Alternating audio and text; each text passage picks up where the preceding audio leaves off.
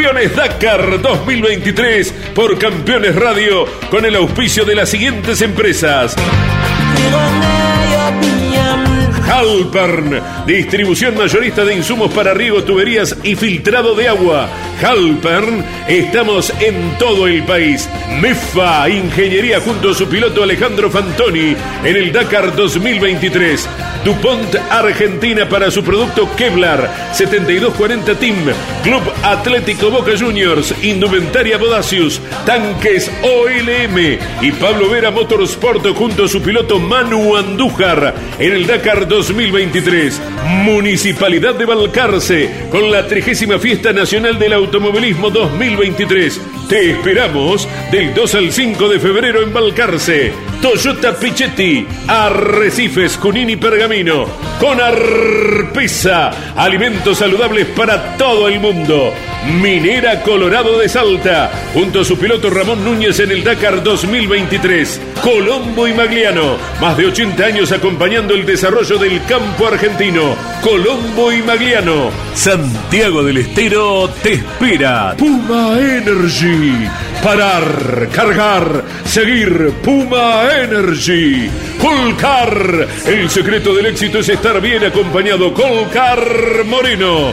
Rocker, Soxy Puma Lubricantes. Sile Agro junto a su piloto David Sile en el Dakar 2023. Río Uruguay Seguros. Asegura todo lo que querés. Audi RSQ e-tron. Listo para desafiar los límites del Rally Dakar 2023. Mendoza Turismo. El Greco. Confitería, restaurante y roticería de primera. Avenida Rivadavia 5353. El Greco 49010681 49013918.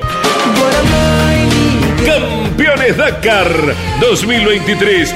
Llevamos la pasión a tus sentidos.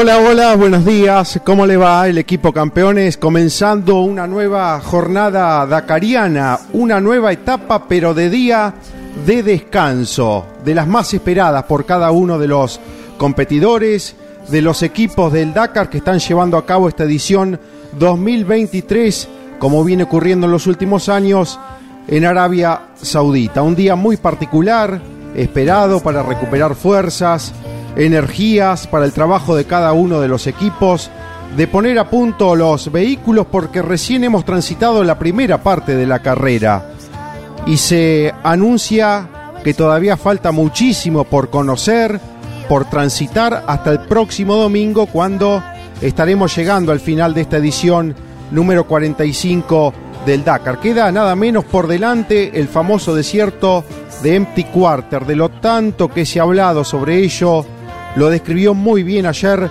uno de los argentinos que forma parte de la organización, de recorrer los caminos durante los meses previos, de formar el recorrido como es Pablo Eri, a quien estaremos escuchando nuevamente en el transcurso de la mañana. Como desde el año 2009, aquí está el equipo campeones, junto al Dakar, aquí estamos con Jorge Dominico, llegarán un ratito Carlos Alberto Lonchi Leniani, Andrés Galazo, todos bajo la dirección general de Carlos Alberto Leniani, la locución de Claudio Orellano, el trabajo técnico, la operación técnica de Miguel Cayetano Páez, nuestro enviado especial a Arabia Saudita, Diego Durruti, que en unos instantes estará también en el aire de campeones contando cómo viven los protagonistas este día de descanso. El trabajo en el sitio web y las redes sociales de Miki Santangelo, de Iván Miori, de Emiliano Iriondo, de Miguel Páez, Campeones Radio en el aire con el trabajo de Ariel Dinoco para llegar a cada rincón del país y del mundo. Jorge Dominico, tantas veces has recorrido los campamentos dacarianos en esta jornada tan particular como se la denomina. Día de descanso, que creo que no tiene mucho de ello, pero que obviamente aprovecharán al máximo los protagonistas, los equipos para encarar la segunda semana del Dakar. ¿Cómo te va, Jorge? Buen día. Hola, Mariano. Buen día a todo el equipo. Eh, es el día de descanso, claro, para una parte de la categoría de toda la organización. Los equipos generalmente trabajan eh, muchísimas horas para tratar de dejar todas las máquinas que vienen siempre de una exigencia importante. Y cómo ha sido la de este Dakar 2023, con un comienzo que parece un tanto lejano, pero hace una semana nada más, con terrenos muy pedregosos. Ayer también fue reveladora esa nota que tuvimos con la gente que arma la ruta del Dakar, porque justamente se contó que hubo muchas más lluvias de las que se esperaba. Y los terrenos que antes eran mayormente de tierra resultaron estar limpios de todo esto porque el agua fue filtrando todo y dejó solamente las piedras arriba. Entonces estaba mucho más pedregoso de cuando se planificó la ruta del Dakar.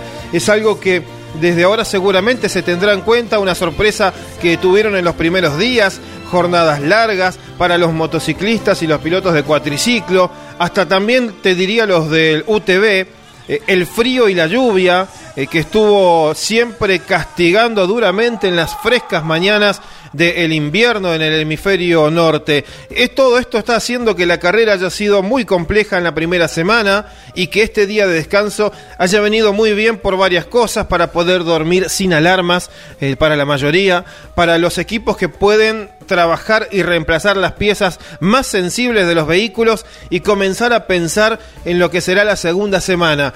Eh, tanto se habló del el enorme desierto del Empty Quarter tanto se habló que hasta se dejó por encima que había una semana antes que transitar y que fue muy, muy compleja. Hoy es el día en que todo trata de acomodarse lo más parecido al día de la largada para arrancar en, este, en estos días definitorios de aquí al próximo domingo. Esa región del Empty Quarter que nace la Latilla, quien viene ganando hasta aquí con una buena diferencia y pareciera estar encaminado hacia la obtención de otro Dakar, conoce tan pero tan bien, con muchos protagonistas, campeones que ya no están en carrera, iremos dando detalles de ellos, algunos sufrieron lesiones y se están recuperando, con 29 de los 31 argentinos que han largado este Dakar, allí eh, en el día de descanso, recuperándose, preparándose para la segunda semana de carrera, porque han quedado afuera Fernando Álvarez Castellano dentro de los UTBT3 y Orly Terranova. Después tenemos un par de argentinos reenganchados, pero esta posibilidad que brinda el Dakar desde hace algunos años de poder seguir en carreras y claro, las condiciones físicas y mecánicas dan para ello. Todo esto lo iremos analizando hasta pasadita las 12.30 horas, escuchando voces de protagonistas y todo lo que ha dejado y lo que se viene para la segunda semana del Dakar. Claudio Orellano, nuestra voz comercial, y nos ponemos en marcha con un nuevo día para el equipo campeones junto al Dakar. Disfruta todo el año. Santiago del Estero te espera para relajarte y cargar energías en termas de Río Hondo. Viví todos los mejores momentos en la tierra de encuentros. Santiago te espera. Termas es vida. Audi RSQ e-tron. Listo para desafiar los límites en el Rally Dakar 2023. Junto al piloto y copiloto Matías Ekstrom y Emil Bergqvist con Arpisa, alimentos saludables para todo el mundo. DuPont Argentina para su producto Kevlar. 7240 Team Club Atlético Boca Juniors Indumentaria Bodacius Tanques OLM y Pablo Vera Motorsport junto a su piloto Manu Andújar en el Dakar 2023 Puma Energy Rally Team. Calidad para la exigencia más salvaje Viví la primera carrera del año 2023 en Concepción del Uruguay. TC Mouras, TC Pista Mouras y Fórmula 3 Metropolitana. El 20, 21 y 22 de enero, disfruta del automovilismo junto a la Fiesta Nacional de la Playa. Entradas en venta en Ticketek y locales de multipago. Gran Premio Rus Seguros. Invita Municipalidad de Concepción del Uruguay. Campeones Radio todo el automovilismo en un solo lugar.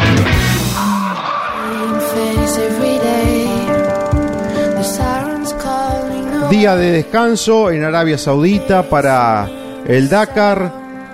¿Qué se hace en esta jornada, Jorge Dominico, vos que tantas veces has estado acompañando a los protagonistas, a los competidores, a los equipos, recuperando energía seguramente después de esta semana donde el clima ha jugado realmente una mala pasada, apareció la lluvia, nos hizo recordar aquellas jornadas cuando transitaba el Dakar en Sudamérica, con ríos que crecían, que desbordaban, protagonistas que quedaron allí luchando en el medio de la correntada, el frío, las bajas temperaturas. ¿Cómo es todo ello, Jorge? Y yo no voy a mentirte con lo primero, hay muchas cosas para hacer, pero realmente eh, la regla dice el hotel más cercano al campamento se consigue. Eh, la noche en una cama es diferente a cualquier cosa de lo que se vino pasando en estos días. He visto a los pilotos, eh, a los equipos de primera línea, que esta vez tuvieron algo más de libertad de la que se anunciaba, porque la largada fue en un campamento alejado de, de la población de Jambú a más de 100 kilómetros, era incómodo ir y volver.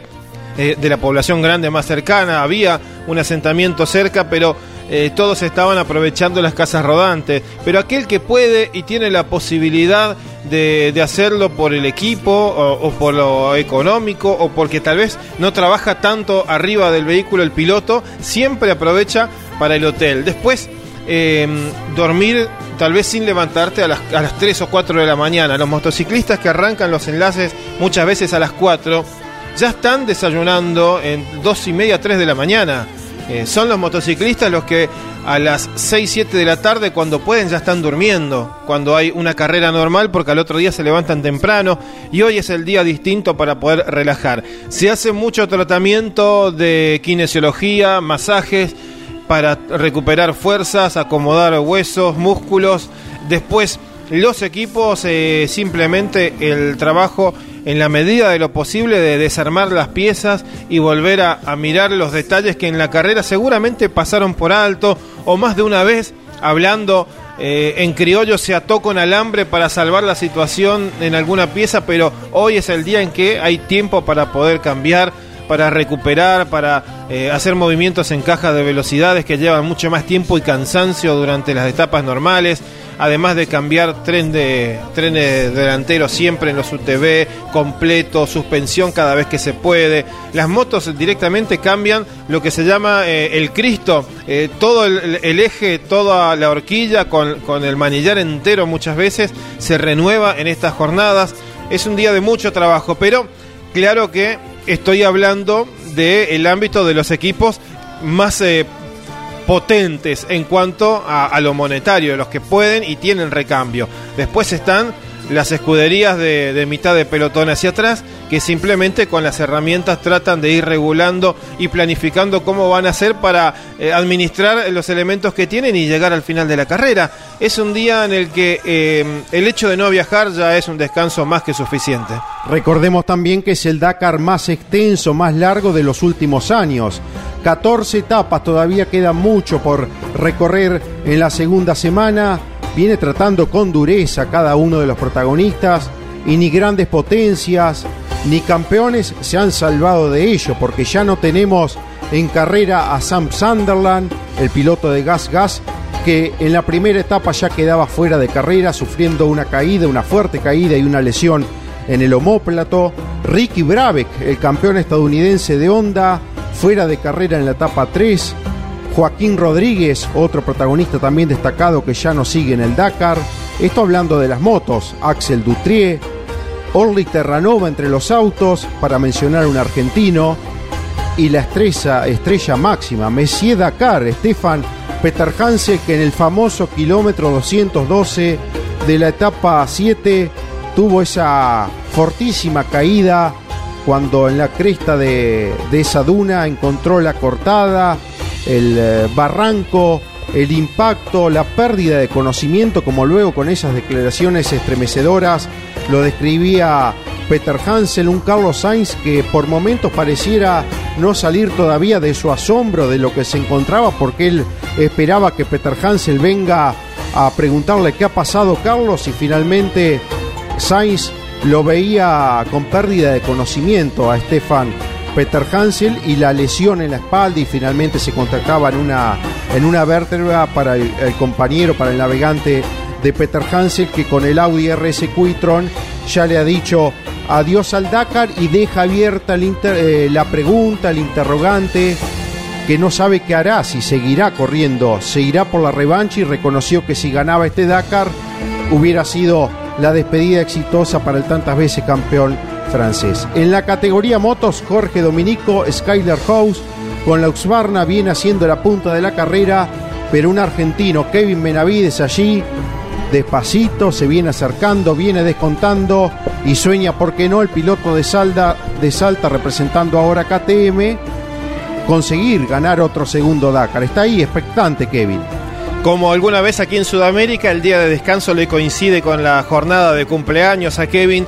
Son varios los que estuvieron celebrando en la semana. Eh, perdón, eh, eh, Van Beveren, Adrien Van Beveren, fue uno de los que cumplió años en la primera semana de enero y lo celebró al día siguiente ganando una etapa. Y varios más, argentinos también, algunos como Bruno Giacomí, David Sile, que ayer cumplió años. Hoy es Kevin Benavides, muy sólido su andar y en la clasificación general también, con unas distancias referidas a Skyler House que se han actualizado en la, en la última jornada. Eh, después de lo, de lo último que, se presentó. Esto es algo que eh, suele suceder una vez que se analizan eh, los, los tracks, los caminos, los, lo, que queda grabado en el GPS de cada uno de los pilotos, porque hay algunas que otras menciones y cuando sucede algo así, una penalización aparece sobre la marcha. Y fue el caso de nada menos que el líder de la competencia, Skyler House, que con un minuto de penalidad eh, se dio algunas posiciones en la etapa de ayer y eso termina modificando la clasificación general eh, y hace que haya tres motos encerradas en tan solo 13 segundos, solo 13 segundos después de haber disputado casi 3.000 kilómetros de carrera para las dos ruedas. Recordemos, Jorge, que la etapa de ayer la había ganado Mason Klein, que luego vino esa sanción de dos minutos por exceso de velocidad en el tramo neutralizado para el piloto estadounidense de KTM y que Ross Branch terminaba ganando finalmente la etapa previa al día de descanso. Destacábamos, resaltábamos lo de Kevin Benavides, segundo el salteño, ya sabe lo que es ganar un Dakar, pero sueña con más.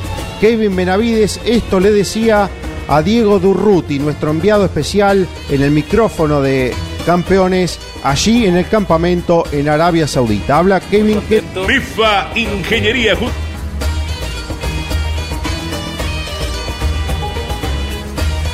Muy contento. Creo que terminamos bien una, buena, buena semana, ocho días de esta, de este primer parte del, del Dakar. Viene siendo una carrera súper dura, súper larga, etapas larguísimas, durísimas, de todo tipo, ¿no? Hoy ha sido una etapa en la que he salido a apretar, eh, pero bueno, estaba bastante difícil de navegación. Luciano la ha hecho muy bien abriendo pista todo el camino prácticamente. Al final, bueno, ya nos hemos juntado, nos hemos juntado un grupo de, pilotos al final que hemos terminado andando juntos, que también tuvo bastante divertido poder girar eh, los últimos kilómetros ahí todos juntos en la última parte. Eh, pero bueno, contento con el día, fue un día bastante, bastante bueno para mí, de muchas piedras, de, de salir a hacer lo mejor posible y bueno, este, en el resultado de la etapa quedé un poco atrás, pero, eh, pero haciendo un buen trabajo igualmente. Creo que los pilotos que largaban de más atrás pudieron aprovechar mejor las líneas, que como había llovido también se veía bastante. Y, pero bueno, nos posiciona muy bien para, para empezar la semana que viene desde atrás en la etapa que sigue, que será una etapa larga.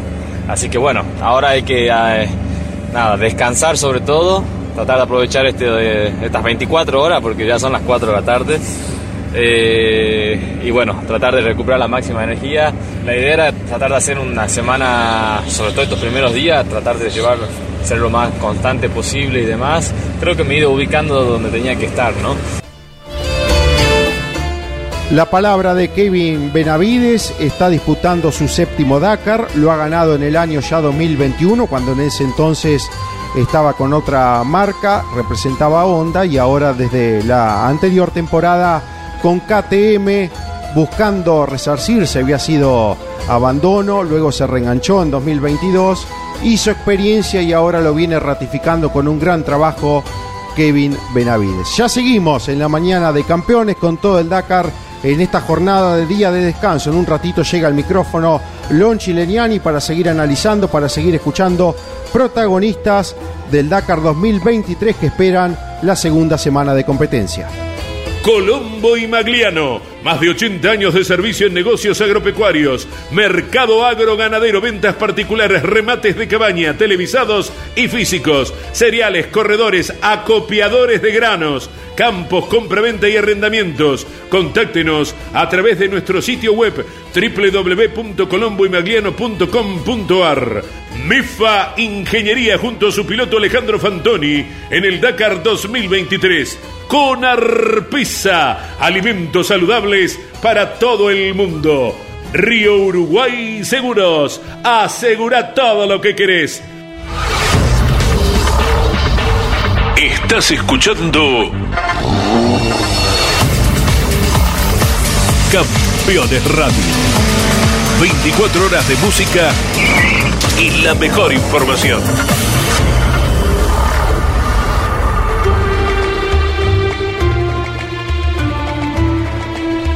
En Arabia Saudita seguramente irán por estos eh, momentos y lo va a contar Diego Dorruti.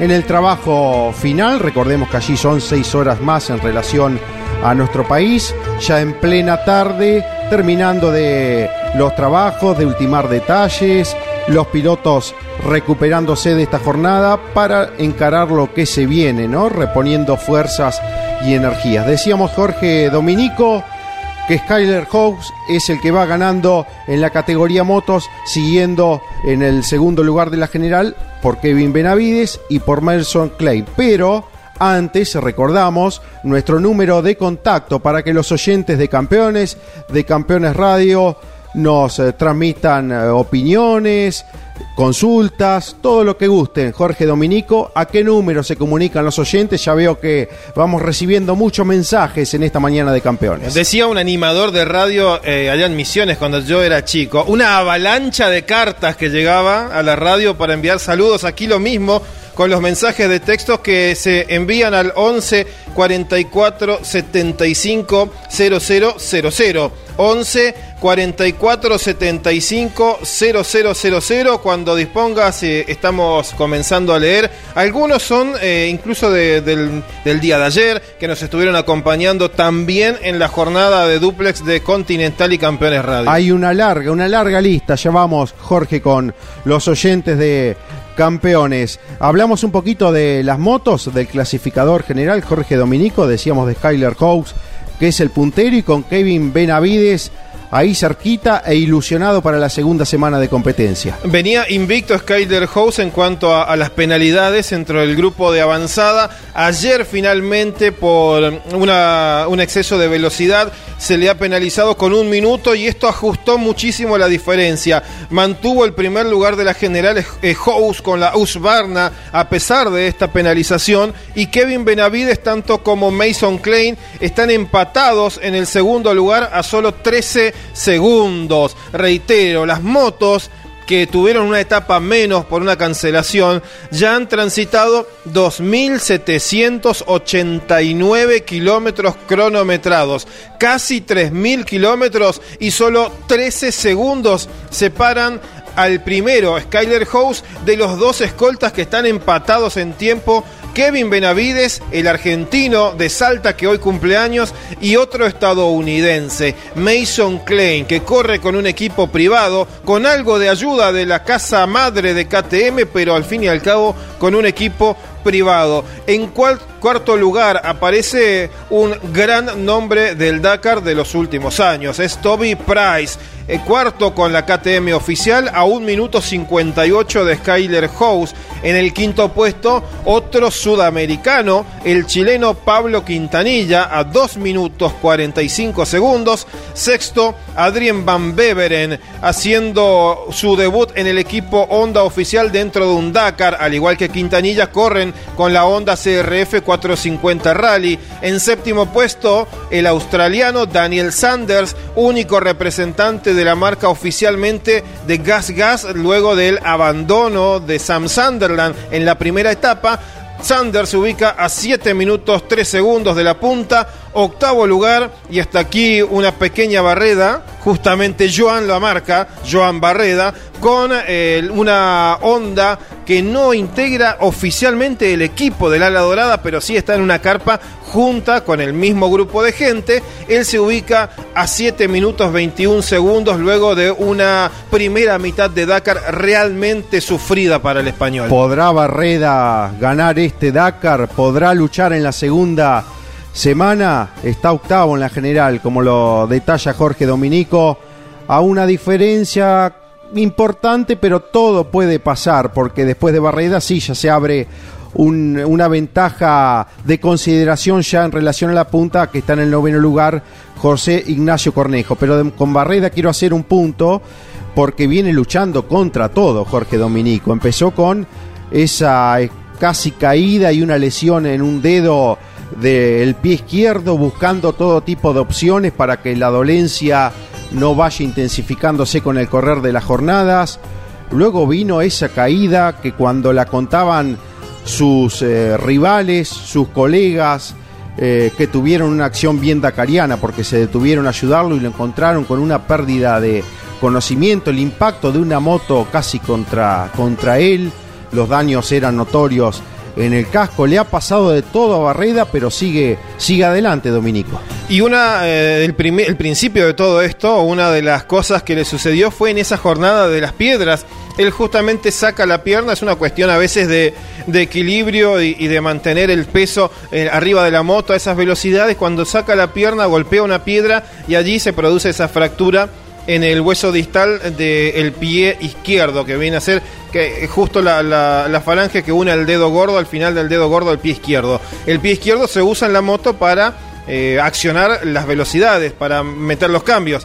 En la moto es todo hacia arriba el pie se mete por debajo de la palanca y va todo hacia arriba para meter los cambios ascendentes. Y esa es la gran complicación que tiene Joan Barreda. Cuando hay que meter muchos cambios y a altas revoluciones, que la palanca se vuelve eh, más dura todavía, ese donde le duele mucho el pie izquierdo, tuvo que pedir prestado una bota a Pablo Quintanilla, su compañero de equipo, porque al inflamarse el pie necesitaba una bota de un tamaño más grande. Pablo Quintanilla calza un poco más, un número más, entonces le prestó la bota para que pueda ir un poco más tranquilo. Y luego lo que decías, eh, el momento en que Toby Price no puede evitar, se cae Joan Barrera delante suyo y Price le pasa por arriba del casco. Qué bárbaro, fue realmente estremecedor lo sucedido con Joan Barreda, que no que se lo tomaba a modo de chiste de gracia, pero no se hacía demasiado problema, porque manifestó ya son varias veces la que he perdido el conocimiento y le preguntaban si tenía miedo de ir al médico, porque tal vez le podía decir no, no continúas en carrera, y él dice, por más que, me lo manifiesten, yo voy a seguir. Así es, Joan Barreda, que parece cada Dakar sobreponerse a todo y está en carrera y va en la lucha de, un nuevo Dakar y por qué no ir en búsqueda de, su primera victoria en la competencia más dura y exigente del mundo. Decíamos, Jorge, que después de Barreda sí ya se abre una brecha importante en cuanto a tiempo en relación con la punta, porque aparece José Ignacio Cornejo en el noveno lugar, pero ya a una diferencia de 19 minutos 32 segundos. Y a partir de allí empiezan a jugar mucho la posición de largada y cómo viene a recuperar aprovechando algún hierro en la navegación de los que están adelante. José Ignacio Cornejo, gran navegante a propósito del desierto de Copiapó, está en esa colocación. Décimo Matías Wagner, un ganador del Dakar con KTM, 22 minutos 35 lo separan de la punta, a quien eh, tuvo algunas molestias eh, físicas durante la semana. En un décimo lugar, otra vez nos detenemos porque ha marcado un hito en esta semana. El eh, argentino también de Salta, el hermano menor de Kevin, Luciano Benavides, porque se quedó con el triunfo en la sexta etapa del rally a bordo de la Usbarna, tachó un casillero más en su carrera deportiva y está en el puesto 11 de la general a 24 minutos 32 segundos. Más atrás, el español Lorenzo Santolino es duodécimo con la Sherco, puesto 13 para Stefan Svitko el eslovaco. Puesto 14 para Martin Michek, el checo. Puesto 15, otro argentino, es de Mendoza, Franco Caimi, con la moto Giro, un sobreviviente de esta marca que tuvo muchas eh, falencias en la primera semana, retrasando a grandes protagonistas, como uno de ellos, Ross Branch, que trata de resarcirse con el ida y vuelta de las etapas, ganó una especial precisamente. En el puesto 16 de la general, el español Toya Yareina, puesto 17, Román Dumontier, francés, Dumontier, que es el líder de la categoría Rally 2. Le sigue también otro piloto de Rally 2, Paolo Lucci, italiano, en el puesto 18 de la general de todas las motos.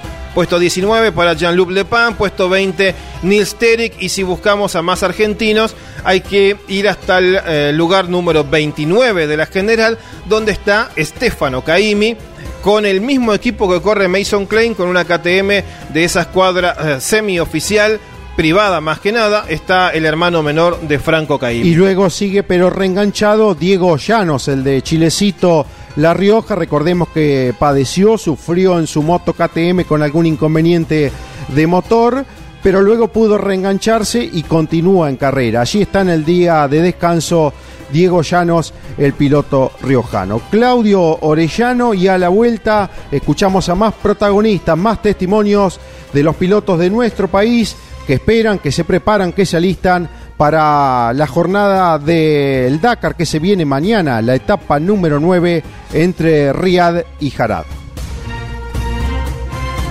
DuPont Argentina para su producto Kevlar 7240 Team Club Atlético Boca Juniors Indumentaria Bodacius Tanques OLM y Pablo Vera Motorsport junto a su piloto Manu Andújar en el Dakar 2023 Minera Colorado de Salta, junto a su piloto Ramón Núñez en el Dakar 2023. Audi RSQ e-tron, listo para desafiar los límites en el Rally Dakar 2023, junto al piloto y copiloto Stefan Peter Hansel y Eduard Boulanier. Lucas Valle, piloto de Rawson Chubut, corre con el auspicio de Conarpesa, Agropez y Atlantis. Venía Santiago del Estero. Disfruta del spa termal más grande de Latinoamérica. Conoce el estadio más moderno de Argentina. Santiago te espera. Campeones Radio. Escúchanos desde cualquier rincón del mundo. En campeones.com.ar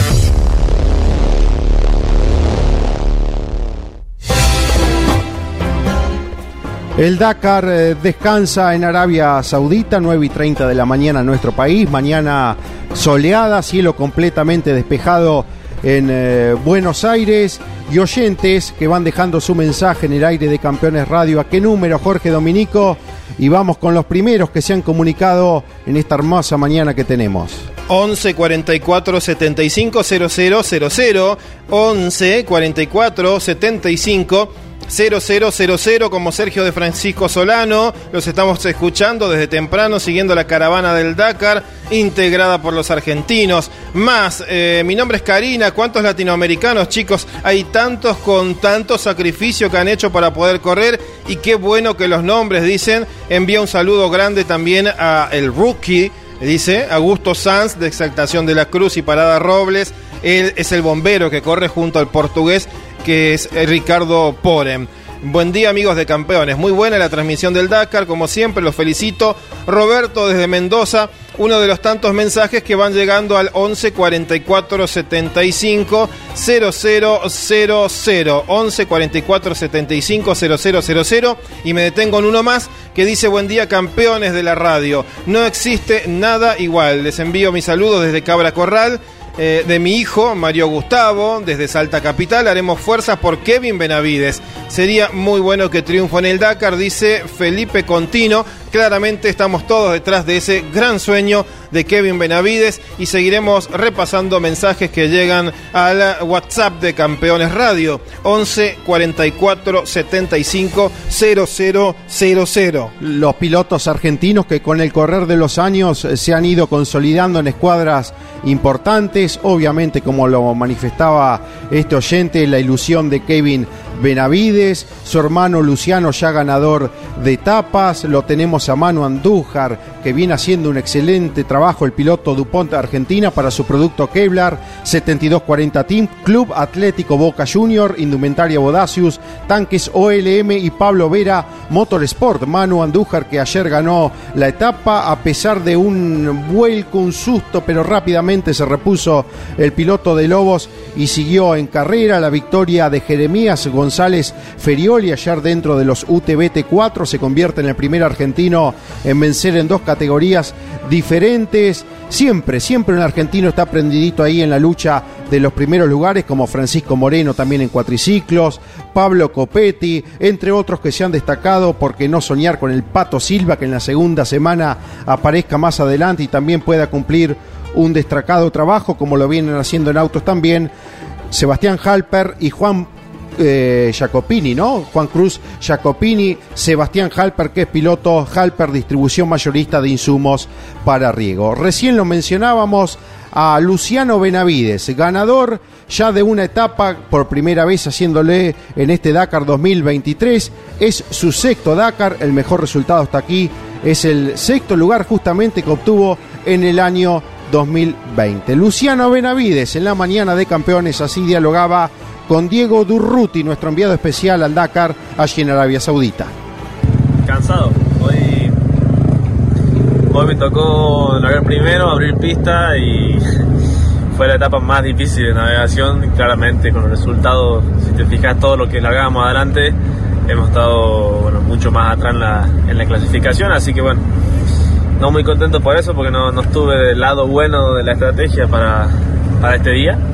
Eh, pero bueno, Dakar es así y yo me sentí bien, eh, navegó muy bien, abrí el 90% de la etapa, si bien me perdí en el kilómetro 100 un poquito, unos minutos, eh, de ahí me alcanzó Skyler y Toby, pero siempre, casi siempre he estado yo adelante, incluso cuando nos agarraron el grupo de, de Sander y Kevin, también he, estado adelante abriendo, abriendo pistas, así que contento con el trabajo, contento con la moto, realmente me siento muy bien, pero bueno, no estoy donde quiero estar en la, en la clasificación general, obviamente, pero, pero bueno, queda una semana entera y creo que pueden pasar muchas cosas y con la esperanza también de, de poder hacer una mejor semana. Tal vez preferiría sí, estar más adelante porque me siento muy bien, siento que, que puedo pelear mucho más, que, que estoy con, con, buen ritmo, con buena velocidad y bueno, estoy 11 en la, en la general, no es un lindo número, no puedo bajar ese, ese tiempo, esos minutos que, que, que tuve esos errores y, y, los perdí,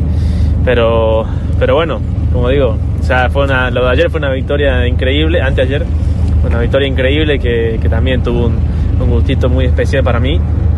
Eh, y nada, voy a seguir luchando para tratar de dar lo mejor en la general, tratar de bajar la, el tiempo y bueno, escalar más posiciones en la, en la general. Jordi Viladón dijo que te veía como para con la madurez como para pelear la, la, victoria. ¿Te hace sentir bien esa demostración de confianza?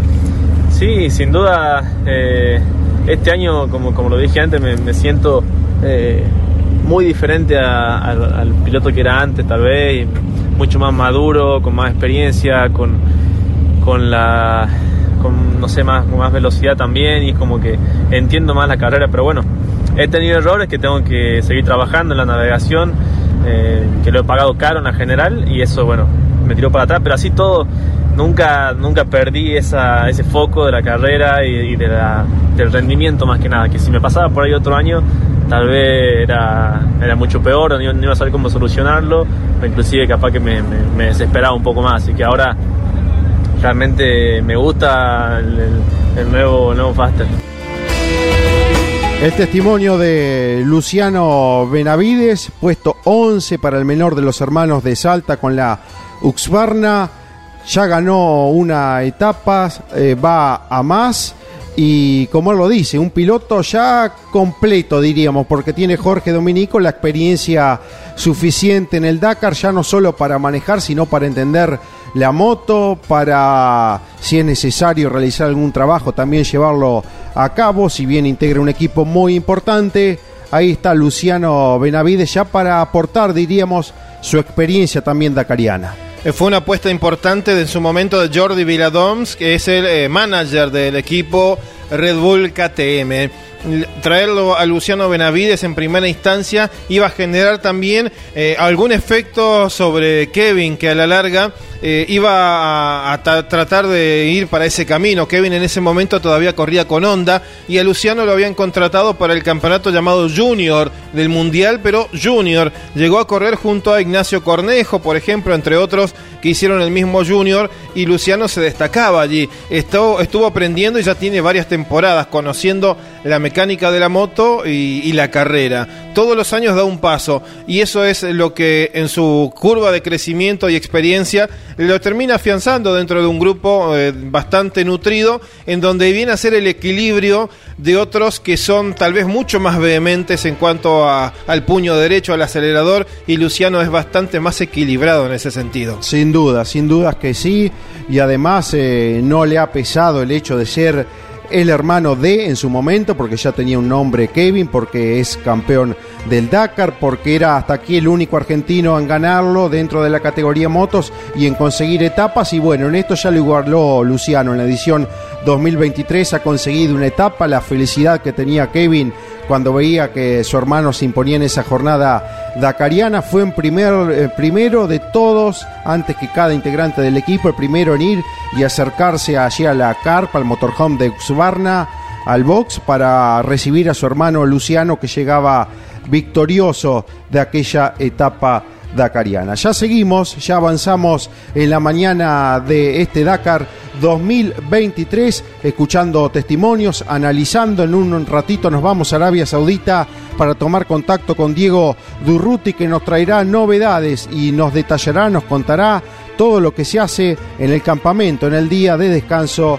del Dakar 2023 se viene el ingreso a una región que solamente habían llegado hasta las puertas, nunca se habían internado con las etapas y la cantidad de tiempo que se va a hacer en, esta semana. Ya cuando mañana arranque la carrera desde Riad hacia Harad, estaremos en un campamento conocido que ya hemos transitado en el Dakar anteriormente en Arabia Saudita pero de ahí en adelante eh, Harad eh, va a ir hacia un territorio que eh, no es eh, el más conocido. El tipo de arena puede ser algo parecido al que se transita cuando se corre cerca del Abu Dhabi Desert Challenge, que es eh, una carrera que se em, todo el recorrido es muy cercano al límite de Abu Dhabi, los Emiratos Árabes Unidos en realidad y mm, el Reino de Arabia Saudí.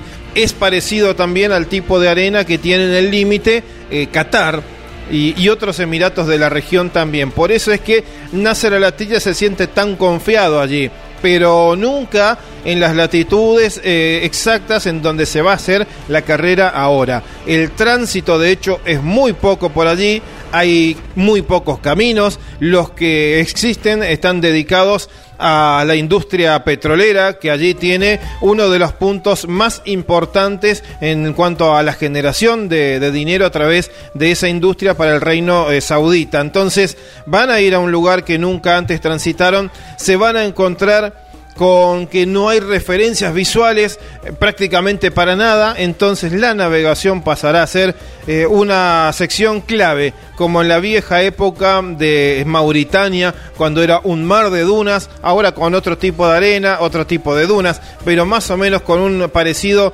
eh, similar a aquel, en donde no se llega a ver un horizonte que no tenga arena y dunas.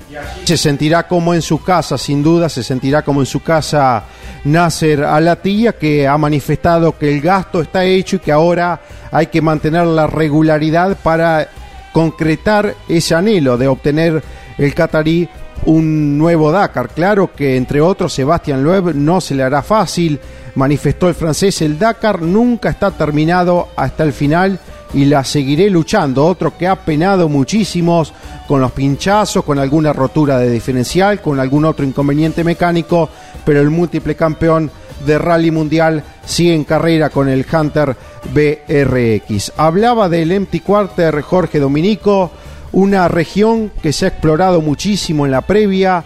Veremos con qué se encuentran los pilotos una vez que se instalen allí comiencen a transitarlo. Pero lo detalló muy bien ayer en el aire de Campeones Radio y de Radio Continental Pablo Eli, un argentino que desde hace muchos años trabaja junto a la organización en los recorridos de los meses previos, en el diseño de los caminos, en explorar las regiones y ha encontrado en Arabia Saudita un nuevo lugar para transitarlo con mayor intensidad, porque parte del mismo se puede haber recorrido, pero ahora sí realmente se instalarán a fondo en el Enti Quarter y será la gran noticia, es eh, la vedette de la segunda semana del Dakar. Pablo Eli lo detallaba de esta manera ayer en el aire de campeones y ahora lo escuchamos en la mañana de Campeones Radio a Pablo Eli que nos cuenta mucho más de lo que pasó y de lo que se viene para el Dakar.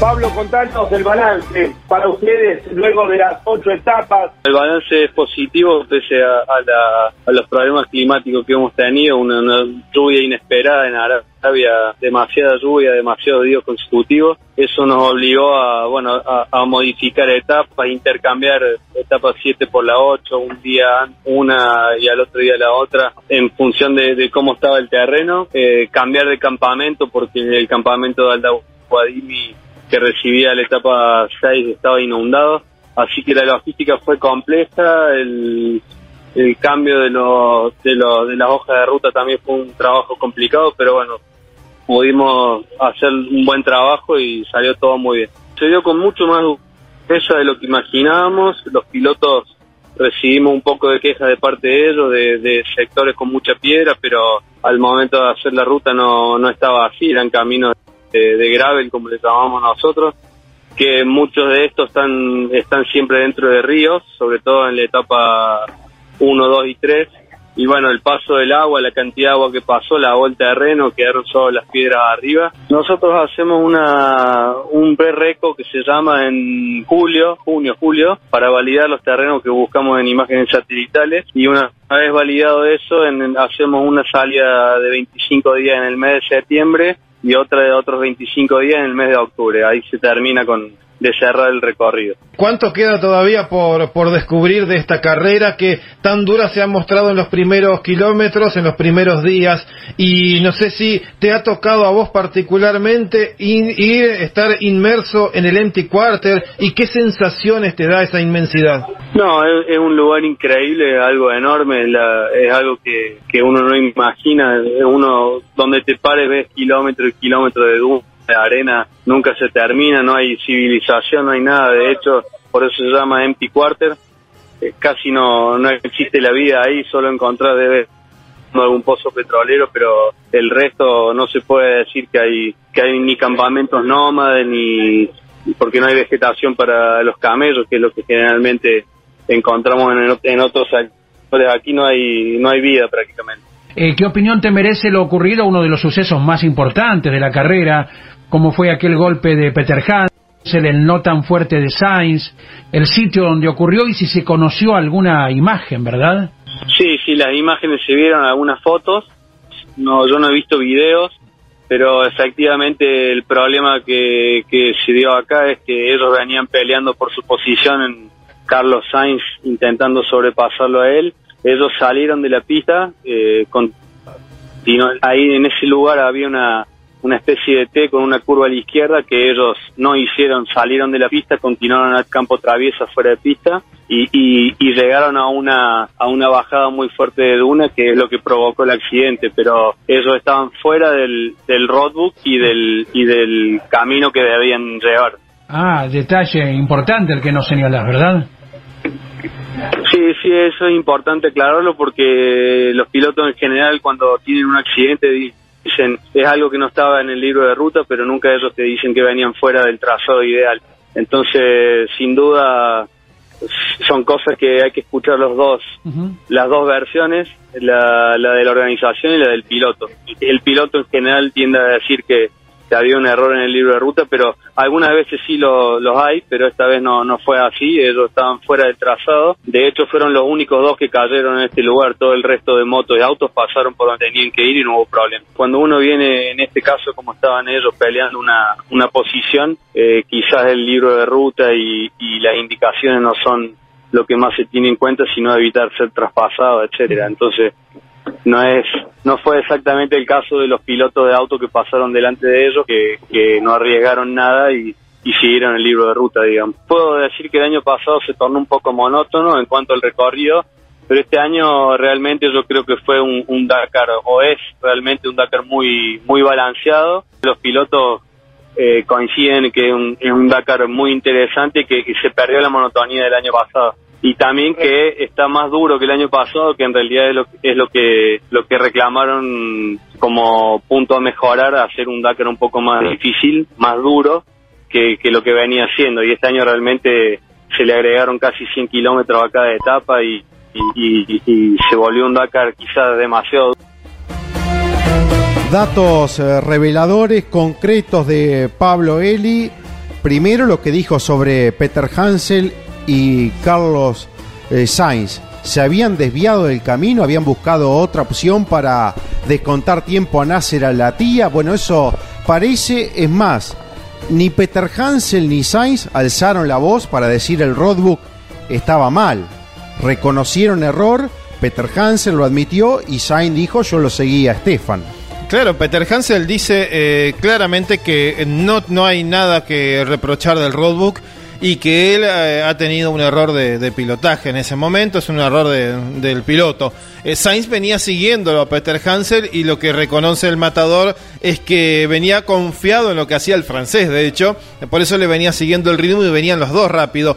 Eh, es algo que suele pasar, la verdad es que es, es muy habitual, e incluso motos que han pasado por el mismo lugar, uno, uno va interpretando las, las huellas del camino, porque el, primer motociclista, y por eso pierde tiempo, hasta que encuentra un lugar de paso, eh, deja de lado alguna otra opción que tal vez es más directa, y el que viene atrás va, va interpretando y va leyendo de otra manera porque ya tiene el camino armado.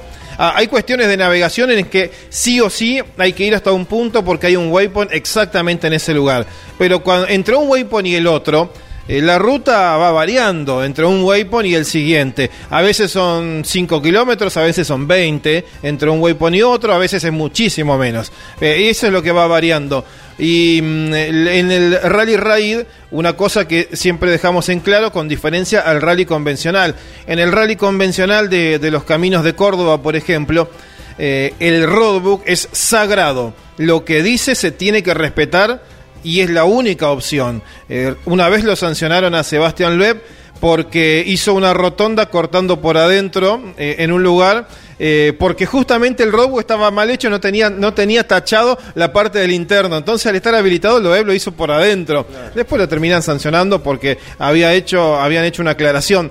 Pero en el, el rally convencional el roadbook es sagrado. En el rally raid el roadbook es una recomendación para llegar al siguiente waypoint. Pero en el medio uno va interpretando caminos paralelos que pueden ser más rápidos. El waypoint es lo único obligatorio en el rally raid. En el medio uno va encontrando el camino, la ruta. Por eso, cuando van en el desierto, van muchos a la par, no van por el mismo camino. Uno se encuentra con una cortada más grande y otro se encuentra con una cortada chiquita y ahí vienen los accidentes. Inclusive los motociclistas que ya habían transitado ese lugar, después manifestaron al concluir la etapa que avisoraban y, y se la veían venir de que los autos podían llegar a padecer alguna complicación y cayeron nada menos en la trampa los dos legendarios e históricos que iban a la casa en ese momento de, de Nasser Alatilla como Peter Hansel y Carlos Sainz.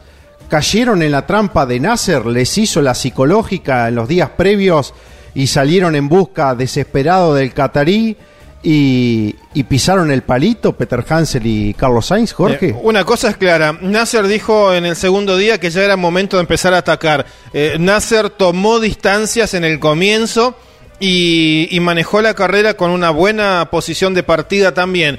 En el comienzo, cuando había muchas piedras, superar a otro auto era correr el riesgo de pinchar e ir muy rápido también era un riesgo de pinchar y le pasó a muchos. Nasser pinchó en el kilómetro 40 y ya desde ahí descubrió cuál era el ritmo.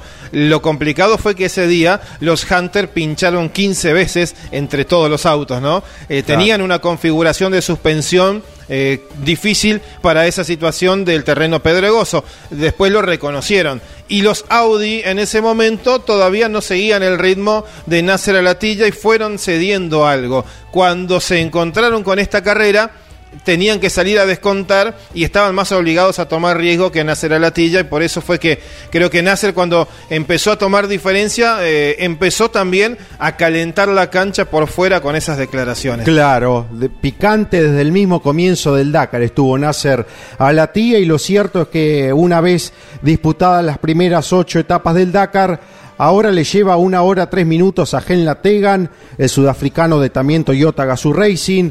Le- la ventaja es de una hora veinte minutos ya con el tercero, con el brasileño sorprendente en su primer Dakar, Lucas Moraen, también con Toyota, pero de Overdrive Racing. Cuarto aparece Sebastián Loeb, el múltiple campeón de rally mundial con el Hunter BRX a una hora 52 minutos de Nasser El Attiyah. Y quinto, quien fuera el primer ganador del Dakar en Sudamérica cuando pisó Argentina y Chile, Giniel de Villiers, el sudafricano con Toyota, a dos horas cuatro minutos de Nasser Al Attiyah. Ya avanzamos con el clasificador, esperamos testimonios, también el diálogo con nuestro enviado especial Diego Durruti, más oyentes, pero ahora nuestra voz comercial, Claudio César Orellano.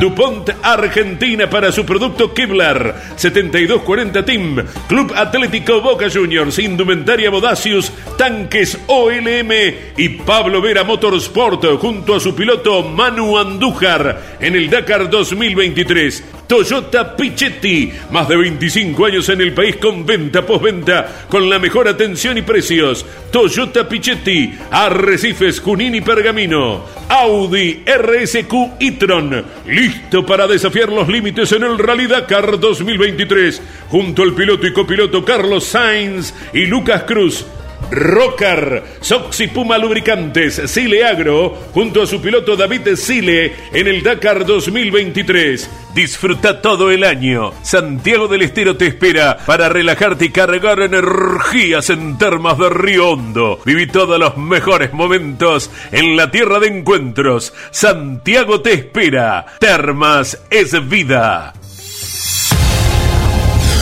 Campeones. Radio. 24 horas. Con lo mejor del automovilismo.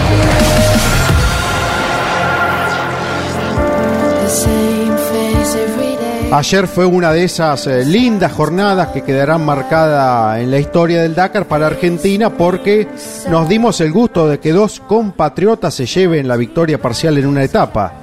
En los cuatriciclos Manu Andújar, el piloto DuPont Argentina para su producto Kevlar 7240 Team, Club Atlético Boca Juniors, Indumentaria Bodacius, Tanques OLM y Pablo Vera Motorsport. Y dentro de la división T4 de los UTV, Jeremías González Ferioli, navegado por Gonzalo Rinaldi, la tripulación cordobesa. Este cordobés que en su momento brilló en los cuatriciclos como Jeremías González Ferioli, peleó la punta, peleó por algún Dakar, ganó etapas y ayer justamente hablando de etapas se impuso en UTV y se convierte en el primer argentino en ganar dentro de dos categorías diferentes. Nos vamos a Riad, nos vamos allí donde está el campamento, donde está el día de descanso. Aquí tomando unos ricos mates misioneros con Jorge Dominico, que tantas veces ha hablado contigo en cada jornada del Dakar, también del SAR, del Campeonato Argentino en su momento de navegación. Jeremías González Ferioli, el gusto de saludarte en la mañana de Campeones Radio, allá en la tarde de Arabia Saudita. Gracias por estos minutos para con el equipo Campeones, Jeremías. Un abrazo.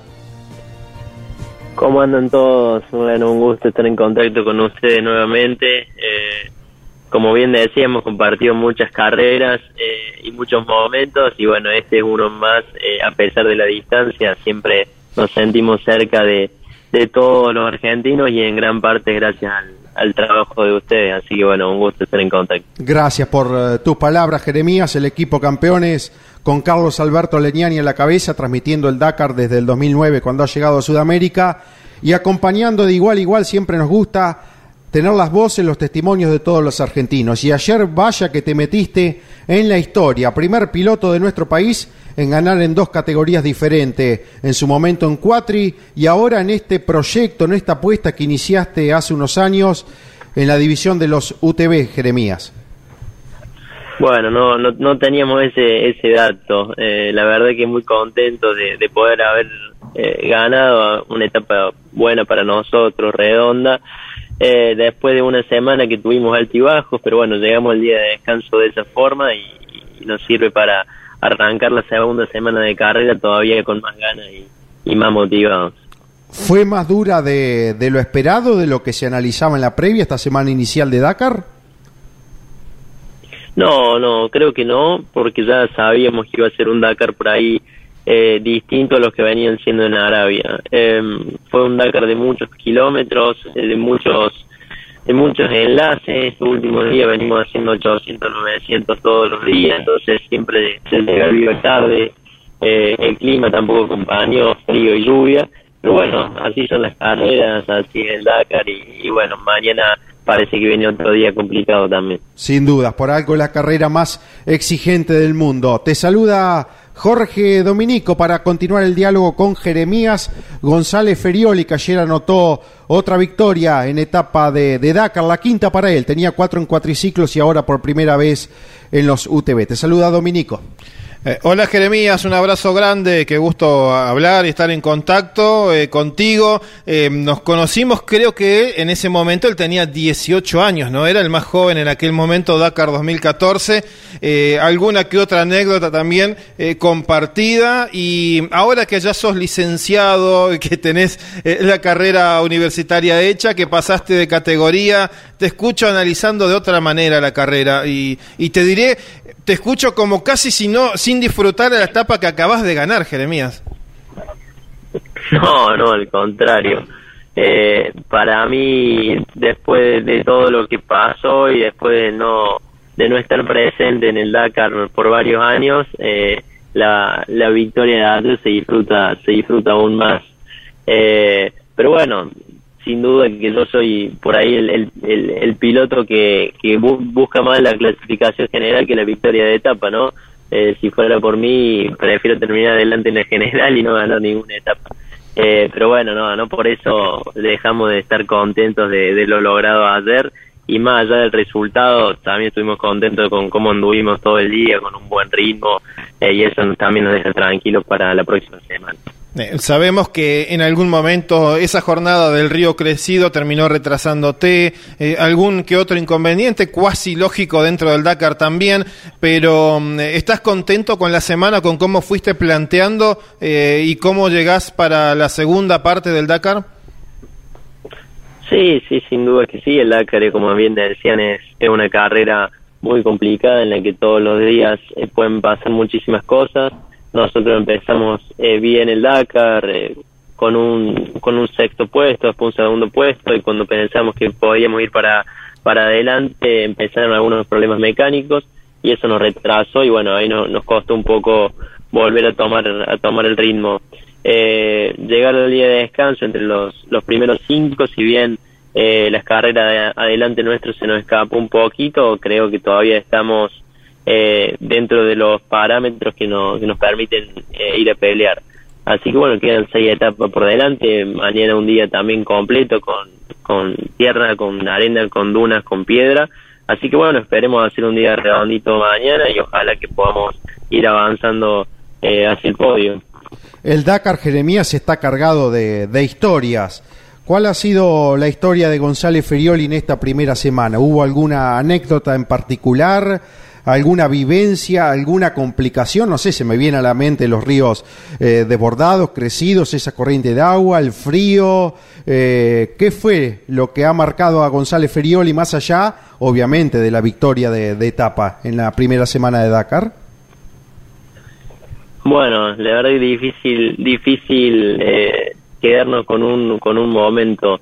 Eh, pasaron un poco de todas, ¿no? Desde, desde el río crecido, que no, que tuvimos un rato para poder cruzarlo.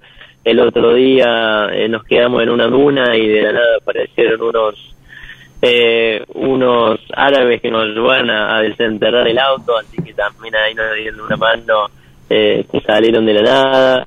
Eh, y bueno, también la cantidad de kilómetros eh, que hemos hecho en las rutas acá en Arabia de noche o incluso terminando alguna etapa de noche, eh, son momentos que nosotros, de, que lo, en, el cual no lo, no lo había vivido, ¿no? Así que bueno, también me quedo con eso de hacer los primeros kilómetros en alguna etapa de noche. Claro, pasadita a las 4 de la tarde allí en Arabia Saudita, 16 horas 3 minutos. Eh, ¿Dónde estás? ¿Qué podés describir de lo que observás en este momento? ¿Qué se hace en el UTV por estas horas? Bueno, yo estoy acá en nuestro motorhome. Eh, estamos rodeados de el barrio latino, le decimos nosotros, porque dentro del equipo South Racing estamos con, con todos nuestros compatriotas chilenos, colombianos, ecuatorianos, argentinos también, así que aprovechando para pasar un, un lindo momento eh, juntos. Y bueno, el auto, los chicos están trabajando en el auto que mañana prácticamente sale nuevo, ¿no? Eh, se cambia absolutamente todo. Así que bueno, en un rato cuando lo termine iremos a hacer una pruebita para dejar todo listo para mañana. Eh, ¿Cuánto vale la experiencia de, del SAR, del trabajo aquí en Argentina junto a Gonzalo Rinaldi? Eh, bueno, el año pasado se quedaron al límite de correr el Dakar por una situación de COVID, pero ¿cuánto vale el SAR, digo, para tu experiencia dentro de los 6 by 6 No, creo que creo que es todo, ¿no? Eh, no solamente el SAR, sino también todo el campeonato argentino eh, y también la posibilidad de, de entrenar eh, en, las etapas que, que, el Dakar dejó en Sudamérica eh, te da una experiencia que, que bueno, acorta los tiempos, ¿no? Porque es nuestro primer Dakar en, en los side by side, es nuestro primer Dakar un poco en este mundo de los autos donde si bien conocemos un poco la dinámica de la carrera, desde este lado es completamente distinta. Entonces, sin esa experiencia, creo que muy sería muy difícil poder tener un buen resultado. Eh, así que creo que en, en Argentina hay, hay buen nivel, hay buenas carreras y eso te permite poder venir acá y, y bueno, estar, estar peleando. Jeremías, eh, en cuanto a la historia de la categoría de los UTV, la T4, muchas veces eh, se ha terminado definiendo y, han remontado enormes distancias por la cuestión de la fiabilidad. Y sabemos que el South Racing ha trabajado mucho y tiene uno de los mejores desarrollos, sin duda. Eh, los resultados también están a la vista de la cantidad de prototipos de, del South Racing. Pero vos, ¿qué, qué considerás que eh, hay que cuidar todavía en la semana, más allá del medio mecánico? ¿Algún punto eh, en particular, algún punto débil que haya que tener cuidado o que algún rival también pueda hacer sobre exigir en los días que quedan? Eh, bueno, la fiabilidad de los vehículos ha ido evolucionando mucho. Eh, la verdad es que nosotros todo el tiempo decimos que es impresionante lo que aguantan eh, estos vehículos. Eh, pero como todo vehículo se rompe, ¿no? Eh, no son no son indestructibles. Entonces, bueno, en esta carrera larga de tantos kilómetros y y en donde cualquier detalle o cualquier salida de pista, cualquier piedra te puede dejar fuera del camino, el desafío está en, en llevar un ritmo rápido, pero pero cuidando el vehículo, ¿no? Eh, y bueno, ahí es donde hay que encarar esta segunda semana con, con mucha cabeza e intentar apretar en los lugares que, que se pueda y saber también administrar en los lugares donde podamos romper el vehículo. Ayer, por ejemplo, fue un día que largamos y en unos primeros 50 60 kilómetros de mucha piedra eh, y bueno, muchos pilotos tuvieron problemas ahí y a nosotros nos sirvió para ir avanzando. Bárbaro, Jeremías, realmente muy descriptivo todo lo, lo que contás, lo que has vivido y lo que esperás para estos próximos días dakarianos. Muchísimas gracias por atendernos, por estar siempre predispuesto al diálogo con el equipo campeones, ya desde las eh, semanas o los meses previos al Dakar, como cuando empezamos a, a, consultarte sobre tus preparativos, uno, como cada argentino, siempre con predisposición para con el equipo campeones. Un abrazo grande en nombre de Carlos Alberto Leniani, de todo el equipo campeones y lo mejor a ponerle todo para la segunda semana del Dakar, Jeremías. Un abrazo grande. Bueno, muchas gracias por el contacto, le mando un abrazo grande y, bueno, esperemos salir, salir eh, cerca eh, y poder compartir estos momentos que, que, bueno, como bien decían, son muchos años de carrera eh, y siempre tenemos muchas anécdotas para, para llevarnos. Le mando un abrazo grande. El testimonio en el aire de Campeones Radio de eh, Jeremías González Ferioli está quinto dentro de los UTB T4 en la clasificación general que encabeza el de Lituania Rocas Basiuska. Claudio César Orellano y continuamos en el aire de Campeones Radio con todo el Dakar. Disfruta todo el año. Santiago del Estero te espera para relajarte y cargar energías en termas de Río Hondo. Viví todos los mejores momentos en la tierra de encuentros. Santiago te espera. Termas es vida. Audi RSQ e-tron, listo para desafiar los límites en el Rally Dakar 2023, junto al piloto y copiloto Matías Ekstrom y Emil Bergqvist. Con Arpisa, alimentos saludables para todo el mundo. DuPont Argentina para su producto Kevlar. 7240 Team Club Atlético Boca Juniors Indumentaria Bodacius Tanques OLM y Pablo Vera Motorsport junto a su piloto Manu Andújar en el Dakar 2023 Puma Energy Rally Team. Calidad para la exigencia más salvaje Viví la primera carrera del año 2023 en Concepción del Uruguay TC Mouras, TC Pista Mouras y Fórmula 3 Metropolitana. El 20, 21 y 22 de enero disfruta del automovilismo junto a la Fiesta Nacional de la Playa. Entradas en venta en Ticketek y locales de multipago. Gran Premio Rus Seguros. Invita Municipalidad de Concepción del Uruguay. Campeones Radio. Todo el automovilismo en un solo lugar.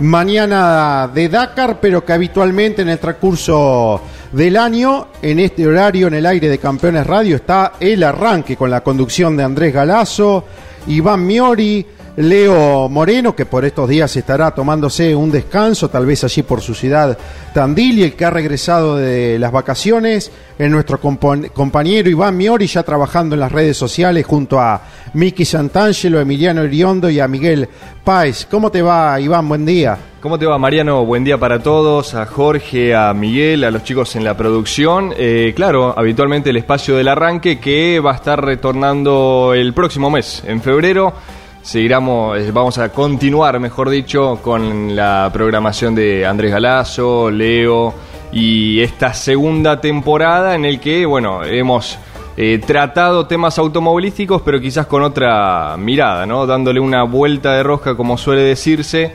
Eh, no tanto de la acción del fin de semana, sino algunas cuestiones más de color, algunas historias de ex pilotos, ex preparadores, que siempre quedan en el recuerdo del fanático del automovilismo.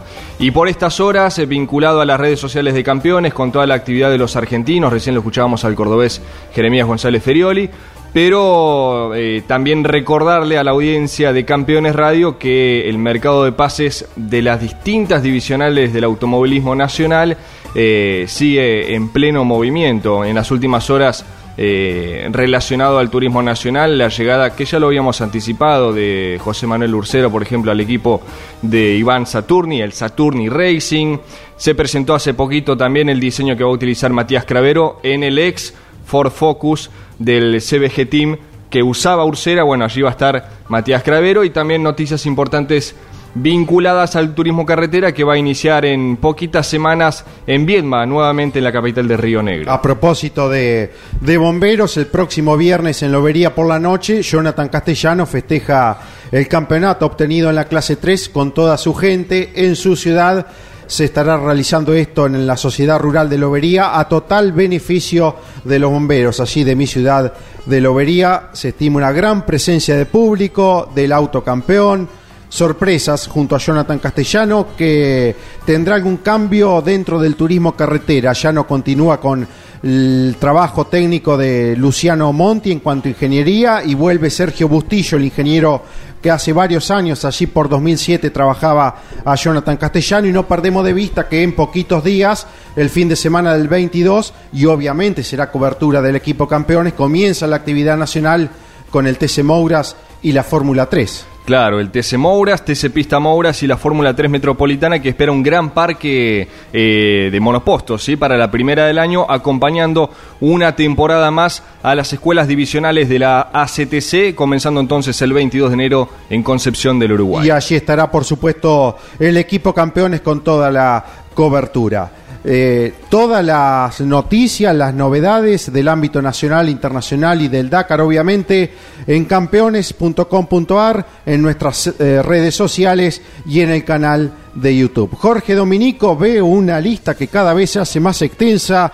Todavía eh, no está Andrés Galazo, pero vos tomás la posta y los oyentes quedan a tu cargo. ¿A qué número se comunican? Y vamos eh, contando lo que dicen nuestros oyentes en el aire de Campeones Radio. Un cariño especial a Luciano que está escuchando y se comunicó con una esquela a un número privado. Luciano Iriondo, un abrazo grande, eh, responsable de, prensa, comunicación y ceremonial de turismo nacional que eh, prepara, como decían, también su, su inicio de calendario en Córdoba, ¿verdad? En algunas semanas más. y el resto de los oyentes siguen enviando sus mensajes al WhatsApp de Campeones Radio a la 11 44 75 0000. 11 44 75 0000. Hola queridos amigos, feliz de escucharlos. Soy Martín de Almagro, gracias por la compañía, gracias Martín por el mensaje, por el tiempo de, estar en contacto. Hola, gracias por leer los mensajes también. Eh, muy buen trabajo, hace una hora había hablado con la producción, nos dice eh, Joel, que se había comunicado esto también, Mariano eh, había dialogado por Joel Kaufman por eh, parte de ingeniería y un contacto muy especial que se tuvo. Exacto, lo, lo, tendremos hoy en el transcurso de la mañana al aire para hablar de su trabajo y también relacionar esto de ingeniería con el Dakar, alguien de, que es fanático de la competencia más dura del mundo. Eh, no nos deja nombre, pero detectamos todo. Buen día, campeones. Siempre con ustedes, felicitaciones por la transmisión, la aplicación impecable. Parece que estuviera con ustedes ahí. Saludos, dice, ahora sí, Leo de Artilleros, Colonia, Uruguay, vamos, Pita y La Fuente, desde Colonia nos escribe. Pato Pita, que corre con eh, Navegación Argentina, de Rubén García, eh, sorteando algunos inconvenientes. Y Sergio La Fuente también superando varias complicaciones en la semana, pero siguen en carrera. El Osito navega a Dania Aquel en la divisional de los UTV. Más mensajes al 11 44 75 0000. Eh, un mensaje particular, dice, según escuché, el equipo español que asiste a Diego Llanos, yo escuché la misma versión justamente que eh, explica Marcelo de Villarregina Río Negro, que decían que a Diego Llanos eh, podrían tener una contemplación porque el inconveniente estaría llegando desde el combustible. Él tuvo un problema con la bomba de nafta, Diego Llanos, y después la reemplazaron. Eh, lo hemos corroborado con las autoridades de la Federación Internacional de Motociclismo. Personalmente hablé con uno de los jefes de técnica y me confirman que, bueno, eh, más allá del inconveniente que produjo el problema en la bomba de nafta, eh, Diego Llanos no, no, cumplió con el recorrido y eso sí figura como reenganche. porque está la duda, el que se reengancha no va a la entrega de premios clásica, histórica del Dakar, reservada para los que cumplen las 14 etapas. Él al haber eh, eh, reenganchado o, no haber completado un día, eh, no va a pasar por esa rampa, pero sí va, a estar igualmente clasificado en la divisional de, Rally 2 de motos. Eso es seguro. y uno más, buen día, no saben lo lindo que es escucharlo todos los días junto al Dakar. Eh, su trabajo nos acerca muchísimo a nuestros pilotos sudamericanos y eso es un mimo. Con las banderas uruguayas eh, saluda. Arriba Patricia Pita dice gracias, gracias, gracias. Eh, Mónica de Colonia del Sacramento también. Muchísimos oyentes latinoamericanos que nos siguen con una cobertura que tiene a muchos representantes. Con la llegada a cada rinconcito de nuestro país y del mundo, la aplicación Campeones Radio y cada fin de semana Radio Continental, donde esta noche estamos esta noche estamos desde las 22 hasta la medianoche en la conducción de Carlos Alberto Lonchi Leniani, con Andrés Galazo, con Jorge Dominico, todo el equipo campeones que no se toma descanso en esta jornada justamente de día de descanso, no solo en el aire de Campeones Radio, sino también esta noche a partir de las 22 por Radio Continental y por Campeones Radio. Un histórico del Dakar es Gerard Farrés Guel, en su momento corriendo en moto, siendo mochilero de los pilotos oficiales eh, KTM en ese entonces, está disputando su Dakar número 16, ya desde hace un par de ediciones en la división T4. Está ubicado en el cuarto lugar en la categoría que gana Rocas Basiuska, el de Lituania, es segundo Marek Goxal, tercero el jovencito Eric Goxal, cuarto Gerard Farresguel y quinto, quien hace unos minutitos hablaba en el aire de campeones, Jeremías González Ferioli. ¿Por qué mencionaba Gerard Farrés? Porque ha manifestado, no recuerdo ningún Dakar sufriendo tanto dolor. Y vaya que tiene competencias este histórico piloto español y manifestando los dolores que está sintiendo en el cuerpo. Dice, tenemos o tengo, mejor dicho, las cervicales muertas. No recuerdo ningún Dakar con dolor y en este tengo mucho dolor en el cuerpo. Y Diego, su navegante, lo mismo. Esto es lo que estamos viviendo todos los pilotos, tanto de coches como de motos. Estamos realmente cansados. Costó mucho, dice Gerard Farrés, eso de no poder guardarme nada y fue clave no cometer errores dado que hay que eh, manejar con pilotos muy competitivos, no se puede fallar y además transitamos cambios de meteorología, muchos kilómetros, pasos de río, eh, dunas cortadas, bueno, lo que describe Gerard Farrés Guel que tantos Dakar tiene encima Jorge Dominico, pero que señala las dolencias que está sufriendo y además habla de un ritmo salvaje en el que se ha transitado en esta primera semana de carrera. Es realmente impresionante también la manera en que lo describen los pilotos y en este caso nuevamente con Farrés, eh, un experimentado. Eh, Farrés que conoció el Dakar de la vieja escuela, cuando largaba en Europa, cruzaba por Marruecos y luego se internaba eh, para cruzar el Sahara por distintos lugares, generalmente hacia Senegal. Eh, en la época de Farré, sí. Em, y eh, yo, ¿quién fue? ¿Castera o, o, el propio Pablo Eli? Creo que fue David Castera, que mencionaba que cuando armaban la antigua ruta del rally, era diferente la manera en que se iba ingresando a la carrera, porque Marruecos iba de a poco eh, poniendo diferentes factores y, y en Arabia a veces los terrenos te obligan a tener una, una etapa muy muy larga, completamente eh, pedregosa como las primeras. Eh, ese cordón montañoso está repleto de piedras, se cruce por donde se cruce. Entonces, eh, o se plantea un enlace demasiado largo para eh, largar mucho más adelante y tener menos piedras, o es muy difícil igual. Hay regiones de Arabia que plantean este tipo de, terrenos y los primeros han castigado muchísimo. Luego, las dunas cortadas como las del accidente de Sainz y Peter Hansel particularmente, esas dunas que son cortitas, que muchas veces mm, se cortan de repente, depende de los vientos como en Jail que van rotando constantemente, son muy difíciles de leer y el ritmo de carrera es muy grande. Está, está siendo una situación compleja porque también el ritmo es muy, muy veloz, pero bueno, Farrés está en esa divisional en la que eh, puede llegar a, ganar mucho por su experiencia y penar, como dijo Jeremías González Ferioli, en los kilómetros de mucha piedra hubo problemas y lo sufrieron ayer Michal Goxal, Eric Goxal, eh, también Lupe de Oliveira, varios, eh, la propia eh, Pamela Bozano, que es de Brasil también y la conocemos del SAR, estuvo detenida en esa sección y leer la carrera va a ser fundamental. Me sorprende, sí, eh, lo, lo, física que está haciendo también para los pilotos de UTV como Gerard Farrés. Claro, y, también para muchos jovencitos, no solamente para Farrés, que es un eh, experimentado, como lo decía, está corriendo su Dakar número 16, comenzó en esta competencia allí por el año 2006, como detallaba Jorge Dominico cuando todavía estaba en África, inclusive debutó en su momento y fue el mejor eh, rookie, fue mochilero de Marcoma, de Francisco Chaleco López, tiene victorias en etapas y ahora se, dedica, y se destaca en la división T4 de los UTV. Eh, Claudio Orellano, más consejos comerciales en el aire de campeones y traemos testimonios de protagonistas algunos que ya no están y otros que siguen en carrera en este Dakar 2023. Colombo y Magliano. Más de 80 años de servicio en negocios agropecuarios, mercado agroganadero, ventas particulares, remates de cabaña, televisados y físicos, cereales, corredores, acopiadores de granos, campos, compraventa y arrendamientos. Contáctenos a través de nuestro sitio web www.colomboymagliano.com.ar. MIFA Ingeniería junto a su piloto Alejandro Fantoni en el Dakar 2023 con Arpisa, alimentos saludables para todo el mundo. Río Uruguay Seguros, asegura todo lo que querés. Estás escuchando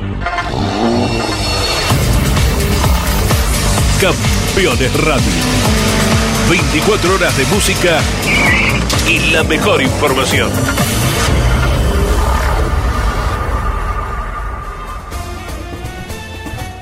Hasta pasadito el mediodía estamos en el aire de campeones de Dakar con todo eh, lo que viene dejando la competencia y lo que se palpita para lo que eh, en los próximos días. Obviamente iremos contando, detallando y relatando en el aire de campeones cada mañana a partir de las 9 en el aire de campeones radio de lunes a viernes.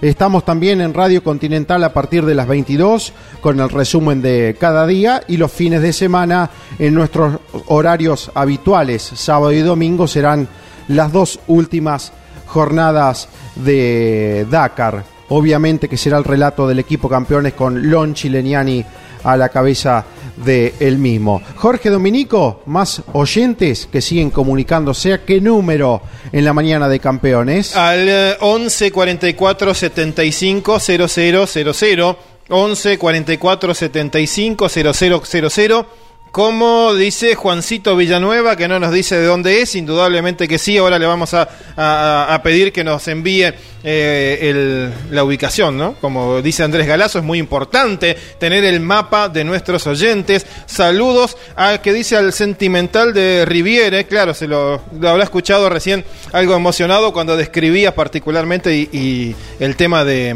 de Lobería y las acciones del próximo viernes. Hola amigos de campeones, como siempre escuchando los Niki de General Madariaga donde del 24 al 26 de febrero, claro, se corre la primera fecha del Campeonato Argentino del Rally, eh, también el Marisierras, el Rally Pagos del Tuyú. Eh, vamos, eh, fuerza, a seguir así. Vamos, Manu, dice uno de los mensajes. Esta vez entiendo que será para Manu Andújar, no para el TC, el campeón de TC, ¿verdad? Puede ser para Manu Andújar, seguramente, el piloto DuPont Argentina para su producto Kevlar 7240 Team. Club Atlético Boca Junior, Indumentaria Bodacius, Tanques OLM y Pablo Vera, Motorsport, Manu Andújar, que ayer Jorge Dominico ha ganado su segunda etapa en este Dakar. Hola, genial la transmisión. Pregunto, ¿los recargos por exceso de velocidad se restan al final o ya está restado en la página oficial cuando señalan las diferencias? Eh, dice Juanjo de, Entre Ríos. Eh, ¿Es automático, Juanjo? Cuando hay una penalidad por exceso de velocidad, se aplica en el tiempo de la etapa y cuando pones la clasificación general, automáticamente ya están cargados allí.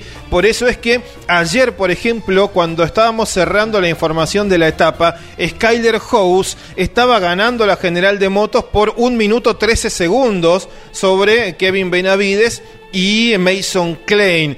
Pero más tarde se corroboró el exceso de velocidad de Skyler House, se le aplicó un minuto de sanción y hoy estamos hablando de una eh, clasificación ajustadísima de solo 13 segundos entre los primeros tres de motos. Claro, en auto también perdió por penalización el matador Carlos Sainz lo que había sido victoria en la etapa del domingo por exceder velocidad en un tramo de neutralización con el Audi RS Q Tron Evolución 2. Eh, uno más que llega, mensaje al WhatsApp de Campeones Radio 11 44 75 000. Eh, una duda.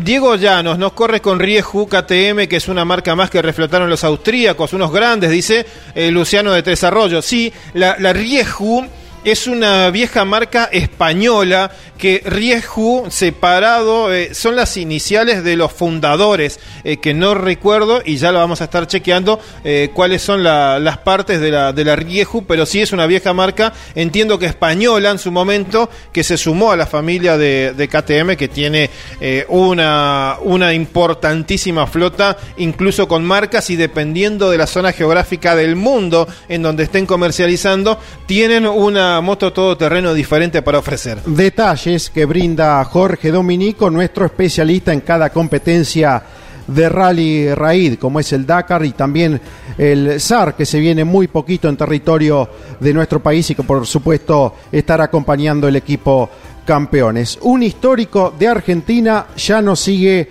en carrera. Teníamos cifradas esperanzas puestas en él y más porque el año pasado había obtenido el cuarto lugar, venía de su mejor trabajo en el Dakar. Estamos hablando del piloto Mendoza Turismo, Orly Terranova, que días atrás contaba lo que fue su Dakar y hablaba en extenso en el aire de campeones con Lon Chileniani y con todo el equipo. Esto decía Orly Terranova, el piloto Mendoza Turismo. Nos vamos ahora a tomar contacto con uno de los referentes máximos que tiene la, el Dakar para la República Argentina. Eh, tenía un gran potencial para este año, lamentablemente debió abandonar por problemas físicos. Orly Terranova, ¿cómo estás? Lonchi te saluda. ¿Cómo estás, Lonchi? Buen día, placer. Lo mismo, Orly, un abrazo, una pena lo que pasó. Bueno, contale a toda la audiencia de campeones eh, las, todo lo que te fue pasando durante la competencia que terminó desembocando en ese, en ese abandono tuyo. Bueno, fue, fue un Dakar que arrancó bastante bien. A mí me gustó mucho el, campamento fuera de, de la ciudad grande. Era muy muy cómodo. Un prólogo, la verdad que muy muy divertido para manejar. Tuvimos una primera etapa, Lonchi, que fue bastante digna porque digamos nos tocó segundos casi abrir pista. Y nos comimos a Lategan parándonos 150 kilo- kilómetros, que bueno, después lo penalizan por nuestro reclamo con más de 20 minutos. Quedamos sextos. El, el segundo día, la verdad que fue increíble, pero todo el equipo falló, fallamos los pilotos, fallaron los ingenieros, fallaron no, to- toda la materia gris de ProDrive, no entendió que el auto estaba muy, muy duro y fue un desastre para todos. Yo fui el que salió más ileso de- de- del gran desastre de gomas. Imagínate que al kilómetro 40 ya estaba yo sin auxilio, por suerte habían sido eh, pinchazos muy pequeños, o sea, donde el- la presión va bajando a poco y priorizamos parar rápido para cambiar la rueda y que la rueda quede todavía con posibilidad de ser reparada con tarugos, ¿no? Y así llegamos y así le pudimos dar una goma a, a que estaba también parado ya sin poderse mover. El tercer día fue un día muy bueno, la verdad que le pusimos mucho ritmo, estábamos para ser segundos, pero bueno, un pinchazo nos complica y a 10 del final, que fue una etapa que la pararon antes, nosotros veníamos a, muy buen ritmo y en un fuera de pista, la aceleración ya con la amortiguación casi comprimida, le pegué muy fuerte a, un, a una hierba de camello de mi lado, la rueda trasera, y entró un golpe seco muy fuerte que hasta me hizo pegar con la cabeza en, la jaula. O más allá del dolor en ese momento no, no me preocupó, pedí que reparen el, el, el- el- no, que lo, no que lo reparen, que lo revisen. Y bueno, el otro día de la mañana cuando salí también campo traviesa, era como que me estaban clavando un cuchillo en, la cintura en la parte derecha. Intenté tomar un, un antiinflamatorio y un, un era un ibuprofeno, y esperaba un rato y bueno, no podía, no podía, no podía, y decidimos salirnos y hacer una, un chequeo médico, pero bueno, no, no tenían buena tecnología, así que estoy haciendo una tomografía el lunes para ver qué tengo, porque me duele cuando hay impacto, ¿no? Sí, sí. Orly, y más allá de, tu lesión previa, eh, ¿hay una sensación de que están siendo castigados mucho más los físicos de los pilotos eh, con estos autos? Mira, yo creo que es un problema de configuración de la carrera. Eh, cuando vos le pones tres o cuatro etapas con mucho fuera de pista, con dunas sucias, ¿no? Donde no son dunas de cruce de dunas normales, sino que son, te diría, dunas o arena y, y, y y plataformas y son kilómetros, kilómetros así, es una, una situación donde el cuerpo va golpeando, golpeando, golpeando, y el límite es son dos cosas, ¿no? Lo que uno aguante físicamente y la suerte de, un casino de no comerte como les pasó a Audi o a Loeb, ¿no? Que, que volcaron, o a Yacine que rompió. Es decir, son etapas configuradas muy raras. Yo creo que te diría que se aproxima el, letargo de lo que es la carrera en, la Arabia Saudita, porque ya no hay mucho más para, para indagar y se hace muy monótono así la carrera, ¿no?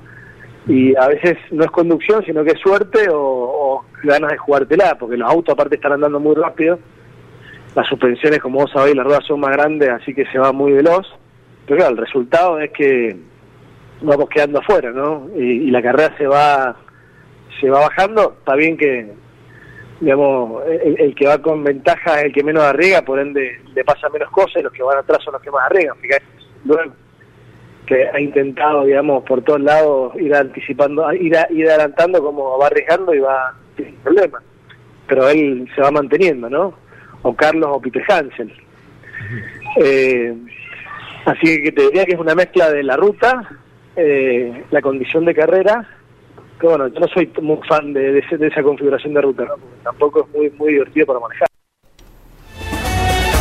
Orly Terranova con conceptos realmente interesantísimos, como siempre el piloto mendocino que lamentablemente se ha quedado fuera de competencia y con esa dolencia en las cervicales que lo aqueja desde hace algunos años le impiden continuar en carrera el piloto Mendoza Turismo. Ya hay más en minutitos de Orly Terranova porque habla en general de los problemas en este Dakar, no solo para él, sino para el resto de, protagonistas muy importantes que ya no siguen en competencia, lo que prefiere él en cuanto a terrenos y lo que espera para las próximas ediciones del Dakar. Bueno, mucho más de Orly Terranova en los próximos minutos de Campeones Radio.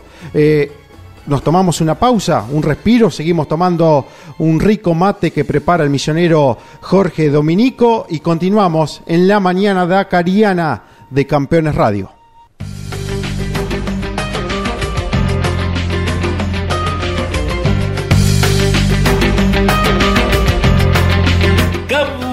Campeones junto al Dakar 2023 en su decimoquinta transmisión con la carrera más difícil, exigente y extrema del mundo en Arabia Saudita. Campeones con la conducción y relatos de Carlos Alberto, Carlos Alberto Leñani y Lonchi Leñani. Campeones Dakar 2023 por Campeones Radio con el auspicio de las siguientes empresas. Halpern, distribución mayorista de insumos para riego, tuberías y filtrado de agua. Halpern, estamos en todo el país. MEFA, ingeniería junto a su piloto Alejandro Fantoni en el Dakar 2023. DuPont Argentina para su producto Kevlar 7240 Team, Club Atlético Boca Juniors, Indumentaria Bodacius, Tanques OLM y Pablo Vera Motorsport junto a su piloto Manu Andújar en el Dakar 2023. Municipalidad de Balcarce con la 30 Fiesta Nacional del Automovilismo 2023. Te esperamos del 2 al 5 de febrero en Balcarce. Toyota Pichetti, Arrecifes, Cunini Pergamino, con Arpesa, alimentos saludables para todo el mundo. Minera Colorado de Salta, junto a su piloto Ramón Núñez en el Dakar 2023. Colombo y Magliano, más de 80 años acompañando el desarrollo del campo argentino. Colombo y Magliano, Santiago del Estero te espera. Puma Energy, parar, cargar, seguir. Puma Energy. Colcar, el secreto del éxito es estar bien acompañado. Colcar Moreno, Rocker, Soxy Puma Lubricantes, Sile Agro, junto a su piloto David Sile en el Dakar 2023. Río Uruguay Seguros, asegura todo lo que crees. Audi RSQ e-tron, listo para desafiar los límites del Rally Dakar 2023. Mendoza turismo. El Greco, confitería, restaurante y roticería de primera. Avenida Rivadavia 5353. El Greco, 49010681, 49013918. Campeones Dakar 2023. Llevamos la pasión a tus sentidos.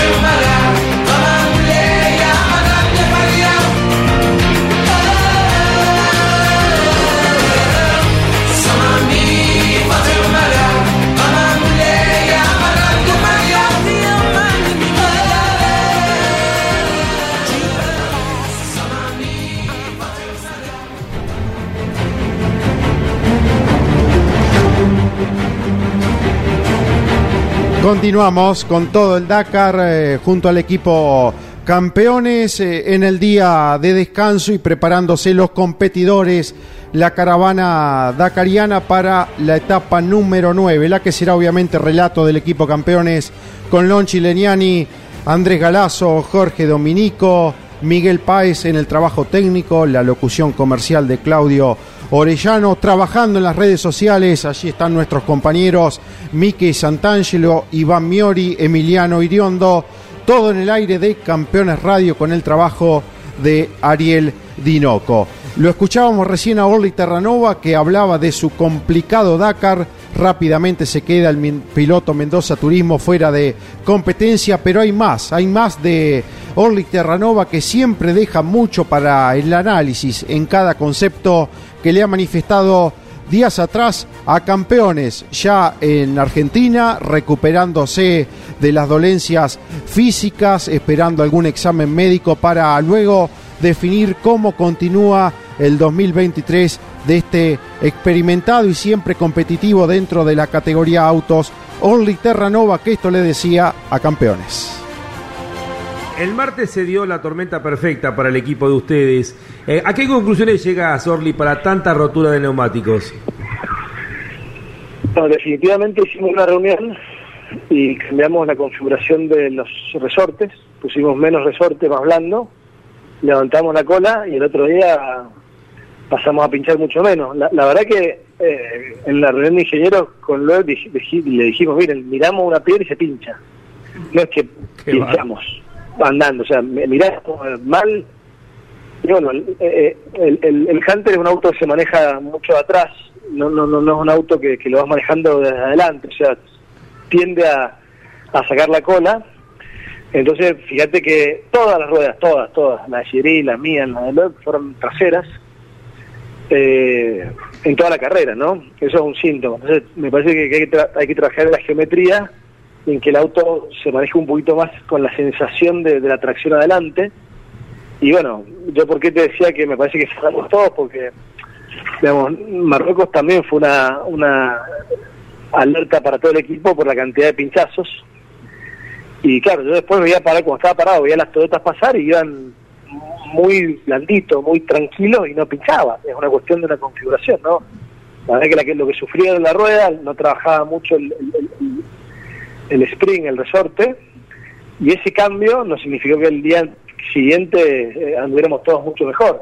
Está claro que el auto cuando no tenemos un problema empuja y va, va muy bien, que es una referencia, pero bueno, está una carrera que, que tampoco el auto más rápido es el que gana a veces, ¿no? Es, es una faceta de suerte, de mucha conducción, de, de mucha cabeza, de, de, de entenderla, pero bueno, nosotros yo entendí que la etapa 2 iba a ser muy complicada de rueda y aún así no podíamos pasar porque se pinchaba.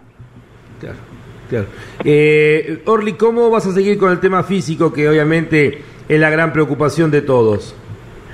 Bueno, me, hago, una, una, tomografía en, Mendoza, ahora la tengo ya el, miércoles a la, mañana.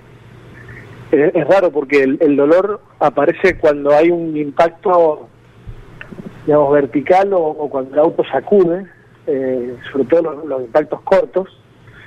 Yo, traía ya una producción en las lumbares eh, y un bloqueo, pero esto me parece que es distinto porque no no no no no no no, es un dolor como el que tenía antes. Así que bueno, me voy a hacer ver eh, y con eso armaré un plan, veré, digamos, Fíjate también el copiloto Stefan tuvo lo mismo, bueno, Carlos le pegó muy duro al cuello, o sea, estamos yendo rápido en una situación incómoda, ¿no? Para el físico, porque eh, me contaba Pablo Quintanilla que estaba chateando recién que donde se golpea Carlos y Stefan Peter Hansen, él cuando pasó en la moto dijo acá van a quedar varios. No se veía, era un plano. Y claro, eran 5 metros de profundidad y bueno, así quedaron dos Audi. Pero para volver lo mío, chequearme, ver el diagnóstico y bueno, afrontar, ¿no? Correcto. Eh, y ver si hacemos Ruta 40, el Rally de México, que es un- una linda carrera, ¿no? Sí. O sea, tal vez tenga que limitar la actividad de este año para la recuperación, Orly. Bueno, la- eh, tengo que ver qué, qué hay y cuál es el plan, ¿no?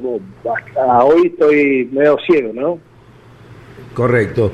Eh, están acá conmigo en los estudios de campeones Andy Galazo, eh, Jorge Dominico, que quieren hacerte alguna consulta. Hola Orlando, buen día, abrazo grande, siempre muy descriptivo, con todos los detalles, eh, todo queda registrado, ¿verdad? En la computadora a bordo de- del piloto, de lo que ha pasado. Y más allá de los cambios de recorrido, ¿ha sido muy distinto lo que transitaron este año respecto a los Arabia Saudita anteriores? No, la, la- primera etapa fue una etapa muy linda, equilibrada, la- linda para manejar, equilibrada, con cambio de terreno, no, no era monótono, tenía de todo. La segunda te diría que era un desafío de entenderla, que comprender cómo era la etapa, cómo eran los kilómetros. Eh, para mí el principal cambio de la carta, sobre todo este año, fue el que no existían esos 15 minutos a los 250 kilómetros, a los 40. Las neutralizaciones eran de un- dos minutos, tres, no, no existían. Entonces uno tiene que plantear la carrera física y estrategia de otra manera. Y, y ya se ponía en, en- marcha es- ese gran cambio en esa etapa, ¿no? De 430 kilómetros. Y claro, era muy de bajo promedio de velocidad y mucha piedra. A mí me gustaba, la verdad que el, el- el- el error fue, fue nuestro de equipo, de configuración. La tercera etapa también, una etapa muy bonita para manejar, pero ya empezamos a entrar en la monotonía del final de esas, esos mares de, de arena sin fuera de pista donde estás 150 kilómetros haciendo lo mismo. O sea, no, no, no, no, no cambia nunca. Y ahí ya empieza a ponerse un poco monótono. Entonces les, les cuesta encontrar el, el- el equilibrio de, la dureza y el placer de manejar. Eh, y creo que ahí es un problema, ¿no? En, en- en la transición de Europa a Marruecos, a Mauritania, a Mali y Senegal, te marcaban distintas situaciones de carrera con distintos pisos de etapas que les cuesta encontrar a Arabia Saudita, como también pasaba en la Argentina, ¿verdad? Y en Chile o en Perú, acuérdate que arrancábamos por ahí en, en etapas de World Rally Car, nos a, a- a los mejores cañones de ríos y técnicos con caminos para pasar las dunas hacia Malaya, Chile y terminar en, no sé, en lugares técnicos. Bueno, a mí personal cuando se pone muy monótona la etapa durante 350 kilómetros no cambia nada, empieza a poner un poquito, se empieza a poner un poquito aburrido, ¿no? no, no Porque aparte es como una lotería. Eh, si van 10 metros más a la derecha o a la izquierda, porque no, no, hay un momento que no, hay suspensión que aguante, ¿no? Cuando golpean. El testimonio de Orly Terranova, uno de los eh, destacados protagonistas del Dakar que ya no sigue en competencia, como decíamos al principio, Jorge Dominico se suma a esa lista de Sam Sunderland, Ricky Brabeck, Joaquín Rodríguez, Axel Dutré, Stefan eh, Peter Hansel, por citar algunos de distintas categorías, Eric eh, también por citar a, a destacados protagonistas que el Dakar ha vencido en la semana inicial de competencia. Sí, sí, varios de ellos siendo una gran sorpresa ya por lo prematuro, caso particularmente el de Sunderland, ¿no? El primer día de, carrera extenso, quien es eh, vigente campeón mundial de Rally Raid y ganador de la última edición del Dakar, eh, quedaba fuera de competencia. Eh, y Orly, por esas dolencias que, reiteramos, advirtió en la entrevista, iba a esperar a ver los resultados con los turnos médicos y su especialista eh, que le atiende habitualmente en Mendoza para ver los pasos a seguir también en cuanto a su actividad deportiva. Vamos a escuchar más en instantes de Orly Terranova porque habla con conceptos muy claros de lo que te brinda este Dakar en Arabia Saudita y lo que quiere él para la competencia en los próximos años. Ya lo escuchamos a Orly Terranova, pero Jorge Dominicos, más oyentes que nos siguen acompañando en la mañana de Campeones Radio. Y se comunican todos al WhatsApp de Campeones Radio al 11 44 75 0000. Eh, Buen día, señores de campeones. Es un placer saludarlos nuevamente. Soy Pablo de Salta. ¿Cómo se extraña el Dakar en Argentina? Y mucho. Les comento brevemente una anécdota. A ver. Hace unos años, seguramente recordarán a Domaseski, corría en quad, sí, lo recordamos, muy buena persona. Un día vino eh, por mi trabajo, me invitó a entrar al Big Back y cuando llegamos era el día de descanso en Salta. Llegué al lugar, era el centro de convenciones, me dio una pulsera y no les miento, estuve tres horas dando vueltas, alucinando, observando cada detalle. Una experiencia inolvidable. Un fuerte abrazo, muchas gracias por leer mi mensaje. Eh, era, bueno, Domaseski, que habitualmente corría en cuatriciclos, y junto al equipo MEC, el de los hermanos Mariano y Ezequiel Casaroli. Eh, un abrazo grande a Julián, a su padre. Eh, el cariño, digamos, a la familia ha sido una pérdida que se ha sufrido en los últimos años, la de don Julián, y golpeó particularmente también a su equipo. Así que le enviamos un abrazo grande porque siempre eh, Damián estuvo cercano también y con un valor humano. Yo también puedo contar una anécdota porque eh, el eh, recordado y añorado Julián me salvó una vez que la vez del, de la inundación en Oruro, él rescató mi valija que se estaba llenando de agua y la subió arriba en el camión y gracias a él tuve ropa seca para seguir el Dakar. que era nuestro contacto cada vez que había algún inconveniente con Daniel. Siempre acudíamos a él para preguntarle qué sabía de Daniel Domaseski, que corrió el Dakar en 2003 y participó en todas las ediciones hasta 2017. Se destacó en 2015 obteniendo el mejor resultado en los cuatriciclos, terminando sexto Daniel Domaseski. Al 11 44 75 0000 se comunican. Eh, felicitaciones campeones dakarianos por la excelente información día a día que nos están trayendo. Excelentes periodistas. Saludo desde, atento, Winifreda La Pampa. Aguante el toro, firma, eh, no, no menciona, pero suficiente de Winifreda La Pampa para que aquí tome protagonismo el mensaje que llega al número 11 44 75 0000. Buenos días, campeones. Escribe Marcos de Citibel. ¿Hubo alguna penalización para Manu Andújar tras la victoria en la octava etapa de ser escolta de Giroud en la general? Eh, ahora está tercero. Eh, entiendo que no, Mariano. Estamos hablando de eh, un eh, retraso que viene cargando desde las jornadas anteriores. Manu Andújar, Exacto. no, no particularmente de la etapa de ayer. El retraso de Manu viene de, de larga data por varios inconvenientes que tuvo en la primera semana. Sí, no, la etapa de ayer fue el vencedor sobre Alexandre Giroud y sobre Marcelo Medeiros, el triunfo de, del argentino en la octava etapa, la del día domingo. Y uno más, eh, hola campeones, eh, saludos, felicitaciones por la primera semana eh, de Augusto Sanz en este Dakar de los buenos. Saludos campeones, dice Jerónimo de Pergamino, lo detecto, lo conozco porque es Jerónimo Mate, un eh, navegante conocido del ambiente, amigo de Augusto Sanz, además un abrazo grande para él, mensajes un montón que llegan al WhatsApp de Campeones Radio 11 44 75 0000. Jerónimo Mate que corrió un Dakar navegando a Oscar Mónaco, piloto de la ciudad de Lobería, que en su momento formó parte de la competencia más dura del mundo, el Dakar.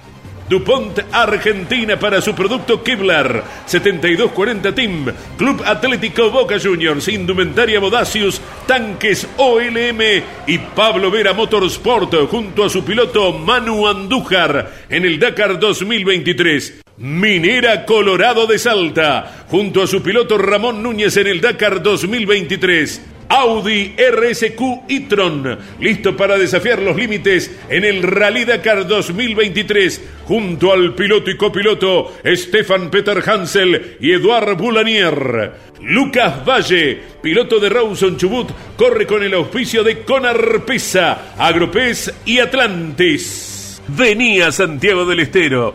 Disfruta del spa termal más grande de Latinoamérica. Conoce el estadio más moderno de Argentina. Santiago te espera. Campeones Radio. Escúchanos desde cualquier rincón del mundo. En campeones.com.ar La cortina árabe que propone nuestro operador técnico Miguel Cayetano Páez en la categoría autos, Nasser Alatía es quien comanda las acciones sobre Gen Lategan, el sudafricano también de Toyota Gazoo Racing, a una hora tres minutos este en el segundo lugar. Tercero Lucas Moraes, relevante con Overdrive Racing, también con Toyota, lo del piloto de Brasil, debutando en el Dakar a una hora veinte minutos de la tía. Cuarto en la clasificación general. Sebastián Loeb no necesita presentación, el múltiple campeón de rally con el Hamter BRX a una hora 52 minutos en la general. Quinto el sudafricano Giniel de Villiers con Toyota. Sexto Romain Duma, otro que tiene muchas carreras y mucho historial y es uno de los personajes del Dakar. Ahora con Toyota a dos horas 27 minutos en el sexto lugar. Séptimo con la Ford Martín Prokop, el checo, a 2 horas 37 minutos. Octavo en la general de autos, Brian Baraguaná, el sudafricano con el Century. El mejor eh, de tracción 4 por 2 Noveno el chino, Wei Han. Y décimo, relevante, ya metiéndose entre los 10, Juan Cruz Jacopini con Overdrive Racing de Toyota. Juan Cruz, que está disputando su tercer Dakar, es hijo del histórico Alejandro Jacopini, que en su momento ha disputado 10 Dakar, siendo leyenda dakariana, representa Mendoza y ahora su hijo está décimo en la general de los autos. Decíamos Mendoza, más de Orly Terranova, el piloto Mendoza Turismo, que con riquísimos conceptos así hablaba días atrás con el equipo campeones. Me parece que el problema radica en, en, que les está pasando lo mismo que hacer una carrera solo en Perú, ¿no? Te quedás sin, eh, no sé, hagamos un asado y solamente hay entraña. Y bueno, la, la verdad que un año está bien, el segundo por ahí está bien, pero después querés también un vacío, un, matambrito, ¿viste? querés tener un poquito más de... Una tirita. exactamente, de sentir, viste, el, la, la diferencia. Entonces, me parece que está un poquito en ver si es un equilibrio entre lo que quiere el, el, que paga la fiesta, que es el país que nos recibe, que además también tenemos un problema de clima, ¿no? En, la, no, en el segundo año que es un diluvio infernal. Eh, y, y, lo que necesita la carrera para tener ese equilibrio de, etapas y de, eh, te diría, mixtura, ¿no? Que sea un poquito más variable y que no se ponga tan monótono pues bueno, ahora van a entrar en el Empty Quarter, que es también, es como ir a correr a Dubái. Yo he ido a correr el Abu Dhabi de Challenger y vos estás en un hotel seis estrellas y, y la carrera no, no espera más allá de, estar a 200 kilómetros en las dunas haciendo lo mismo, un día para un otro lado, un día para, para el otro y así. Bueno, en lo parece personal, ¿eh? Sí, sí. A mí me gusta un poquito más el cambio, ¿no? El saber que hay tres piedras y hay que parejar. La navegación no fue un desafío, definitivamente, no, no, había grandes desafíos. Eh, entonces, es como que estamos tratando de encontrar el equilibrio. Bueno, espero que, que, lo puedan encontrar porque no, es fácil tampoco, ¿no? Eh, Orly, en esto que dabas como ejemplo, el dueño de casa es Arabia Saudita, eh, que arma un lindo evento y que tiene plata para comprar lo que quieran. Eh, el parrillero es ASO y ustedes son los comensales. Eh, obviamente que ustedes piden otras cosas eh, Aso cobra muy bien por hacer el asado. Eh, y bueno, y es lo que tiene Arabia Saudita. ¿Qué imaginás puede pasar en el futuro? ¿Se van a mantener? ahí, sí, ahí nos faltó lo más importante, que son la, audiencia, ¿no? Claro. Los tipos que después están yendo a una concesionaria a comprar la moto, la rueda, la suspensión, sí. o definen tal o cual lubricante, o entienden que tal marca ha sido, digamos, pionera y, y cuando va a la concesionaria y va a hacer un cheque, elige. Claro. ¿Y, qué sensación tenés, Orly? Eh, ¿Qué puede pasar con la carrera? Porque obviamente Arabia Saudita va a ofrecer cada vez más plata para que se queden ahí.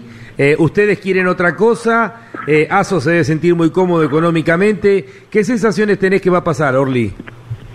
No, no, no, no, tengo información. Yo creo que el equilibrio tiene que estar entre esta mesa de cuatro asientos, ¿no? La gente, que la audiencia o el público, eh, eh, los competidores el, el- el que invita y pone la plata, ¿no? Pero y, y- y la organización es un equilibrio difícil. Bueno, to- todas las categorías, ¿te acuerdas que la Fórmula 1 hace cuatro años se la criticaba porque era aburrida? La MotoGP también está eh, viendo, digamos, una crisis en términos de cómo son las carreras y el público. Son ciclos y hay que encontrar, ¿no? Aparte está la tecnología en el medio, eh, muchas muchas cosas. Yo creo que eh, Jordania te puede dar un poco de, de oxígeno para que podamos ir corriendo esa región. Y hay que ver también cómo está Latinoamérica para, para recibir, no tenemos gobiernos muy complicados. En Perú no habrá un presidente más de, de 24 meses. Sí, Eh, La Argentina tenemos cambio de gobierno el próximo año. qué sé Chile es un país convulsionado en este momento. No, no, no está fácil el mundo, así que es un equilibrio fino. No me gustaría estar en, en el lugar donde queremos tomar la decisión, porque es difícil, no, no, no, no es fácil. ¿no? No, no es Simplificar fácil. Y, y simplificar no, no, no creo que sea el, el- el método. Tal cual. Eh, Orly, ¿qué lectura haces del accidente de los dos Audi? No, una cuestión pura de carrera. Decir, eh, yo a veces leo a los haters, que son los grandes opinólogos de un iPhone o una computadora, eh, escribir mensajes, criticar, donde nunca han tenido mínima, digamos, conocimiento de lo que es la alta competencia y lo, lo rápido que se va. Acá está claro que la carrera tiene un ritmo, un nivel descomunal. Eh, los accidentes están para cualquiera. Tenía Sillería, Sebastián, estaba Nasser, estaba, está Nasser, estaban los, los Audi, bueno, el nivel era muy muy bueno. Y esto pasa cuando vos vas atacando para cortar el desierto es una trampa por minuto. Y le pasa a cualquiera. Eh, y las carreras son así no, no porque Sebastián Boy que no, deja de hacerlo fíjate lo que hicieron Exxon y él en, en el prólogo nos clavaron 10 segundos en, en- en- en- en- en, me parece 12 kilómetros, o sea, casi eh, de un segundo por kilómetro. No es el campeón del mundo real, o sea, entiende cómo, dónde frenar, cómo, cómo llevar el auto, pero también después te vuelca o te rompe. Y lo mismo que Peter o, o Carlos, es decir, la carrera es así y la dureza es esa. Y en el desierto, en esta condición pasa eso, Lonchi, digamos. Se pasa eso. Lo, lo- lo inaudito fue que fue en el mismo lugar. Claro, y Pablo es- Quintanilla ahora me lo decía. Yo cuando pasé, pensé, acá van a quedar varios. Bueno, quedaron esos dos. Sí, sí, sí, sí. Impresionante. Ahora ha sido un golpazo. yo creo que también eh, lo, lo- lo lindo, por ejemplo, lo veía hoy eh, Morales, brasilero. Pibe que me vino a saludar con una linda energía. Mirá la carrera que está haciendo. No, no, no, no tiene la velocidad de Nasser, pero él va con una constancia descomunal. O sea, ese es el talento que viene, ¿no? Sí, sí. Eh, y sin, sin andar eh, haciendo, digamos, eh, alaraca por, por las redes, ni, ni, ni, ni triunfalismo cuando te va bien, pues salís décimo y después cuando salís 43 no decís nada. Es decir, es un, es un equilibrio de lo que me gusta a mí, no la realidad, porque a, a- la gente no, no hay que mentirle por las redes ni que alguien escriba cosas que no son. La verdad que hay pilotos rápidos que sienten el auto, tienen talento, y Morales es uno, y otros que no. Entonces, eh, es importante, sobre todo, explicarle a la gente la, dificultad de ser rápido, estar en la punta, ir a ese ritmo. Bueno, ahí, ahí tienen un futuro, ¿no? Un pibe joven eh, es, ese, ¿no? Eso viene y hay que destacarlo porque mira cómo va. Yo siempre digo, bueno, vos tenés tres tipos, Luer, Nasser y, Carlos, que tienen un talento innato, están un escalón técnicamente por encima, y después estamos los otros, que podemos tener días muy buenos, pero que no tenemos ese, ese toque mágico como tuvo Messi cuando nació, y después están los otros que van más lentos. Bueno, Lucas tiene ese talento y la curva de aprendizaje es descomunalmente, digamos, rápida y no se detiene. Entonces, el, aprendizaje que es Eh, la distancia que, que va cortando en tiempo por kilómetro, y claro, e- ese, ese chico cada día que pase va a ser más rápido y va a tener más experiencia, como también el Latigan, ¿no? eh, que es un tipo, me contaba Alex, que, que él los vio en los test de Toyota, que el tipo siente el auto, o sea, un, un, un privilegiado. Orly Te- Terranova, que así hablaba con el equipo campeones días atrás con Lonchi Leñani, analizando todo lo que ha dejado este breve Dakar para él, pero intenso, con situaciones vividas y también con conocimiento de lo que se puede venir para los próximos años dakarianos en Arabia Saudita y veremos si en algún otro país de la región se suma a la competencia. Jorge Dominico, más oyentes que siguen eh, comunicándose vía WhatsApp y a qué número al aire de campeones. El WhatsApp de Campeones Radio 15, eh, perdón, 11, vamos ahí. 11 44 75 0000. 11 44 75 0000. Hola campeones, soy Sergio de Salta. Gracias por la hermosa compañía de todas las mañanas desde acá, empujando a todos nuestros pilotos. Un abrazo grande. Buen día. Saluda Luis desde Pilar, como todos los días, firme con campeones. Una pregunta fuera del Dakar, dice. ¿Por qué será que la fiesta del automovilismo de Balcarce no la hacen eh, ah, en el autódromo? Y será una cuestión que ahora la vamos a consultar. Es logísticamente mucho más complejo eh, el autódromo eh, Fangio de Balcarce, ¿verdad? Como para eh, semejante estructura que se arma en la fiesta, que además eh, tiene un, vínculo muy cercano con el público allí en el, en el centro mismo de la ciudad. Igualmente, mm, alguna actividad seguramente habrá en torno al Juan Manuel Fangio, como lo destacaba ayer Sebastián Vidal hablando con Lonchi Leniani desde Balcarce. Buen día, campeones. Eh, ¿Qué se sabe de la carrera de Paraná? Bueno, ese es un tema. A ver, no, no, me habla particularmente de la categoría, pero no sé, estará. Y será por el turismo carretera, si tendrá o no fecha Paraná, ¿no? En su momento dijimos en Campeones que tal vez Entre Ríos perdía, perdía una fecha. Todavía no está el calendario completo en cuanto a autódromos, así que habrá que aguardar la determinación de la CTC para las próximas semanas. Los oyentes dejan mensajes al 11 44 75 0000, el WhatsApp de campeones. Eh, buen día a todo el equipo, soy Cristian de la cuenta McLaren Argentina, un abrazo grande desde Lomas de Zamora, muchas gracias por la compañía de cada mañana. Como siempre, haciéndole el aguante a todos los argentinos. Ojalá se dé otro Dakar de la mano de Kevin Benavides. Un saludo afectuoso a cada integrante del equipo campeones. Y por último, Gustavo desde Córdoba. Hola campeones, orgulloso oyente de seguir todas las transmisiones y programas de campeones y un abrazo a todo el equipo. Gracias también para Gustavo que desde Córdoba escribió al WhatsApp 11 44 75 0000. Del 2 al 5 de febrero, Fiesta Nacional del Automovilismo en Balcarce, con la presencia de pilotos y campeones de categorías nacionales, los shows de Turf, FMK Chano Axel y Los Nocheros, Balcarce, capital nacional del automovilismo. Con Arpisa, alimentos saludables para todo el mundo. Colcar, concesionario oficial Mercedes-Benz. Colcar, el secreto del éxito es estar bien acompañado. Acceso a este kilómetro 35 Moreno.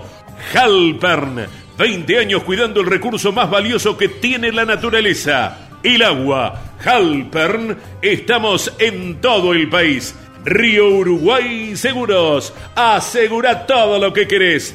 DuPont Argentina para su producto Kevlar. 7240 Team Club Atlético Boca Juniors Indumentaria Bodacius Tanques OLM y Pablo Vera Motorsport junto a su piloto Manu Andújar en el Dakar 2023 Toyota Pichetti más de 25 años en el país con venta de 0 kilómetros. Servicios Toyota Pichetti tu mejor precio y atención. Te esperamos en Arrecifes Junín y Pergamino Audi RSQ e-tron, listo para desafiar los límites en el Rally Dakar 2023, junto al piloto y copiloto Carlos Sainz y Lucas Cruz. Rocar, Soxy Puma Lubricantes, Sile Agro, junto a su piloto David Sile en el Dakar 2023. Disfruta todo el año. Santiago del Estero te espera para relajarte y cargar energías en termas de Río Hondo. Viví todos los mejores momentos en la tierra de encuentros. Santiago te espera. Termas es vida. Campeones. Radio. 24 horas. Con lo mejor del automovilismo.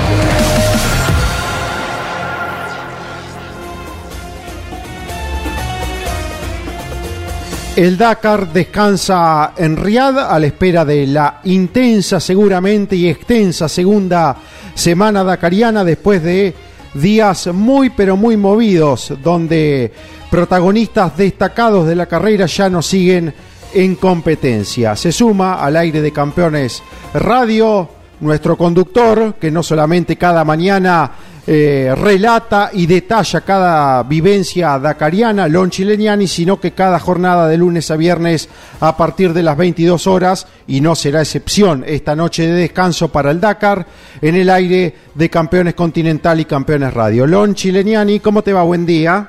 Hola Mariano, buen día para vos, eh, para Jorge. Antes que nada les quiero decir que podemos descansar en paz tranquilo, Andy y yo, ¿no? Quiero felicitarlos Estoy muy orgulloso de ustedes dos. Eh, prácticamente los he visto crecer periodísticamente y para mí es un orgullo eh, poder disfrutar. Eh, podría haber salido mucho antes, les puedo asegurar, pero quiero felicitarlos por el trabajo profesional que han hecho.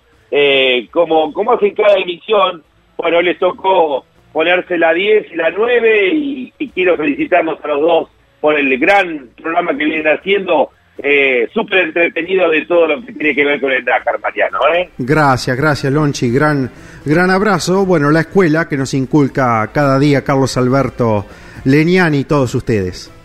Bueno, bárbaro. Eh, los estaba escuchando recién, obviamente escuchábamos eh, por último la nota de Orly Terranova.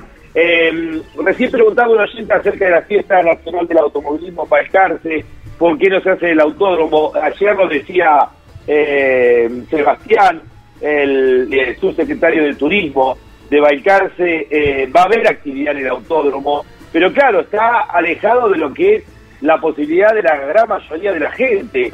Eh, el autódromo de Balcarce está ubicado a unos 10 kilómetros del corazón de la ciudad de Balcarce, de lo que es la plaza. Eh, entonces, bueno, es lógico que haya alguna actividad pero para la mayoría de la gente, y hay que pensar a la gente que no tiene la posibilidad de movilizarse con un vehículo, eh, ir hasta el autódromo y que, el epicentro sea el autódromo es una complejidad. De hecho, Balcarce tiene el Cerro del Triunfo, un anfiteatro natural hecho de una vieja cantera, donde antiguamente se hacían los espectáculos y que convocaba multitudes de 40.000 personas, eh, pero bueno, se ha decidido concentrar todo ahí en el centro para que la gente pueda ir alternando con los espectáculos, eh, con el show de mm, muestra de distintos eh, clubes, marcas, la carpa del turismo de carretera, el museo que está ahí mismo en la Plaza Central. Y bueno, si bien está previsto, reitero, actividad eh, en el autódromo, bueno, el hecho de hacerlo en la Plaza Libertad, justamente incluida el anfiteatro de, del Museo Balcarce, el auditorio, eh, bueno, permite que todo sea mucho más ágil. Así que esa es la respuesta para uno de los oyentes que gentilmente se comunicaban. ¿A qué número, Jorge Dominico? Al 11 44 75 00 11 44 75 00 Bueno, y por otro lado también preguntaban acerca de Paraná. Paraná no puede faltar nunca en un calendario de ninguna categoría del automovilismo nacional Primero porque el Club de Volantes Centralianos es uno de los pocos clubes que quedan como instituciones en el país sólidas y hay que respaldarlas. Primero, por sobre todo por una cuestión de filosofía, si queremos eh, mantener los clubes que han sido uno de los pilares del automovilismo de nuestro país, hay que respaldar al Club de Volantes Centralianos que con Romeo Pizarro a la cabeza hacen un gran esfuerzo. De hecho, ellos alquilan las instalaciones porque son conscientes que el club no puede arriesgar su patrimonio con una carrera que salga mal. Y la convocatoria de Paraná ha sido récord de público para el turismo de carretera este año, ha sido de las carreras récord del año del turismo de carretera, creo que la otra es Rafaela, eh, dos carreras genuinas donde el público va, paga la entrada y si bien puede haber algún apoyo en las gobernaciones, pero son carreras genuinas en la pampa húmeda y lo ha pasado también al turismo nacional, lo hemos vivido, Mariano, con 15.000 personas, eh, luego de la carrera de Buenos Aires, fue la carrera con mayor cantidad de convocatoria, por eso Paraná no puede faltar dentro del calendario del turismo de carretera por ningún motivo, ¿no? Eh, aparte el autódromo es uno de los autódromos más lindos que tiene nuestro país. Y por otro lado, Eh, Mariano, ah, interrumpo un cachito. Eh, la transmisión la conducen ustedes, chicos. Eh, o sea, digamos, yo los voy a acompañar hasta las 12 de mediodía. Después ya voy a emprender el regreso para estar para el programa de Fórmula 1 junto eh, con eh, junto con Miguel Cayetano Páez. Así que eh, ustedes conducen el programa, tandas, notas, todo. Y por otro lado, eh, bueno, eh, quería comentarles eso. Y por otro lado, también que eh, más allá de obviamente de una negociación comercial, eh, lo que hace habitualmente el Club de Volantes Entarriano es alquilar las instalaciones. Estuve con Romeo la semana después del paso del TC y el costo que significa ya de por sí para el club limpiar la mugre que dejan las instalaciones después del paso del turismo de carretera eh, es un, detalle que uno nadie tiene en cuenta y que me decía, no, no te puedo dar Lonchi, los, la cantidad de contenedores con mugre que juntamos terminado una carrera. Y esto también sería alguna acción que tendría que emprender el turismo de carretera en estos cambios ecológicos que está viviendo el mundo, también una concientización para que el público del TC y el público del automovilismo en general eh, sea mucho más limpia y mucho más cuidadosa y que cada uno como lleva eh, el, el dentro de su vehículo, la bebida, la carne, el carbón, etcétera, etcétera, también lleven algunas bolsas de residuos y terminada la competencia, que cada uno junte su propia basura. Sería algo que sería una linda campaña que se podría llegar a implementar a través de las distintas categorías para tener dentro del automovilismo argentino eh, una, una falencia que tenemos, que es justamente la, las toneladas de basura que quedan lamentablemente cuando pasa eh, cada una de eh, las carreras por los autódromos de nuestro país. Jorge y Mariano, ahí escuchaba un oyente que planteaba, preguntaba acerca de eh, Manu Andújar, eh, ha tenido una penalización de un minuto o más, porque en realidad se le ha devuelto algún tiempo a Francisco Moreno. Eh, bueno, a ver qué información tenemos, muchachos, porque aparece nuevamente ahora Francisco Moreno como escolta de Alexander Giroud. Manu Andújar ha caído al tercer lugar. El tiempo de Manu Andújar es el mismo, una hora 41 minutos 37 segundos. Y evidentemente se le ha devuelto a Francisco Moreno algún tiempo, porque ayer Francisco Moreno estaba a una hora 50 aproximadamente, de memoria estoy diciéndolo, ¿no? Y ahora veo que está allí a una hora eh, 23 minutos. Entonces, evidentemente, se le ha hecho una devolución de tiempo al piloto del Tupungato Mendoza, que lo vuelve a colocar como segundo en la categoría cuatriciclos.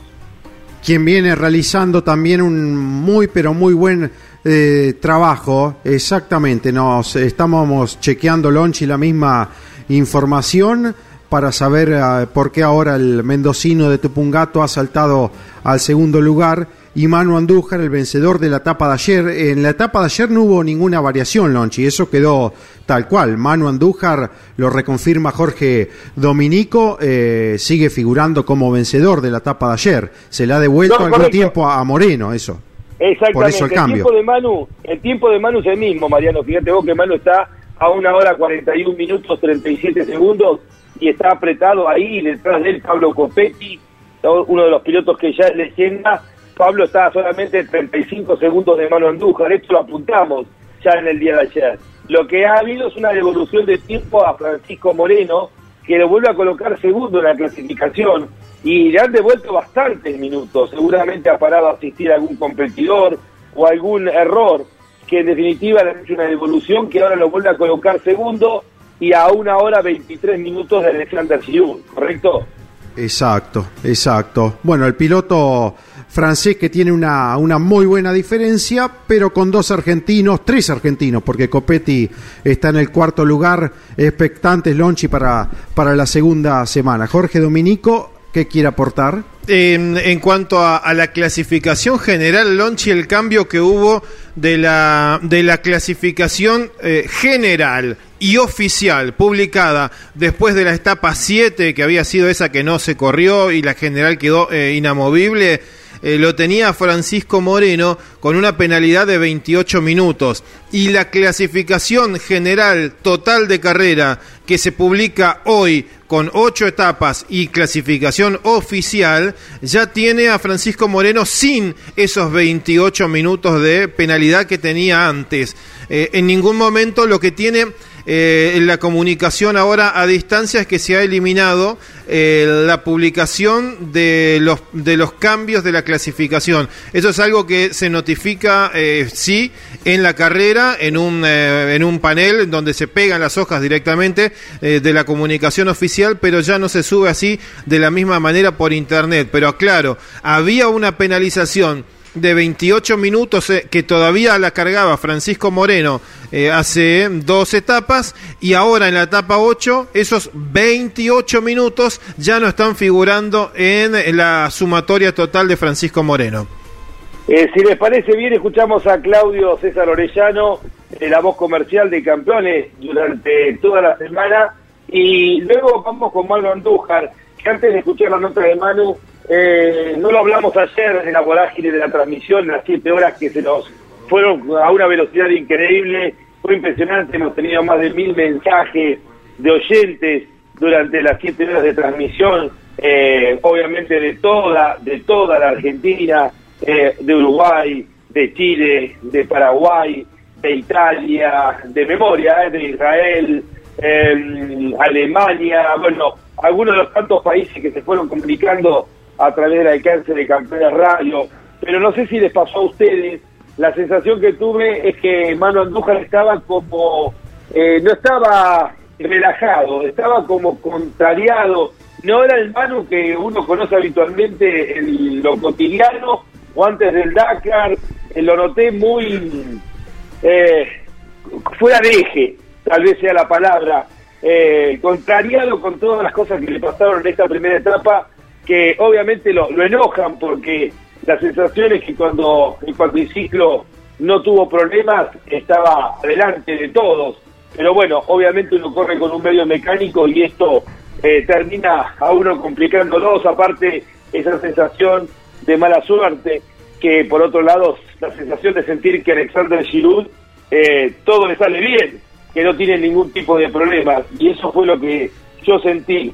Eh, pero bueno, a ver, eh, me dice Mariano acá, vamos a, tomar contacto con un personaje, bueno, lo, eh, nos hemos profundizado en la relación desde que estaba en Qatar, eh, obviamente que espero juntarnos a comer eh, y a disfrutar algún tiempo juntos.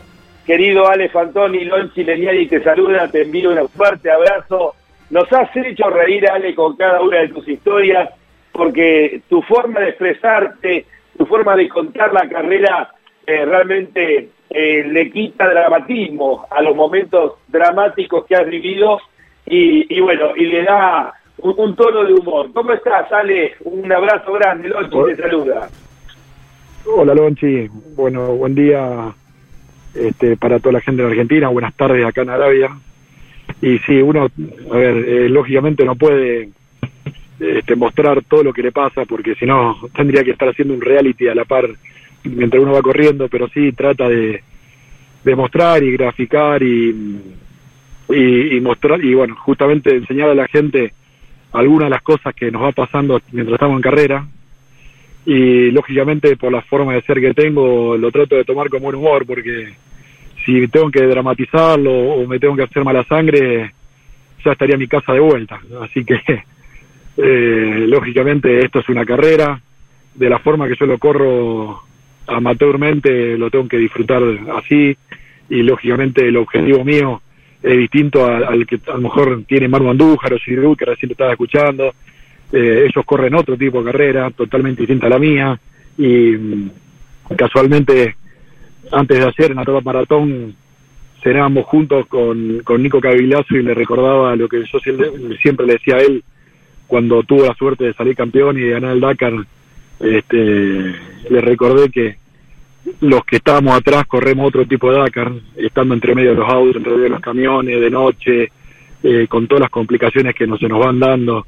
Y bueno, eh, la esencia del Dakar creo que, que el compañerismo, la solidaridad y a lo largo de estos años fue cambiando, cada vez más profesional y cuando uno sale de ese eje que ya tanto la gente se acostumbró a ver por televisión de los grandes pilotos que, que tiene esta categoría y muestra lo que nos pasa a los amateurs, este, es lindo graficarlo así y, verlo. Eh, Ale, eh, obviamente que en 5.000 kilómetros de, de carrera, de los cuales eh, 3.000 han sido de especiales. Eh, bueno, decíamos días atrás con los muchachos, eh, la cantidad de horas que llevas arriba del cuatriciclo, exactamente 58 horas 26 minutos, algo así como dos días y 11 horas de carrera, más los tramos de enlace. Eh, Por supuesto que tendrás miles de historias eh, dramáticas, de experiencias de vida, de solidaridad, de las otras. Te vamos a pedir, a ver, que nos cuentes eh, lo que se te viene rápidamente a la cabeza en estos ocho días de carrera que tuviste, eh, incluidos también los enlaces, incluido también el campamento de la media maratón. Bueno, contanos cuatro historias que se te vengan rápidamente a la cabeza, Ale. No, a ver, eh, te vuelvo a repetir, tenemos 20.000 cosas para contar. Todos los días, a mí particularmente me ha pasado algo y siempre recuerdo en el 2018 cuando tuve la suerte también de correr el Dakar y terminarlo, todos los días era una, una nueva. Eh, bueno, en este caso parece ser eh, de la misma manera que se va a dar porque desde que arranqué el primer día, el, el- prólogo, ya empezaron a pasar cosas con problemas mecánicos, con problemas de, este, de logística, con problemas de- con otros competidores, con accidentes. eh, algo que no estaba acostumbrado y que me pasó este Dakar, ya en ocho días de carrera ya llevo cuatro tumbos con el cuatriciclo, ya llevo cuatro accidentes. Eh, y mis compañeros acá me estaban eh, este, cargando de que estoy gastando más cartucho de los airbags que en esta oportunidad nos están haciendo usar que, que, en presupuesto de combustible o de, o de otro gasto. Y bueno, también está el tema de la solidaridad, el- la etapa 4 o 5, ahora ya no me acuerdo, justo delante mío una moto se golpeó feo y tuve que parar a auxiliarlo, por, por supuesto, uno ante todo es humano y, prevalece esta condición por sobre la parte pilo- piloto y competitiva, así que paré, auxilié al, al, al compañero que se había accidentado, llamé al- a la organización, esperé que venga el helicóptero con el médico, bueno, esas cosas pasan y lógicamente uno tiene que estar atento porque después todo vuelve. Este, yo soy convencido de eso. De hecho, eh, un accidente que tuve donde me golpeé la nariz y rompí la antiparra y el cuatri quedó bastante dañado. Al ratito atrás mío venía Carlitos Versa y, y él me vio en esa condición con el cuatri tumbado y sangrando y paró a ayudarme, a, este, a darme ayuda, a poder salir de esa situación fea que estaba viviendo y, y bueno, este, parte de la esencia del Dakar, como te decía recién, es esa, la solidaridad el compañerismo entre todos los pilotos. Eh, Ale, ¿cómo se sale después de encontrar a un piloto accidentado y uno sentía en algún momento que puedo ser yo? Eh, ¿Cómo se sale adelante eh, para tratar de meterse eso en la cabeza y concentrarse de vuelta en la carrera o cuando encontrás la solidaridad de un amigo como Carlitos Berzo en el medio de la nada, en el desierto, que se arrima y, te ayuda o te acompaña o te lleva como te pasó cuando se rompió la torreta de, de, de- GPS. Eh, hay momentos en los cuales se llega hasta las lágrimas, Ale, en el medio de la nada y con tanto esfuerzo que se va haciendo. A ver, eh, es difícil contarte la situación porque uno cuando ve un accidente o ve a alguien accidentado y lógicamente piensa que puede pasar en carne propia, eh, uno tiene que ser frío, tiene que ser muy con la cabeza muy fuerte para seguir en carrera y, seguir compitiendo y yendo al, al ritmo de carrera que, esto amerita porque cada vez se va más rápido. Eh, como te decía recién, el nivel del Dakar de pilotos se ha elevado muchísimo. Eh, este año, fíjate que solamente permitieron correr a 20 pilotos en cuatriciclo para que no haya tantos problemas como había los años anteriores. Entonces, los 20 que, estamos corriendo eh, son excelentes pilotos, excelentes profesionales. Entonces, cada vez se va más rápido y no se ve tantos amateurs como se veía otros años. Como, por ejemplo, cuando lo corrí yo, cuando era espectador y lo, y lo vivía de esa manera. Entonces, la cabeza tiene que estar muy preparada, como siempre lo digo, para saber afrontar todo tipo de situaciones. Eh, porque por momento la desolación en carrera es grande. Me pasa a mí que hago kilómetros y kilómetros y voy solo, sin ningún competidor a la par, sin, sin nadie de gente espectador que te mira al costado. Y, y yo me pregunto, digo, ¿esto es realmente el Dakar que, que veíamos por televisión, donde había multitudes siguiéndolo en cada momento? Y bueno, eh, hay que estar preparado psicológicamente y mentalmente para, para estas situaciones, por supuesto.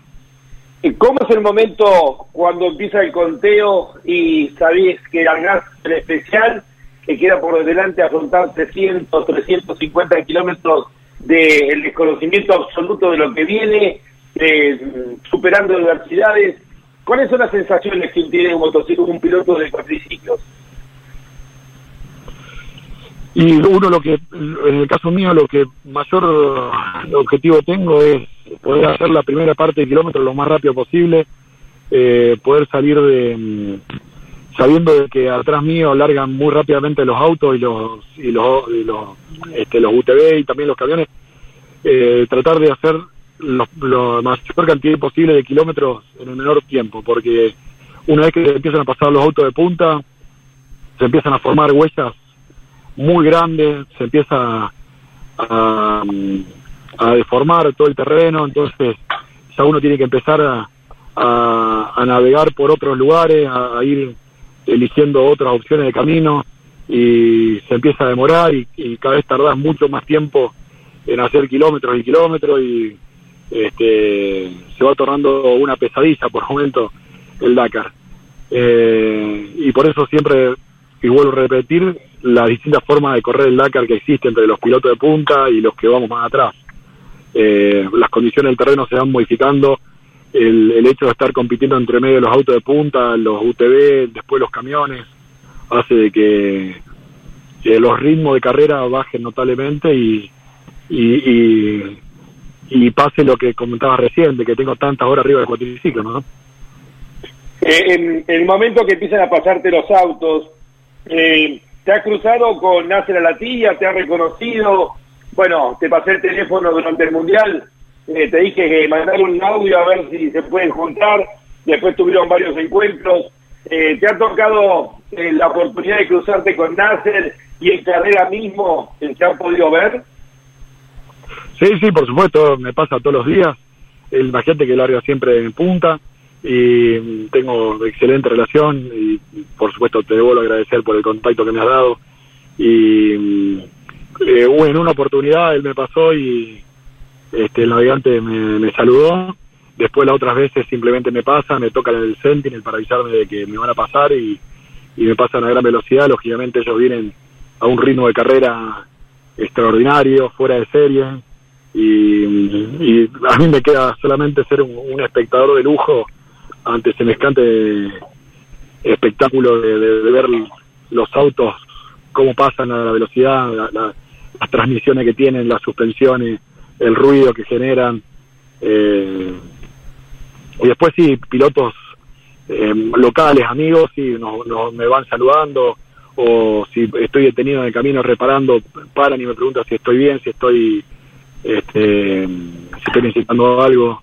Eh, es eh, es particular después bueno la, la, relación que uno tiene con, con los argentinos y con los este con los sudamericanos. Pasa también con pilotos de Paraguay y de Chile con los cuales me he cruzado que por supuesto tenemos muy buena relación también.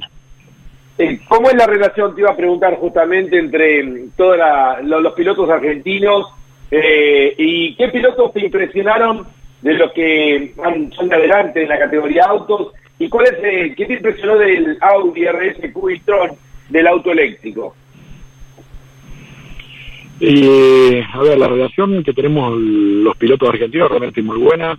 Eh, el día del, el, la noche del maratón en la carpa nos dio la oportunidad de, de cenar varios juntos, de hacer sobremesa, de charlar eh, cosas que en otras oportunidades no tenemos y este, tenemos realmente muy buena relación.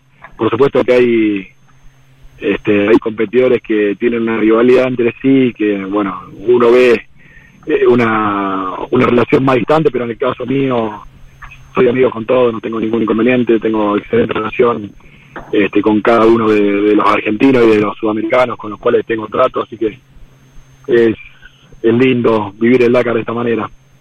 Eh, de hecho, ayer en el enlace venía con las dos gomas desinfladas y el Pato Silva se me puso a la par para preguntarme si necesitaba algo, después paramos a, cargar combustible y, y me felicitó por las condiciones que, que venía haciendo el Dakar.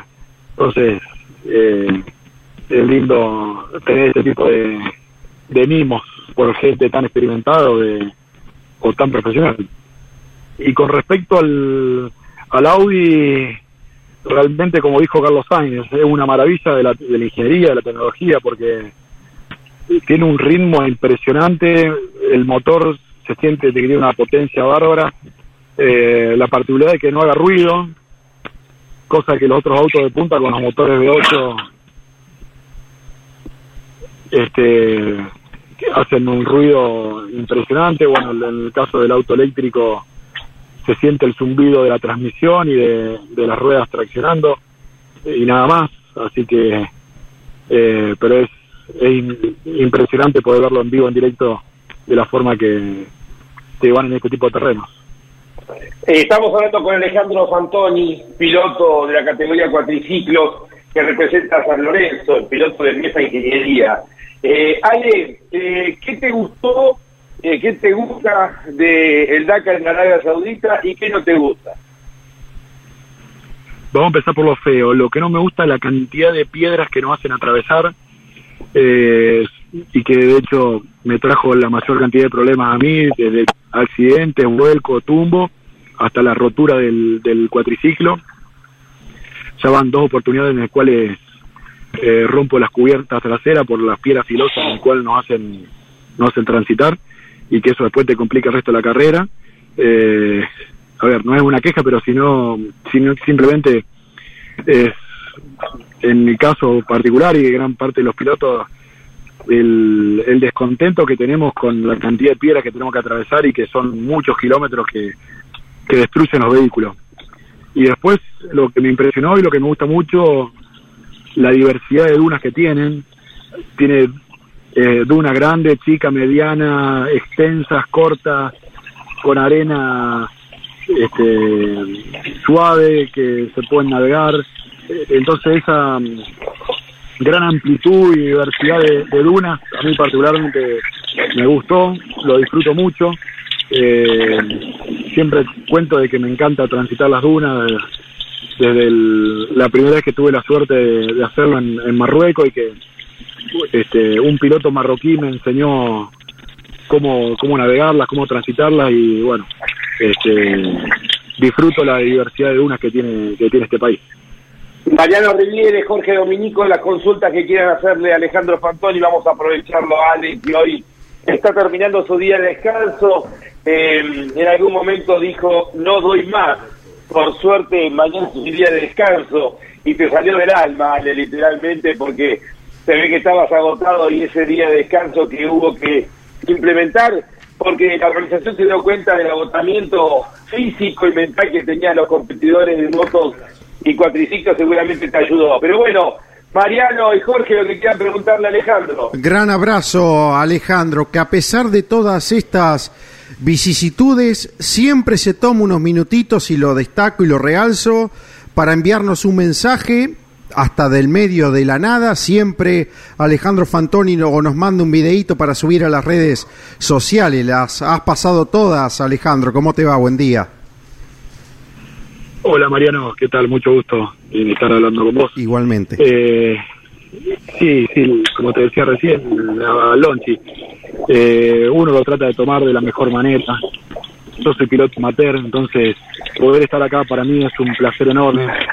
Eh, en cierto modo son mis vacaciones, entonces eh, lo tengo que disfrutar. Lógicamente que estando en carrera las condiciones adversas siempre aparecen y uno tiene que ponerle el pecho para salir adelante y poder eh, continuar en este en este en esta tan grande carrera. Eh, pero bueno el humor lo tengo que poner lo, tengo que mantener y, y bueno eh, qué mejor que poder expresarlo con algún videíto o alguna foto para que la gente sepa qué es lo que a uno le toca vivir Sos un luchador eh, y así venís avanzando en la carrera. ¿Qué Dakar te has encontrado ahora en Arabia Saudita en relación al anterior que vos habías corrido? No, totalmente distinto. Eh, los terrenos, eh, como te decía recién, eh, hay, a, comparación de Sudamérica, eh, es menor la, la cantidad de diversidad de terrenos. Acá tenemos muchos caminos de piedra, muchos caminos trabados y las dunas. En cambio, en Sudamérica, en el, en el caso mío, que tuve la suerte de hacer en el 2018 Perú, Bolivia, Argentina, eh, tuvimos de todo. Tuvimos las dunas gigantes de Perú, tuvimos el altiplano de Bolivia con esa altura este, que tantas complejidades mecánicas y físicas nos traía y con los terrenos que nos, nos hacían transitar en el medio de la lluvia, del barro, este, del lodo. Después, bueno, Argentina, lo que ya todos conocemos, que tenemos de todo, tenemos río seco, tenemos cañadones, tenemos eh, llanuras amplias, tenemos piedras, tenemos fefes, tenemos este, barro, tenemos las dunas de Niwil, tenemos la- las dunas de Belén y de Fiambará. Eh, este, gracias a Dios en nuestro país tenemos de todo y que bueno, acá en, en Arabia Saudita los terrenos, la geografía es más acortada, eh, más este, diminuta en, el sentido de, de lugares por donde nos pueden hacer transitar, entonces creo yo que la organización busca la complejidad y busca la dureza de los terrenos para, para hacer el Dakar más difícil posible. Tengo una consulta, un abrazo grande, te saluda Jorge Dominico eh, Alejandro, eh, porque me llamó mucho la atención, obviamente, el detalle que haces del momento en que los autos te van alcanzando. Y muchas veces se menciona, eh, hay aquel que tiene experiencia en motos y que tiene cierta, cierto cuidado a pesar de estar luchando la carrera. Se lo ha mencionado en algún momento a Stefan Peter Hansel como un hombre que se toma un margen más para superarlos. ¿Es verdad esto? ¿Te pasan muy cerquita? ¿Tenés que correrte vos? ¿O hay autos que eh, preferís eh, hacerte a un lado para que ellos pasen con tranquilidad cuando van haciendo la carrera? En el momento en que te alcanzan a, a vos y a todos los pilotos de cuatriciclos y motos. Hola Jorge, un gusto saludarte. Mirá, la verdad es que uno nunca sabe quién te va a pasar porque este, lógicamente viene mirando para adelante, no tenemos tiempo de mirar para atrás porque si mirás para atrás te descuidás y, viene el golpe. Entonces en el momento que nos, que hace sonar el Sentinel, que el Sentinel es un, un sonido eh, eh, particular que tienen los autos y otros los camiones, eh, simplemente nos tenemos que correr, porque si no te pasan por encima. Eh, por supuesto que uno sabe que los primeros 10, 12 sonidos que, que vamos a escuchar durante el día son los pilotos de punta de auto y que son los que más rápido te van a pasar. Eh, y depende del terreno que donde nos, nos toque. Por ejemplo, si es una duna eh, y en la duna tenés varias opciones de paso, a lo mejor ni te lo tocan ni te pasan a 10, 20, 30, 40, 50 metros de la huella que uno va transitando, pero después en otros caminos que son mucho más cerrados, eh, sí, te tenés que correr y hacerte un costado porque te, pisan, eh, literalmente te pisan. Me ha pasado en el Dakar anterior donde casi tengo un accidente con, con un camión que yo me alcancé a correr y el piloto delante mío no se corrió y el camión lo atropelló. Este, y ahí aprendí que cuando escuchamos el Sentinel nos tenemos que correr, sea como sea, porque, a ver, Peter Hansel tiene la particularidad de ser cuidadoso eh, al pasarnos, pero hay otros que no entienden de que uno viene luchando con el vehículo para poder transitar ese camino y no es fácil salirse de la huella de una manera natural como se puede salir un auto o un camión. Eh, con el cuatriciclo es mucho más difícil. Eh, entonces, hay pilotos que, que lo entienden y, y te respetan y se toman su tiempo y hay otros que este, que parece que a propósito lo hacen de, de querer pasarte cerca y, y después llenarte de piedra o arena cuando, cuando les toca acelerar delante tuyo. Me imagino los insultos internos que, que, que harás. Eh, Ale, bueno, son las 17.45 en el Reino de Arabia Saudita, en su capital, en Riyadh. ¿Qué te queda por delante del día de hoy y mañana por la mañana antes de emprender lo que va a ser el gran desafío de esta segunda parte de- del Dakar, ese gigantesco eh, desierto ¿no? que les va a tocar transitar? Mira, la verdad que este día al tener este, todas las horas libres, lo aproveché para ordenar toda la ropa que hemos estado usando todos estos días, de hacer un poco de limpieza, de orden, eh, acomodar el motorhome donde estamos conviviendo con otros dos pilotos franceses, estar con el este, con los mecánicos, ver las, los trabajos que estaban haciendo en el cuatriciclo, ayudarlos un rato. Lógicamente a la mañana descansé, aproveché para para ver mails y, mensajes que tenía trazado de mi actividad laboral, de mi empresa, que me puse al día también con mi, con mi trabajo. Y bueno, ahora lo único que me queda es hacer otra sesión más de masaje, que fue una, sesión cortita en la mañana, ahora la tarde voy a hacer otra, para poder reponer este cuerpo que créeme que los primeros ocho días fueron durísimos. Así que eh, quedará por hacerme masaje, una ducha, cenar y a dormir temprano para estar listo para mañana martes arrancar la segunda parte de la carrera. Bueno, vale, el equipo campeones los va a seguir acompañando como todo el Dakar. Eh, vamos a hacer más de 90 horas de transmisión. Eh, estamos permanentemente informando, obviamente, de cada uno de ustedes a medida que van avanzando dentro de cada una de las etapas. Así que te enviamos un fuerte abrazo. Ya lograste el primer objetivo, que era llegar al día de descanso. Y ahora, bueno, a, meterle con todo en las seis etapas que quedan para poder celebrar al final de la carrera haberle ganado al Dakar. Bueno, muchísimas gracias, Lonchi, Jorge, este, eh, a todos, el equipo. Siento que, como te decía, cuando nos, nos tuvimos los primeros eh, contactos, siempre fue este televidente o, o escuchar o escuchaba la radio y lo seguía este, a través de, todas las transmisiones que hacen desde hace muchísimos años, por el espíritu ferrero que tengo desde siempre, de cuando corría y tu papá transmitía el, el, el en el semipermanente de San Lorenzo, donde yo soy. Sí, Este, sí. Así que, bueno, imagínate tantos recuerdos que tengo, gracias a Dios, de, de campeones. Y bueno, hoy por hoy estar en contacto con ustedes de otra manera, eh, siendo entrevistado, para mí es enorme y, y les agradezco eternamente el apoyo y, y la, y, la, y la ayuda que nos dan a los pilotos estando acá lejos de la familia y los amigos. Abrazo grande, querido Ale. Suerte y a terminar la carrera, que es lo importante, estás metido dentro de los 10 mejores en la categoría cuatriciclos. El objetivo ahora es ganarle al Dakar. Un abrazo grande, querido Ale. Un millón de gracias y bueno, déjame saludar a toda la ciudad de San Lorenzo, a toda la provincia de Santa Fe, del cual estoy teniendo la suerte de representar, a toda mi familia, a los amigos que, que me han estado escribiendo todos estos días, dándome un apoyo y a toda la gente que me escribe en las redes sociales, que sin duda que es un empujón muy grande y por supuesto que el objetivo estará en, llegar el domingo que viene, 15 de enero a Damán y poder tener la medalla, así que bueno, eh, vamos a estar preparándonos y, y, con la mente bien bien firme en eso. Abrazo grande para todos y muchas gracias nuevamente.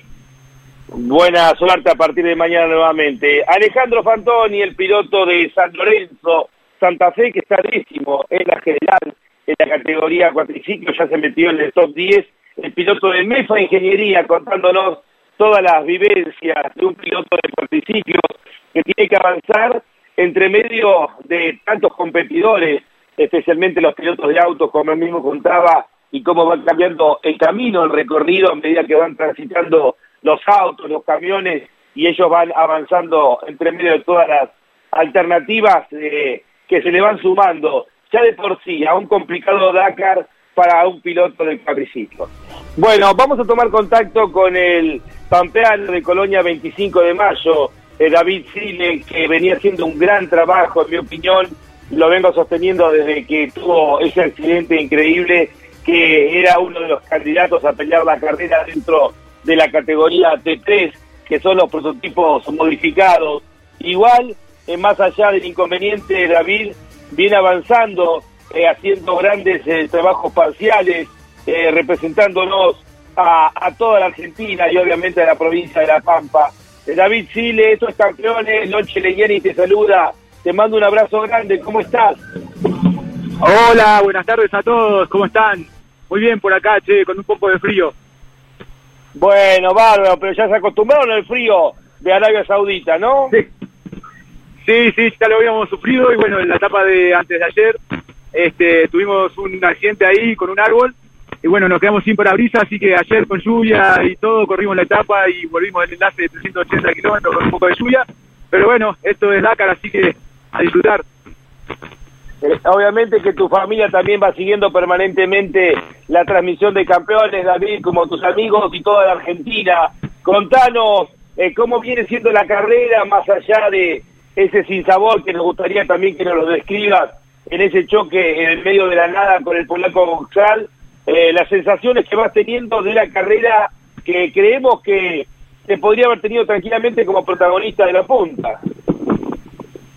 Sí, sí, lamentablemente nos tocó a nosotros esta vez. Eh, la situación es una cosa rara, digamos, que sucedió y bueno, lamentablemente somos los protagonistas del accidente, pero nada, es una cosa eh, no querida por ninguno de los dos pilotos y nada, ellos eh, estaban en el punto ciego, nosotros estábamos en el punto ciego de ellos y, ellos en el mismo punto ciego nuestro, así que este, nos encontramos ahí, no lo pudimos ver y bueno, eh, lamentablemente nosotros quedamos afuera, ellos pudieron seguir, incluso nos prestamos una herramienta ahí en el momento de que estábamos tratando de reparar, ellos este, nos pidieron una herramienta, nosotros le pedimos ayuda por otras cosas y, ya el compañerismo nunca se pierde y somos parte del mismo equipo, así que este, tratando de, superar el, el, cimbronazo, pero, pero bien, a nosotros nos cambió un poco la carrera, eh, nos cambió absolutamente de toda la estrategia, porque bueno, veníamos con una intención de, entrar entre los cinco primeros y, veníamos bien orientados, bien perfilados, pero bueno, lamentablemente después de esto, eh, nada, cambió, cambió todo el Dakar para nosotros.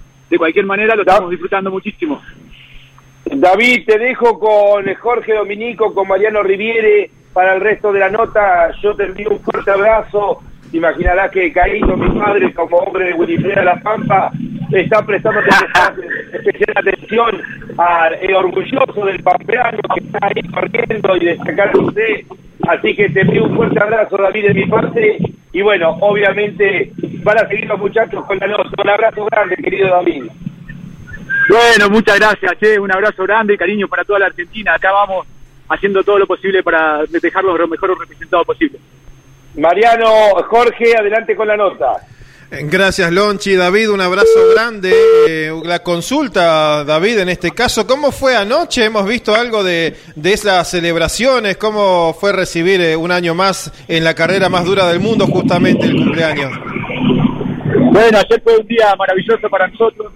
Eh, la carrera veníamos en una muy buena posición, en un principio veníamos segundos a 17 segundos de la punta y en el kilómetro 240, como digo ahí en la nota, se me cruzó una piedrita y lamentablemente nos quitó la posibilidad de festejar con, más ganas. Pero nada, muy bien acá la gente que hemos hecho un grupo muy bueno ahí con Chaleco, con, con Lucas del Río, con Ferioli, hemos armado ahí un, un stand para, para el cumpleaños y hemos pasado un día fabuloso con los chicos, compartiendo con, con los navegantes, con los pilotos, con los chicos que vienen a ayudar, así que fue muy ameno y la verdad que uno de los mejores cumpleaños de mi vida, ¿no?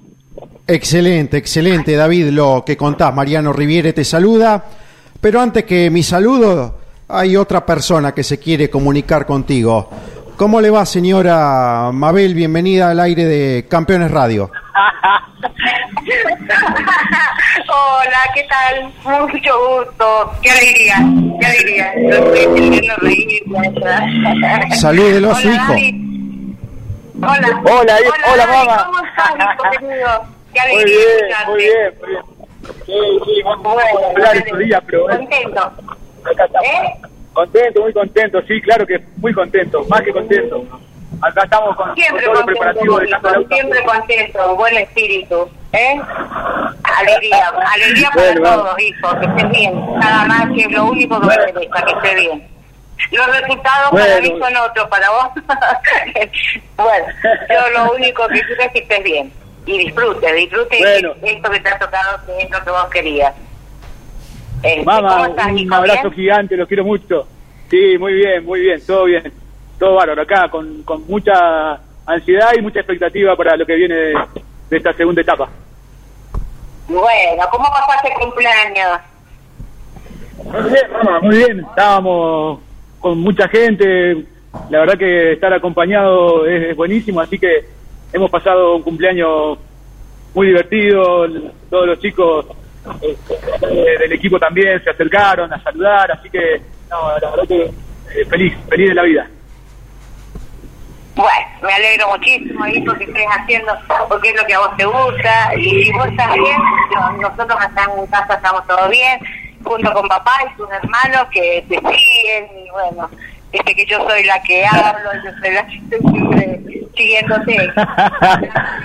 Te estás haciendo famosa, mamá. Me levanto, me levanto dos horas antes y tengo que esperar que comience la transmisión y me se me son largas las horas esperando. Bueno, mamá. Te estás haciendo famosa, te decía. Perfecto, comentarle. Muy buena la transmisión, me, me gusta escuchar los relatos, los comentarios que hacen, así que excelente todo. Y ojalá tengas mucha suerte mañana y bueno, y puedas terminar la carrera, hijo. Bueno, bueno, gracias, mamá. Saludos para todos, los quiero mucho. Bueno, igual, nosotros esperamos con mucho cariño, hijo, y bueno, ojalá todo salga bien. ¿Eh? Así va a ser. Vamos para adelante. a Maxi, a todo su equipo y bueno, y a la gente de la radio, muchas gracias por esta esta oportunidad que me han dado de saludar. Un beso grande, hijo, te quiero mucho y mucha suerte para mañana. Mucha suerte para mañana y todos los días que siguen. Vamos, vamos, vamos, vamos. Abrazo grande para todos. Te quiero, hijo. Un beso. Ahí estaba David, el diálogo con tu mamá. Bueno, qué motivo, che. No, eh, siempre nos gusta, obviamente, establecer el contacto con familiares, con gente querida que vive en el Dakar a la distancia de una manera muy Totalmente. particular y más siendo tu mamá. Totalmente. Pobre mamá, ha sufrido tanto, así que este, estas alegrías nos vienen bien a todos, siempre. Me alegro, me alegro mucho. También ha sido ha sido parte del esfuerzo de, de poder estar acá, que no ha sido poco. Hemos trabajado mucho todo el año para, para lograr estar acá. Bueno, lamentablemente no estamos corriendo Dakar, pero bueno, la semana la semana que viene de carrera este, tenemos la posibilidad de correr por la fecha del Campeonato del Mundo. Y bueno, vamos a ir por eso. Eh, vemos que, que estamos muy bien con el ritmo y, y creo que estamos con posibilidades buenas, así que tratar de hacer las cosas bien. Mañana es un día importante para nosotros porque largamos dentro de los primeros 50 autos, no hay camiones adelante nuestro y largamos cada un minuto, así que es una buena oportunidad para, para salir a atacar. Describinos, eh, David, qué se hace en este momento, dónde estás, eh, qué estás observando, cómo está el clima allí por Arabia Saudita ya en la tarde de Arabia. Bueno, acá estamos en el equipo, estoy al lado del auto permanentemente. Este, el equipo es un equipo que tiene 27 autos, así que tenés muchísimo para mirar, este, mucho para copiar y para, para aprender, así que en este momento estamos en Riyadh, que es la capital de Arabia. Eh, estamos en un predio que por suerte tiene, tiene todo cemento, así que no hay mucha tierra, corre un poco de viento y hace bastante frío. En este momento Sebastián está en el briefing, eh, así que estoy solo por acá mirando el auto, han puesto gran parte del auto nuevo, eh, se cambia caja, se cambian palieres, se cambia dirección, turbo. Y bueno, ahora si bien termine el auto, seguramente vamos a ir a, probarlo, que esté todo, todo ok para poder largar mañana con el auto entero. Bárbaro, David. Sebastián, obviamente, Sebastián Cesana, tu navegante. Consulta final, Jorge. Eh, en la despedida te despide Jorge Dominico, quien ha compartido muchísimas etapas eh, dakarianas y del campeonato de navegación, del SAR, obviamente, con, Claro todo- que sí. con todos ustedes. Bueno, David, Claro que sí, un saludo muy grande. Eh, la alegría nuestra de, de verte también en el diálogo con, con la familia, David, porque sabes que las cuarenta y pico de horas que vos estás eh, ahí adentro de la prueba especial son las cuarenta y pico de horas que ellos están siguiendo en la transmisión, los tiempos, ellos hacen el mismo Dakar, están viviendo en el mismo uso horario que ustedes. Y para nosotros es siempre una enorme alegría poder eh, eh, ser ese vínculo, es una, una función, es parte de nuestro trabajo no solo comunicar el resultado, sino llevar eh, a, la- a sus familias las voces de ustedes, porque cuando estamos ahí en la carrera, en este caso me incluyo, uno vive a un ritmo diferente y no tiene tiempo de mandar mensajes o de hablar todos los días.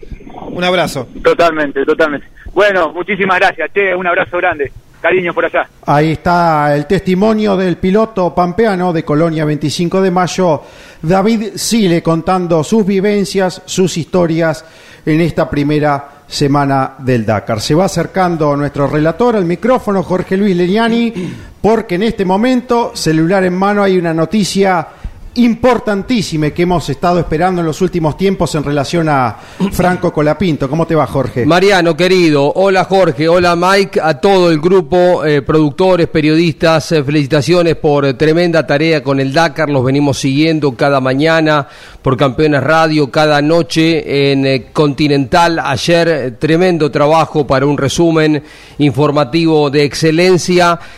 bueno, teníamos la información de que salía hoy la noticia y ya es confirmación.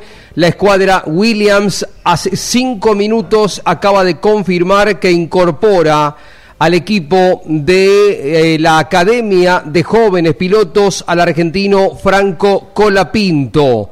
Era lo que esperábamos conocer. Franco Colapinto es parte de la escuadra oficial Williams. ¿Qué significa esto? Colapinto estará los mismos fines de semana que corre la Fórmula 3 o corre la Fórmula 1, vinculado, escuchando todo lo que pasa eh, en el equipo, va a recibir un acompañamiento económico que facilita muchísimo las cosas para que Franco pueda hacer. Este año Fórmula 3, este año Fórmula 3, para pelear el campeonato. En un par de competencias ya tendremos precisiones, dos o tres, poder probar durante algunos minutos el día viernes un auto de Fórmula 1. ¿Cuánto hace no vemos un argentino arriba de un Fórmula 1? Y más aún en el fin de semana, ¿no? De carrera, más aún en el fin de semana.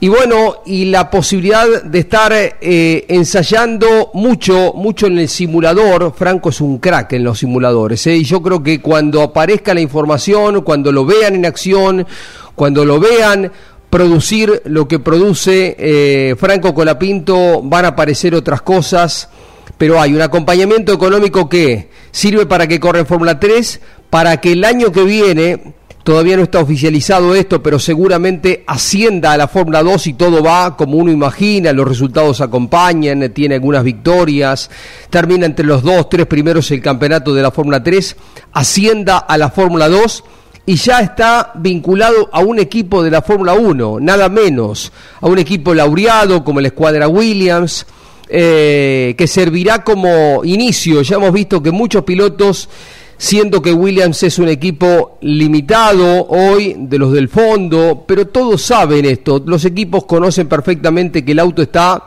a tanto tiempo. Si ganan los duelos internos, si está rápido, si muestra las mismas condiciones que ha mostrado en su escalera ascendente, que ha llevado a que se destaque a nivel mundial, porque Colapinto está muy bien considerado a nivel mundial. Tenemos un lindo camino por delante, todo dependerá de él, pero el anuncio que hemos recibido hace siete minutos, ocho minutos ya, nueve minutos ahora, que Williams lo ha confirmado como parte de los eh, integrantes de la Academia de Jóvenes Pilotos para correr este año la Fórmula 3. Hay un argentino en una escalada internacional notable y que va de la mano de sus grandes condiciones. Franco Colapinto es piloto Williams, ¿eh? Y hay una linda foto de él, de civil, con el casco, orgulloso, bien eh, amplia en eh, el diseño, la bandera argentina en el lateral de su casco y un Williams detrás. Una larga historia de este equipo eh, inglés que acaba de incorporar a Franco Colapinto, ya es oficial. Se demoró un poquito más de la cuenta, pero ya se sabe entonces, Mariano Jorge, que Franquito será piloto Williams en esta temporada, a partir de esta temporada. Qué noticia, qué gran eh, noticia, sin dudas. Jorge, hay que ir hasta el año, eh, lo estamos chequeando a ver con Jorge Dominico, hasta el año 2006, cuando fue la última temporada de José María López como cuarto piloto del equipo Renault de Fórmula 1, siendo el gran desarrollador de esos autos y tester, lo que llevó a cabo entre el año 2001 y 2006, el piloto cordobés. Eh, y además, eh, Colapinto destaca, más allá del anuncio y las palabras medidas con las que se realizan este tipo de cuestiones, eh, el hecho de la historia y que vincula al argentino, por ejemplo, Carlos Reutemann en su momento con el equipo Williams. Y dice oficialmente la escudería que como parte de Williams Racing Driver Academy, de la Academia de Pilotos de Williams Racing, eh, Franco estará inmerso en todos los trabajos, tanto al lado de la pista como en la eh, fábrica de Groove, eh, que estará cerca, eh, trabajando cerca de todos los departamentos. En Williams, estará adentro y fuera de la pista y tendrá muchas labores en el simulador para tener, una vez que maneje el vehículo, miren las cosas que estamos hablando y parecen mentira, una vez que maneje el vehículo pueda dar ese feedback, esa, esa ida y vuelta y que sea útil para el equipo Williams. Por tanto, estará muy bien entrenado en todas las áreas del equipo y en el simulador para el momento en que se acerque realmente al vehículo Williams. Una de las grandes noticias eh, seguramente del verano, reiteramos, eh, Franco Colapinto y también eh, inmediatamente llegó la confirmación de la escuadra MP, esto no es novedad, el MP es un equipo que está consolidado en la Fórmula 3, que está muy fuerte en la Fórmula 2, es el camino que se esperaba conocer, el MP es un equipo conocido por Franco Colapinto y también hacen su anuncio hace 13 minutos y ya tiene 4.234 4.237 visualizaciones. Franco Está, de vuelta en el equipo, Isbach dice, y es piloto Williams de la Academia de Pilotos. Franco Colapinto, reiteramos una noticia que resuena en la Argentina, que va a estar en todos los portales, no solo vinculados al automovilismo, por supuesto, no solo vinculados al deporte obvio, sino también aparecerá en La Nación, aparecerá en Infobae, aparecerá en Clarín en un ratito. Un argentino está vinculado al equipo Williams. ¿Qué significa esto? Reitero, un acompañamiento económico, sponsorización para correr este año en la Fórmula 3, sponsorización también para correr el año que viene en la Fórmula 2.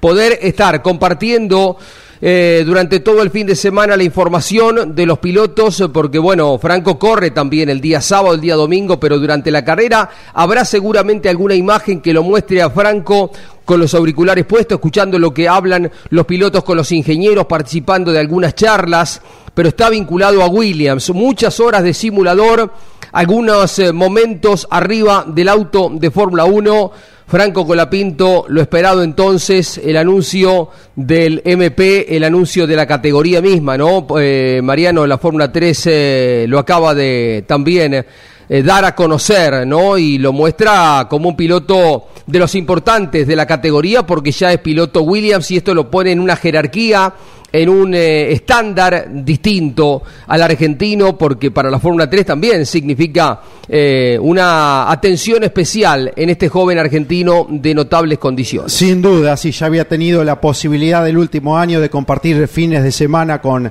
la máxima categoría internacional y ahora hacerlo ligado a Williams, donde tiene confirmado a Alex Albon como uno de los pilotos titulares, el británico de ascendencia tailandesa, con la posibilidad de competir en Williams, y Logan Sargent, otro piloto también, este se está incorporando, que le da a Estados Unidos su primer piloto en Fórmula 1 tras Alexander Rossi, que tuvo un breve paso allí por 2015, y Scott Speed en 2006 y 2007, los dos pilotos de Williams titulares en Fórmula 1, con los que Franco Colapinto tendrá la posibilidad de intercambiar datos y, como decías, Jorge Luis, hasta de girar algún viernes de ensayos de la máxima categoría. Williams y Argentina están muy ligados al automovilismo internacional. En el año 68, Frank Williams, cuando empezaba a hacer su equipo, tuvo de pilotos a Carlos Pairetti, a Cacho Fangio y a Néstor Jesús García Vega en la Fórmula 2, en la temporada de Fórmula 2.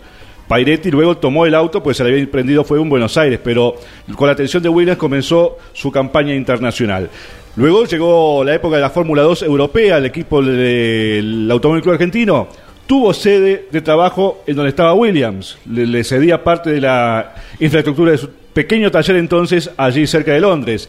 Y más acá en el tiempo, por supuesto, recordamos la conexión con Carlos Alberto Reutemann precisamente en la última parte de su campaña peleando que el título del año 81 y que luego en Sudáfrica y Brasil del 82 fueron sus últimas dos carreras en la temporada de Fórmula 1. La gran noticia, la gran noticia sin dudas de los últimos tiempos para los argentinos, lo que se esperaba, la continuidad internacional de Franco Colapinto ahora ligado a Williams, a trabajando junto a la histórica escuadra a partir del próximo año en Fórmula 3. Y si hablamos de Williams, hablamos de árabe, de música árabe, que estuvo muy ligado también al equipo. Eh, hicimos un alto en el Dakar porque valía obviamente, era la noticia en instantes en el aire de Campeones Radio con Franco Colapinto y grandes novedades para esta temporada a nivel internacional. Claudio Orellano y seguimos en la continuidad de campeones y el Dakar. Del 2 al 5 de febrero, Fiesta Nacional del Automovilismo en Balcarce, con la presencia de pilotos y campeones de categorías nacionales, los shows de Turf, FMK Chano Axel y Los Nocheros, Balcarce, capital nacional del automovilismo. Con Arpisa, alimentos saludables para todo el mundo. Colcar, concesionario oficial Mercedes-Benz. Colcar, el secreto del éxito es estar bien acompañado. Acceso a este kilómetro 35 Moreno. Halpern, 20 años cuidando el recurso más valioso que tiene la naturaleza, el agua. Halpern, estamos en todo el país. DuPont Argentina para su producto Kevlar. 7240 Team. Club Atlético Boca Juniors. Indumentaria Bodacius. Tanques OLM.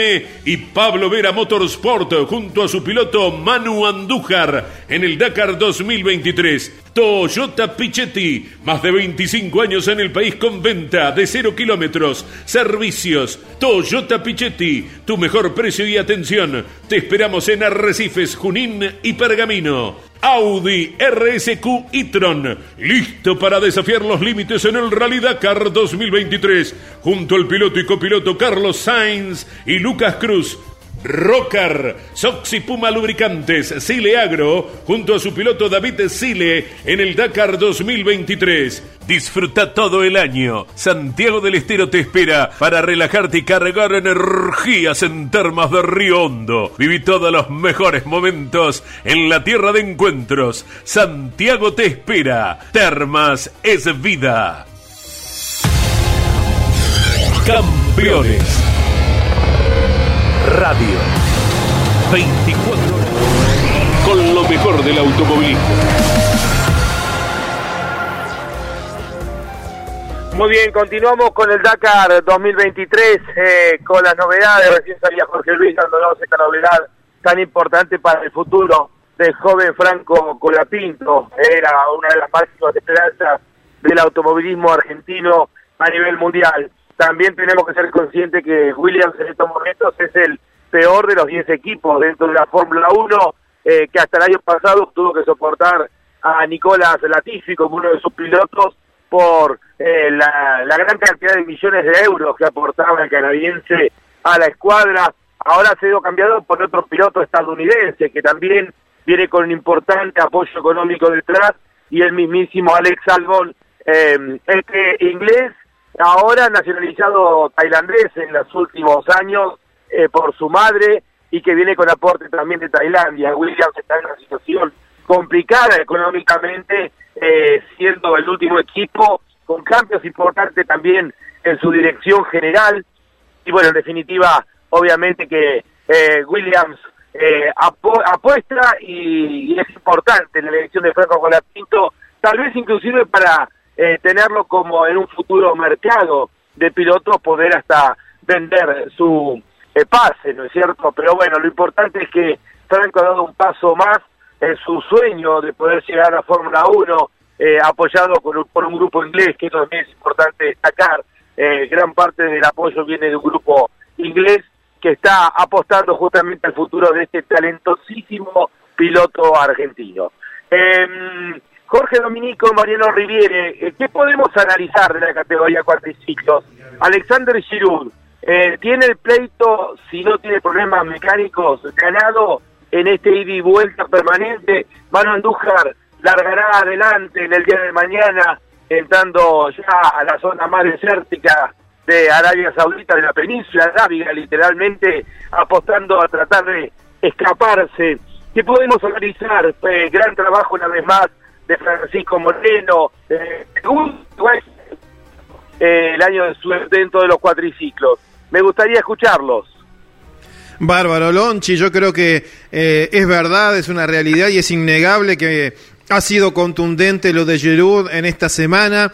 Si ha tenido inconvenientes, los, los ha sabido eh, salvar con, con, mucha naturalidad, porque de hecho gran parte de la semana ha, ha, sido toda suya también en cuanto al tiempo general de la jornada. Lo de Francisco Moreno es realmente interesante, eh, otra vez cuidando el vehículo pero eh, con la distancia que eso conlleva, ¿no? A veces tener demasiado cuidado sobre la máquina hace que las distancias sean mayores y particularmente ayer estuvo sufriendo con la rotura de la tapa del embrague que le hizo detenerse a reparar varias veces y ceder aún más. Eh, después de que se le devolvieron esos 28 minutos que correspondían a un control horario que fue mal registrado por la organización, se chequeó y luego se le retiró esa penalidad de 28 minutos. Francisco Moreno ya accedió a ese eh, segundo lugar de la general y Manu Andújar que viene trepando y avanzando, eh, siendo muy veloz cada vez que tiene la chance, inclusive ayer recuperándose de esa caída que él mismo eh, nos contaba en el aire de campeones eh, y con toda la ilusión, sabiendo de que el medio mecánico y lo, difícil que se viene en la próxima semana eh, hace que la carrera esté absolutamente abierta. cuando hoy mencionabas que lo notabas eh, tal vez como fuera de foco, como una de las palabras que encontraste para describir ese sentimiento que te daba Manu. Eh, lo que puedo decir, Lonchi, es que es la primera vez que Manu está en este lado del mostrador, en el que es un gran, gran candidato y ya tiene eh, todo ganado. Ya ha sido campeón del mundo, ya ha ganado el Dakar y a partir de ahora como que, claro, la vara es siempre ir por la victoria. Anteriormente él ha venido creciendo psicológicamente, siempre es una fortaleza que después de varios abandonos logró meter un top 5, luego eh, estar luchando adelante, luego quedarse con la victoria de, del Dakar y a partir de ahora siempre tiene esa enorme presión. Claro, es un piloto veloz, trabaja muy bien con el equipo, tiene experiencia y ha ganado el Dakar. Uno siempre lo quiere ver arriba y es la primera vez que como candidato le toca surfear todas estas complicaciones y salir adelante, ¿no? Correcto. Eh, tal vez la palabra sea, eh, lo noté como, em, como eh, no sé si fuera de foco la palabra enojado, como, como no relajado, ¿no?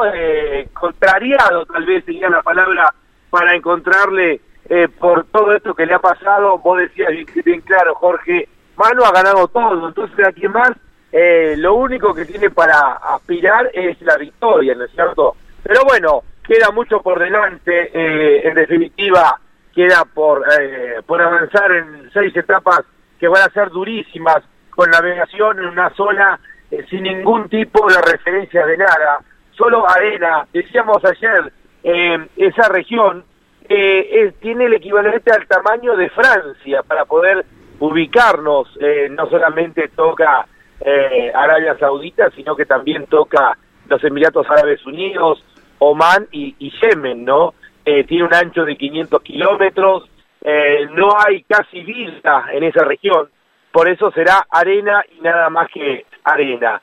Así que bueno, eh, vamos a escuchar a Manu Andújar, el piloto de Lobos, cuando hablábamos en el día de ayer con él, terminada la octava etapa.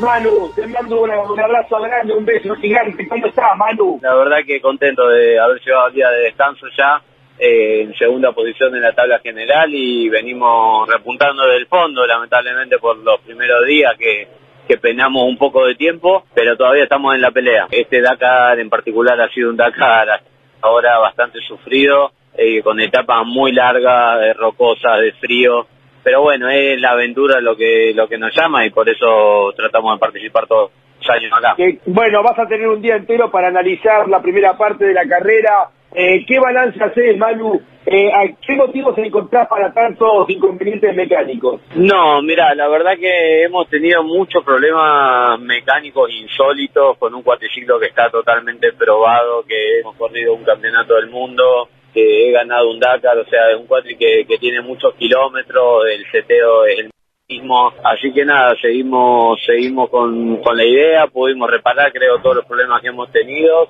eh, ya hace dos etapas que, que pudimos ganar dos etapas consecutivas, así que creo que venimos por el camino correcto ahora. Hola Manuel, buen día, eh, buenas tardes, nochecitas para vos, casi casi. Eh, no sabés la cantidad de gente, ¿no? Apoyando, no solo de Lobo, sino también a vos, a todos los argentinos. ¿Y cuál ha sido el trabajo más importante que has tenido que realizar hasta el momento eh, en lo que va de, de esta etapa? Primero dejame mandar un saludo muy grande a la gente de mi pueblo que siempre me apoya, me mandan mensajes al Instagram y por ahí no, no llego a contestarlos todos porque Claro. la vida de cuando estás acá en el Dakar es, es muy apresurada y cada minuto cuenta, pero que, que se queden tranquilos que yo los leo todos los mensajes y que se los recontra agradezco porque para mí es muy importante. Eh, creo que lo más complicado que nos ha tocado tocado fueron creo que fue la etapa 2 y la etapa 3 o 4, bien no recuerdo, que hemos tenido dos problemas mecánicos que nos alejaron de la punta prácticamente una hora y media y ese tiempo es un tiempo que lo acarreas durante todo el Dakar. Entonces para poder descontar ese tiempo es muy difícil solo con manejo, sino no que, que ya depende del resultado de otras personas también. Eh, tengo entendido que tuviste una caída, hiciste una remontada increíble, descontándole en media etapa 18 minutos a Alexandra Giroud y al resto de los competidores. Mirá, la verdad que, fue para mí un, día muy lindo. En lo personal fue un mismo como piloto el hecho de, tener un accidente bo- boludo, por así decirlo, porque me distrajo un segundo mirando la hoja y cuando volví a mirar de frente tenía una pared, volqué el cuatriciclo, me, me levanté, lo di vuelta y pude meter ritmo para ganar la etapa y es la primera vez que me pasa algo así. Así que, que muy contento con- conmigo, con el equipo y con el cuatriciclo que me dan día a día para poder salir y hacer esas cosas, que son cosas, la verdad, eh, bastante ilógicas, que un piloto se caiga y pueda ganar. Así que, que muy contento, pero no deja de ser un mismo para el alma y nada más. Creo que el objetivo es no caerse y ser eh, consecuente en las etapas todos los días, día tras día. ¿Cómo estás en la plenitud terminando la etapa del día de hoy? ¿Se puede ir por la proeza de intentar descontar la diferencia de Alexander Giroud eh, de una hora 41 minutos?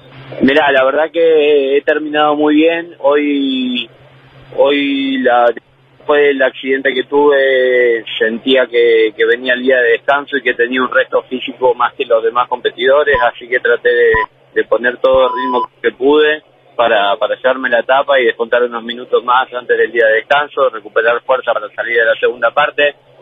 Y la realidad es que una hora y cuarenta es mucho tiempo para descontar manejando. Ya sacarle 15 minutos por etapa a un piloto como Alexander es muchísimo.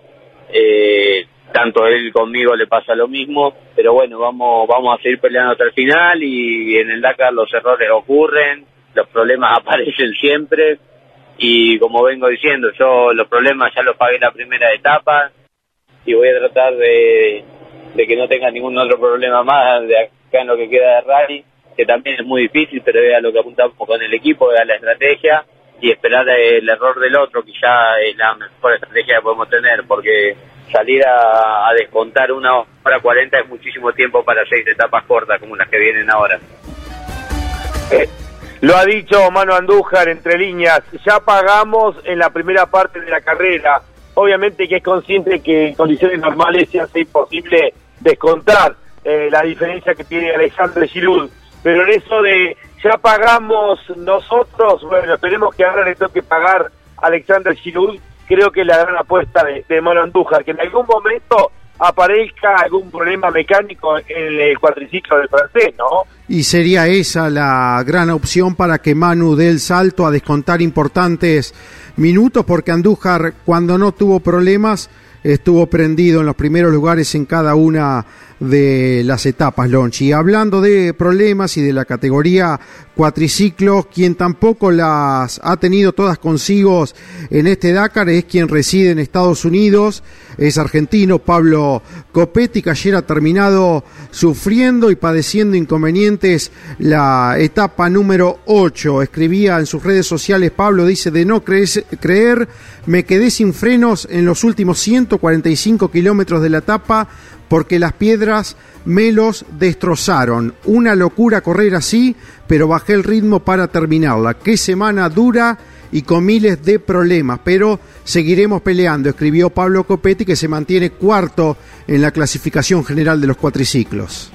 Muchas críticas de los pilotos de cuatriciclos con la cantidad de piedras, creo que es una de las decisiones que más ha sufrido eh, con esta alternativa. Eh, vamos, bueno, ahora a analizar juntos, creo que tenemos candidatos para pelear la carrera, obviamente tanto en la categoría motos como en la categoría cuatriciclos. Está segundo Kevin Benavides, mucho más cerca Kevin ahí a solamente 13 segundos de la punta, eh, aunque es un lote bien cerrado de 8 a 10 competidores con aspiraciones a ganar la carrera. Eh, en cuatriciclos lo tenemos segundo, tercero y cuarto a eh, Francisco Moreno, Manu Andújar y a Pablo Copetti, esperando algún inconveniente en esta segunda semana con Alexander Giroud. En la categoría autos, más de una hora lleva Nasser la a Henk la pegan. Y bueno, me gustaría un análisis de ustedes, muchachos. ¿Podemos hablar de carrera definida dentro de los autos? Eh, por el conocimiento que tiene Nasser, por la confiabilidad que tiene la Toyota. Todo puede pasar en un Dakar pero en condiciones lógicas y normales y con la experiencia que tiene Nasser parecía encaminarse a su quinta corona. Claro que, que esa es la tendencia, Lonchi. Por supuesto que eh, Nasser tiene el control de, de, todo, ¿no? De casi todo. Eh, todo puede pasar en un Dakar, sí. Todo puede pasar en una carrera de dos días también. Nasser perdió el Abu Dhabi Desert Challenge este, en la temporada anterior, en el 2022 eh, frente al Audi de Stefan Peter Hansel y justo el, Audi eléctrico se quedó con la primera victoria en un mundial en esa carrera porque el auto de Nasser Alatilla falló en el momento clave. Y esas cosas si suceden en una carrera de dos o tres días o una carrera más corta, cuánto uno no puede creer que lo mismo puede pasar cuando queda todavía medio Dakar por delante y la camioneta, aunque sea nueva, tiene al menos una semana de varios golpes y exigencias. Estamos por eh, dando de sentado de que él tiene un control superior al resto porque todos han pasado por la misma exigencia y él es el que más tiempo a favor tiene para manejar las distancias. Llega a su territorio ideal, nace a la tía, el que conoce muy pero muy bien el desierto del Empty Quarter. Ah, ¿Acá no hay? Pero obviamente sus eh, rivales darán todo en la lucha para tratar de que el piloto de Qatar no obtenga un nuevo Dakar, Lonchi.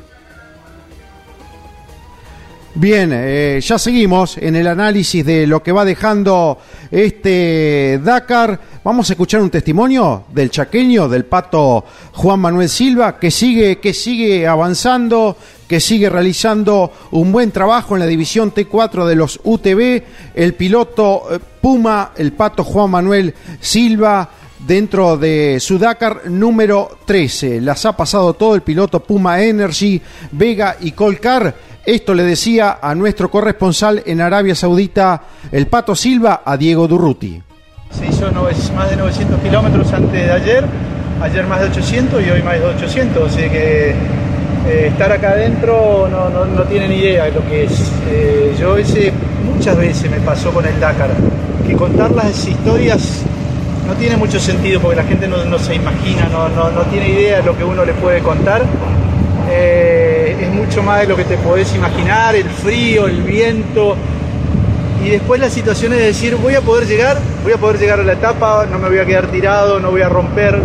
Hoy casi tumbo dos veces, estuve al borde de tumbar. Una tuve, una no tumbé porque, no sé, de arriba me dijeron, bueno, hoy no es tu día de tumbar.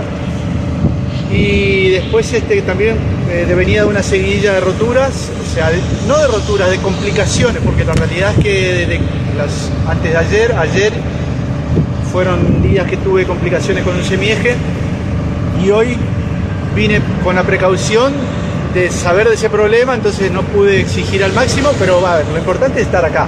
Las complicaciones fueron menores, pero fueron, las pudimos resolver y también nos sirve de experiencia para lo que va a ser la segunda etapa de apuntar a esos problemas y, y estoy seguro que no van a volver a, a repetirse. El testimonio del chaqueño Juan Manuel Silva. Mientras tanto, eh, siguen escribiendo continuamente nuestros oyentes al aire de Campeones Radio. ¿A qué número Jorge Dominico? Y avanzamos con ello. Y continúan eh, llegando los mensajes al 11 44 75 00 00 11 44 75 0000 Buen día a todos los campeones, saludos desde Oberá Misiones, acá estoy firme escuchándolos, dice Armando Valiente, un abrazo grande al hombre de la capital del monte. Buenos días amigos de campeones, como siempre excelente transmisión, gracias a la aplicación los puedo escuchar en mi trabajo en la minera, en los bronces de la cordillera de los Andes, dice un abrazo a la distancia Alfredo Espinosa, que es de Viña del Mar, mira, es un Viña Marino, como eh, Quintanilla creo que es Viña Marino, no estoy, no estoy seguro, ahí seguramente si está escuchando él nos va a corroborar en una de las mineras que tienen siempre muchísima visita. Eh, una vez eh, tuve la oportunidad de estar allí muy cerquita eh, en, en, un gran premio argentino histórico y nos cruzamos con algunos de los psicólogos que van a ser parte de, del trabajo con la gente que hace los turnos. Un abrazo grande que nos escucha desde allí el trabajo y más mensajes al 11 44 75 0000. Hola campeones, eh, saludo a todo el equipo, gracias por hacernos vivir el Dakar como si estuviéramos en Arabia. Saludos desde Coronel Suárez, Gustavo Krenz. Muy bien, y otro mensaje, buen día amigos de campeones, firme siguiendo la transmisión del Dakar, haciendo fuerzas por todos los argentinos que nos representan desde Mar de Ajó. La familia Pueblas manda saludo, algunos más Hola, buen día, sigo en Campeones Radio todos los días. Está interesante el Dakar. Los felicito y envía un abrazo grande sin firma. Y por último, Roberto, les escribo desde Concordia. Felicitaciones por la excelente transmisión del Dakar y por lo que están hablando de los autódromos de Entre Ríos. Me parece que Concordia queda afuera, dice este hombre. ¿Tendrá algún dato, Roberto, desde Concordia? Y excelente la noticia de Colapinto. Agrega, los mensajes llegan al WhatsApp de Campeones Radio 11 44 75 0000. Eh, a ver, eh, Jorge, Mariano, eh, recién estoy acá, bueno, obviamente saliendo de Pinamar, ya rumbo a Buenos Aires para el programa de Fórmula 1 a través de Campeones Radio a las 5 de la tarde que estaremos haciendo en el día de hoy. Conté 18 UTV, eh, acá, algo que va creciendo eh, para uso eh, obviamente en toda la zona eh, tiene que ver con la playa, con la arena.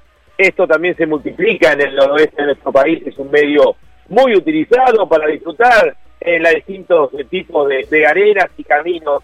Y esto se ve reflejado también dentro del Dakar, donde cerca de 90 vehículos entre las dos divisiones, la T3 y la T4, han competido en esta edición.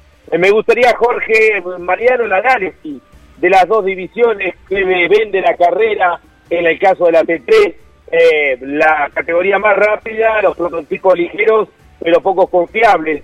De hecho, el mejor T4, que es un UTV modificado para correr el Dakar, está en el cuarto lugar. Y ahí también me gustaría el si creen que se puede aspirar a una victoria por parte de un argentino en la categoría T4, con el triunfo en la última etapa de Jeremías González Ferioli y el quinto lugar en la general. Los escucho. Bien, Lonchi, desde ya que mm, creo que nunca le perdió el ritmo a la carrera Jeremías González Ferioli, tuvo algún inconveniente en etapas que le hicieron perder tiempo, pero no hay piloto prácticamente que no haya, no haya tenido que sortear algún tipo de estos problemas. El propio Basiuskas había empezado muy adelante, luego se retrasó, Encima le cayó una penalidad por un waypoint de 15 minutos y ahora eh, lo encontramos al frente al lituano de la clasificación general. Marek Goxal, que chocó contra David Sile y se dio también algunos minutos, no tantos como el argentino. Marek se pudo eh, acomodar rápidamente al ritmo y allí está, segundo en la general. A poca distancia, a cuatro minutos y medio de Basiuska. Eric Goxal, el jovencito que está debutando, eh, el menor de los polacos, también ha tenido etapas muy buenas, pero ayer se dio mucho terreno y justamente por arriesgar en un terreno pedregoso donde Jeremías González Ferioli pasó con más tranquilidad, si bien eh, pudo haber hecho un tiempo un poquito por encima, ganó en confiabilidad, ganó eh, en horas eh, de cansancio que no las tuvo que ni siquiera penar él ni su equipo, porque a veces uno castiga demasiado el auto y se termina castigando también al mecánico, que cuando no duerme bien, cuando no tiene buenas jornadas porque tiene que reparar demasiado el auto, se cansa y la carrera también le gana y después alguna desconcentración concentración mínima termina provocando algún tipo de inconvenientes. Por eso creo que en la suma de una infinidad de factores, Jeremías González Ferioli a 42 minutos 53 segundos de la punta está en plena eh, batalla, en una posición expectante. Él no está atacando como el más rápido de todos, como lo hizo siempre, eh, como la última etapa, pero se mantiene en el, en el grupo en el que están definiendo la competencia y claro que sí, nos podemos ilusionar con un buen resultado del cordobés. Eh, en la categoría de camiones el duelo sigue siendo entre los chicos y los neerlandeses. Vamos ahora a escuchar a Sebastián Halper, eh, que es otro de los argentinos que ha venido remontando dentro de la categoría autos, luego de muchos inconvenientes en el comienzo de la carrera, la falta de potencia en el Audi tracción integral eh, diesel. Ya vamos eh, acercándonos a la parte final del programa del día de hoy, el día de descanso. Escuchamos a Sebastián Halper. Sebastián Halper, bueno, eh, finalizó ya la primera semana de este Dakar. ¿Cómo, cómo estás? La verdad que un Dakar duro viene siendo, eh, pero estamos fuertes, estamos bien. Eh, lo más duro de, de los Dakar siempre es la cabeza y bueno, la verdad que, que, tenemos una psicóloga que es la hermana de la del Dibu. sí, bien. Ah, Muy buena y la verdad que nos ayuda con eso y estamos fuertes para la segunda mitad. Eh, así que vamos a empujar para tratar de meternos en el top 10, es la idea, es lo que queremos, es a lo que vinimos. Eh, si bien no arrancamos con el pie derecho, pero bueno, venimos, hace seis días estábamos 46, hoy estamos 14 así que nos faltan ahí 4 o 5 para, tratar de, llegar a estar al top 10 y, bueno, vamos a seguir empujando, estamos fuertes y vamos a, vamos a apretar para llegar a eso, a eso, el auto está bien, si bien mañana lo van a repasar entero y lo van a dejar nuevo de vuelta, siempre en el equipo mini, pero, pero está, está, entero y nosotros estamos fuertes para, para encarar la segunda semana. Eso te iba a preguntar con respecto al auto, porque llegaste con pocos kilómetros sobre este auto que es totalmente nuevo, un nuevo concepto. Eh, ¿Cómo se comportó? ¿Qué considerás como, cómo es su evolución, su rendimiento? El auto es muy bueno, tiene un buen desarrollo, pero le faltan muchos kilómetros de rodar. Todos los días le hacemos alguna cosita nueva para mejorar de suspensión, de este, del otro. Eh, por ahí, como es motor diésel, creo que la FIA debería eh, ajustar un poco el tema de los kilowatts porque no estamos beneficiados para nada. Los nafteros nos pasan como poste en la recta donde no hay, donde no hay nada para inventar más que acelerar y, te pones a la par y, se, van, se van muy rápido. Entonces, creo que hay que corregir ahí un poco las reglas de los diésel y al auto le faltan obviamente kilómetros y falta no evolución, sino sumarle kilómetros y, experiencia. Pero todos los días hablamos con los ingenieros y hacemos alguna cosita y el auto va mejorando y nosotros también le vamos agarrando un poco más la mano y el auto se la recontra bueno. La palabra de Sebastián Halper, que está muy cerca de meterse en el top 10, sería más que un premio y la aspiración, tanto eh, para él como para Juan Cruz Jacopini, el jovencito argentino, que recordamos en qué posición está Juan Cruz, chicos. Eh, Juan Cruz está Lonchi en la general, ya firme y afianzado en la décima colocación, décimo en la general Juan Cruz Jacopini, en tanto que Seba Halper con Bernardo Ronnie Graue están en el puesto 14, Halper que representa a Halper Distribución Mayorista de Insumos para Riego. En esta división la aspiración es meter dos autos dentro de los 10 primeros en, al final del Dakar.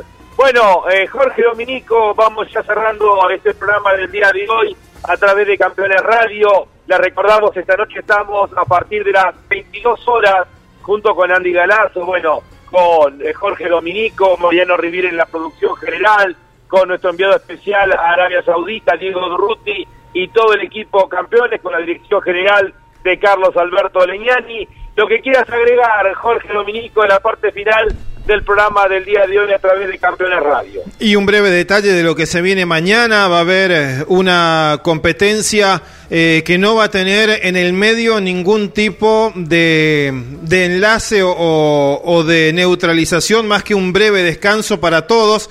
Eh, unos minutos para descansar, pero no va a haber kilómetros, digo, de enlace. Una vez que se larga hasta que llega al cierre, van a ser eh, absolutamente de carrera los 359 kilómetros que se han presentado. La mayor parte de ellos serán en caminos de tierra y piedra. Eso quiere decir que la mitad de la especial va a estar entre caminos pedregosos y de tierra. Depende de la lluvia, Lonchi. Esto puede eh, revelar mayor o menor filo de, de, las piedras justamente porque el agua va limpiando el terreno en esa parte de, de la carrera. Otra vez se pueden presentar acaso alguna complicación como ayer a varios terminaron retrasando. Según la descripción general de la etapa, va a haber eh, dunas eh, y valles en el final, dunas pequeñas, tal vez como esas que vimos en las imágenes de los golpes de los Audi, quien dice, y después eh, las pistas de piedra estarán realmente al principio, en los primeros kilómetros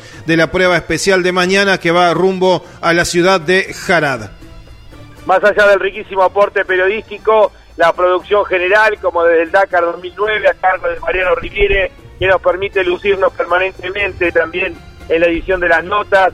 Mariano, lo que quieras agregar en la parte final del programa del día de hoy, le recordamos, mañana estamos a partir de las 9 de la mañana por Campeones Radio, ya con la segunda parte de la carrera, la novena etapa. Declaraciones de Nasser Alatí en esta jornada de descanso y sigue bravo el piloto de Qatar. Señaló, muchos de los rivales con los que debíamos competir tienen problemas, pero esto es el Dakar. Audi ha ido demasiado rápido desde el principio. Querían demostrar desde el arranque que estaban por delante, pero el Dakar te guarda sorpresas. Más de Nasser, la velocidad a la que vamos en este Dakar es una locura. Y para el final, la pregunta. El proyecto del Dakar es para tres años, esto en relación a Audi. ¿Lo tendrán difícil para conseguir? Respondió Nasser. Tienen que fichar a Nasser a la tía para ganarlo, pero seré muy caro. ¿Estarías disponibles? Sí, mi contrato acaba después del Dakar, señaló Nasser a la tía manifestando que si Audi quiere ganar al Dakar, lo tienen que fichar a él. Bueno, el rey eh, se está haciendo valer. Nasser ha ganado las últimas dos ediciones ahí en Arabia Saudita, ¿no? Sí, sí, sí, sí, Lonchi. Por eso iría por la tercera corona consecutiva, la quinta victoria dentro de un Dakar, ha ganado en Sudamérica, eh, pero va por su quinta corona y la tercera consecutiva, y bueno, se quiere hacer valer consciente de que termina su contrato en Toyota, ya sea en un equipo o en el otro, o en el que le ofrezcan justamente Nasser, está haciendo valerse por lo que puede llegar a ser la triple corona consecutiva dentro del Dakar. Eh, nos reencontramos a las 22 horas, quiero felicitarlos nuevamente a los dos, Mariano, Jorge, Jorge, Mariano, Andy y yo y todo el equipo podemos descansar tranquilos con la nueva generación de periodistas de campeones, han hecho un trabajo brillante que nos, permitió descansar un poco más en el día de hoy, en el día de descanso, los más veteranos. Nos reencontramos a las 22 horas a través de Radio Continental con lo que quede de resumen del día de descanso el, análisis de la primera parte de la carrera y ya comenzamos a meternos de lleno en lo que va a ser la segunda parte de la carrera. El gran desafío serán cuatro días en el Empty Quarter, uno de los desiertos más gigantescos del mundo. Ese es el desafío del Dakar a partir del día de mañana. Un abrazo grande. Nos reencontramos mañana a las 9 de la mañana porque campeones es Dakar y Dakar es campeones. Hasta luego.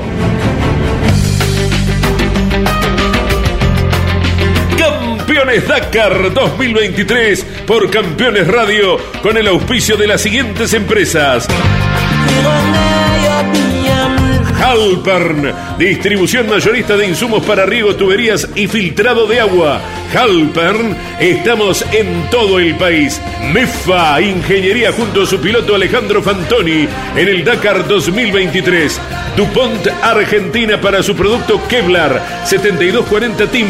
Club Boca Juniors, Indumentaria Bodacius, Tanques OLM y Pablo Vera Motorsport junto a su piloto Manu Andújar en el Dakar 2023.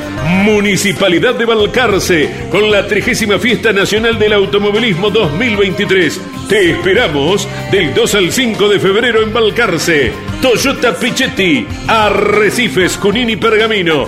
Con Arpesa, alimentos saludables para todo el mundo.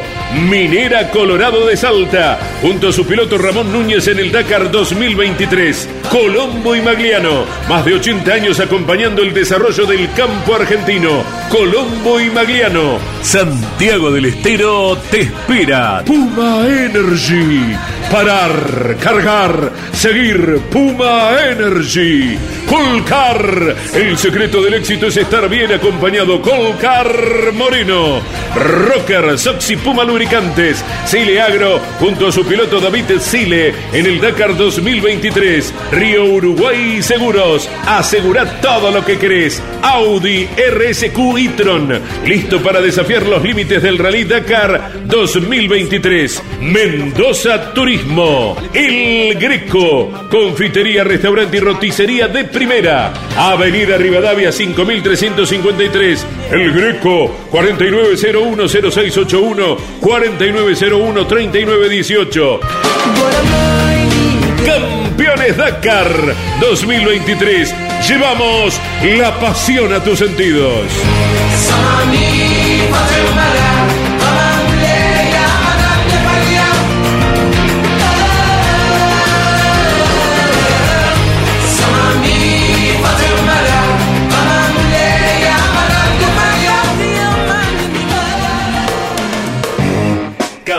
Campeones Radio. Una radio 100% automovilismo.